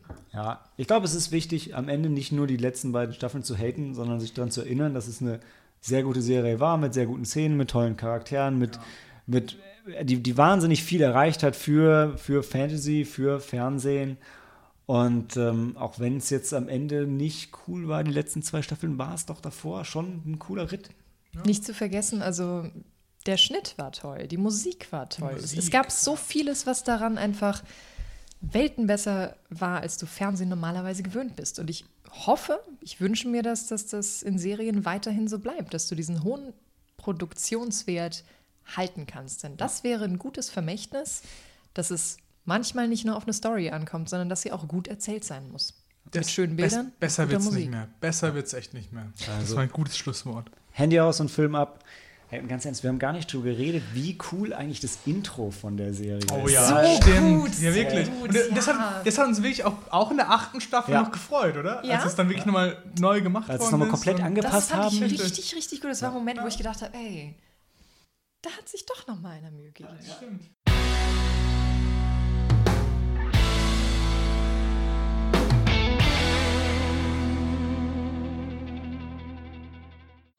Da hat sich doch noch mal einer Mühe gegeben. ja, stimmt. Die, die Leute am Computer, ja, die, die gerendert Aber haben. weißt du, das bleibt wieder dabei, das waren die richtigen Nerds und die bleiben dabei bis zum Ende. Ne? Nicht und auch- diese Money-Grabber-Macher. Nee, aber auch vorher schon, wie immer im Intro gezeigt wurde, hey, dieses Mal spielen die Städte da eine Rolle und dann war es so ein bisschen auf Aufbaustrategie angelehnt, die Siedler, das war schon schön. Es war viel mechanischer auch in, als Ja. in den vorherigen. Und ich finde das übrigens sehr witzig, weil ein Bekannter von einem Freund von mir in der Firma arbeitet, die die Drachen animiert hat. Also der war daran Die sind ja in beteiligt. der Frankfurt, ne? Genau. Ja, aber der das hatte ich auch in gehört. Frankfurt Die haben ewig lang auf ihr Geld gewartet, weil, weil die nicht bezahlt Es wurden. war, es war ein absolutes Drama. Er Ja. sagte, das sei Horror gewesen, die zu animieren und weil die halt die Kosten stark runterfahren wollten für das CG und aber trotzdem maximalen Effekt und es sei nicht einfach gewesen, die so zu entwickeln. Ähm, insofern Game of Thrones auch nicht ganz einfach für die Leute, die es gemacht haben. und wir haben gar nicht erwähnt, also quasi Game of Thrones made in Frankfurt, ja. Das ist im Grunde Also, made in Germany. Made in Germany. Wie der Podcast. ja. Wie, ah, ja, da schließt sich der Kreis. Schade, dass ich schon, schon abmoderiert habe, ne? Du aber kannst es ja wie bei Marvel, so als, ja weißt du, Ja. du kannst es abmoderieren für die After-Credits. und dann ja. After Haben wir auch schon mal gemacht. dann rein. Ja. Weißt du? Das wird super. ist ja richtig gut. Ich meine, jetzt sind wir nicht mehr bei Game of Thrones, aber du kannst es als DLC hochladen. Ja. ja, jetzt als Paid Content für unsere Follower auf Patreon. Oh ja! Wir kriegen den Aftercast. Was wir in den Pausen geredet haben, wird dann ab der nächsten Folge auch dafür. Ja, zur 5 Verfügung Euro im. Monat. 5 Euro. Das ist echt so ein Ding, was manche Podcasts machen. Uh, Leute. Ja. Ja, da schalten wir auch eine Kamera an. Ich finde das übrigens Wahnsinn, wie sehr sich das so gewandelt hat in den letzten Jahren. Patreon war vor fünf Jahren noch überhaupt kein Begriff für mich. Mittlerweile kommst du auf YouTube gar nicht mehr drum rum. Hm, so unterstützt mich auf Patreon, liked und subscribed und twittert darüber. Ja, aber so ein bisschen ist es auch echt so am Ende von so einem Video, wenn die Leute sich so prostituieren, so like uns hier und da und dort und da und ich bitte follow Ich mir. mache Und da schon längst zu, aber ich, ich kriege das schon Ja. immer noch mit. Gleichzeitig denke ich aber auch, also wenn du es nicht jedes Mal sagst, macht es halt auch keiner. Ja. Du musst es ja immer für die dümmsten Leute machen, wie bei Game of Thrones. Und du meinst, unsere Hörer sind die dümmsten Leute? Nein, Nein, aber du, sind wenn nur intelligente jetzt Leute. Ak aktuell sind es richtig coole, interessierte Leute, die Aber wenn wir, wenn wir erstmal Mainstream genau, wenn sind, wir Mainstream sind, Mainstream dann, sind, dann dann kommen die Idioten dazu. genauso. Genau. da kommen wir natürlich nur hin. Hey, für eine Million prostituiere ich mich gerne. Ja. Okay, also Ein im nächsten? Patreon-Pack sind da dann werde ich zur oben ohne Fotos von Daniel. Wow. Ah, ja, jetzt verstehe ich, worauf du hinaus willst. Also auch dein, Hin dein Hintertürchen ist offen. Oh ja. Für eine Million. Die Leute werden sich wundern, warum, ähm, obwohl das schon das Ende ist, der Podcast noch eine Laufzeit von fünf Minuten hat. Mega. Aber hey, Okay. Wir haben aber einen schönen Song am Ende. Den kann man auch ruhig zum Ende hören. Wir haben noch nie Lizenzgebühren dafür bezahlt, aber ich glaube, der ist äh, free of charge. Ja, stimmt. Ich habe den von so einer Seite, wo die free of charge Sound anbieten. Wie, wie die Kinder der roten Sonne, das war auch free of charge und überhaupt nicht. Ah, das hat sich auch keiner über uns aufgeregt. Das war super. Ja, aber Game of Thrones hat Spaß gemacht. Hätte ich nur, also wenn es nur äh, irrigierte Penisse, das ist halt. Das Moment, das eine gewesen, was Hey, noch gebraucht hätte. lasst uns nicht mit erregierten Penissen aufhören. Komm. Ja, dann, du hast Wenn das das Hintertürchen aufgemacht für eine Million. Ja, Ich werfe mal Brüste rein, weil mit Brüsten aufzuhören ist immer gut. Naja, Können wir das nicht stehen lassen? Ja, kann ich mit können, können wir nicht auf Penisse stehen lassen? Vor allem kann man sie stehen lassen. Lass, lass uns Penisse in den Brüsten zum Stehen bringen und dann können wir damit aufhören. Völlig nicht sexistisch Echt, da willst du aufhören? Ja. He wants to finish it like Ja. Boah, ich sehe schon, ich muss das R-Rated-Ding reinmachen. Definitiv. This podcast is rated R for mature Ja, ich mein- audiences. Wir trinken ja durchgehend und das ging jetzt vier Stunden. Ja, Wir also, sind jetzt bei was angekommen. Und Wassermelone. ja. Das ist aber auch so ein sexy. Gut, dass du keine Banane gegessen hast. Sonst Das hätten die Hörer ja nicht sehen können. Nee, aber die hätten halt, und dann wären halt alle drei stumm geworden.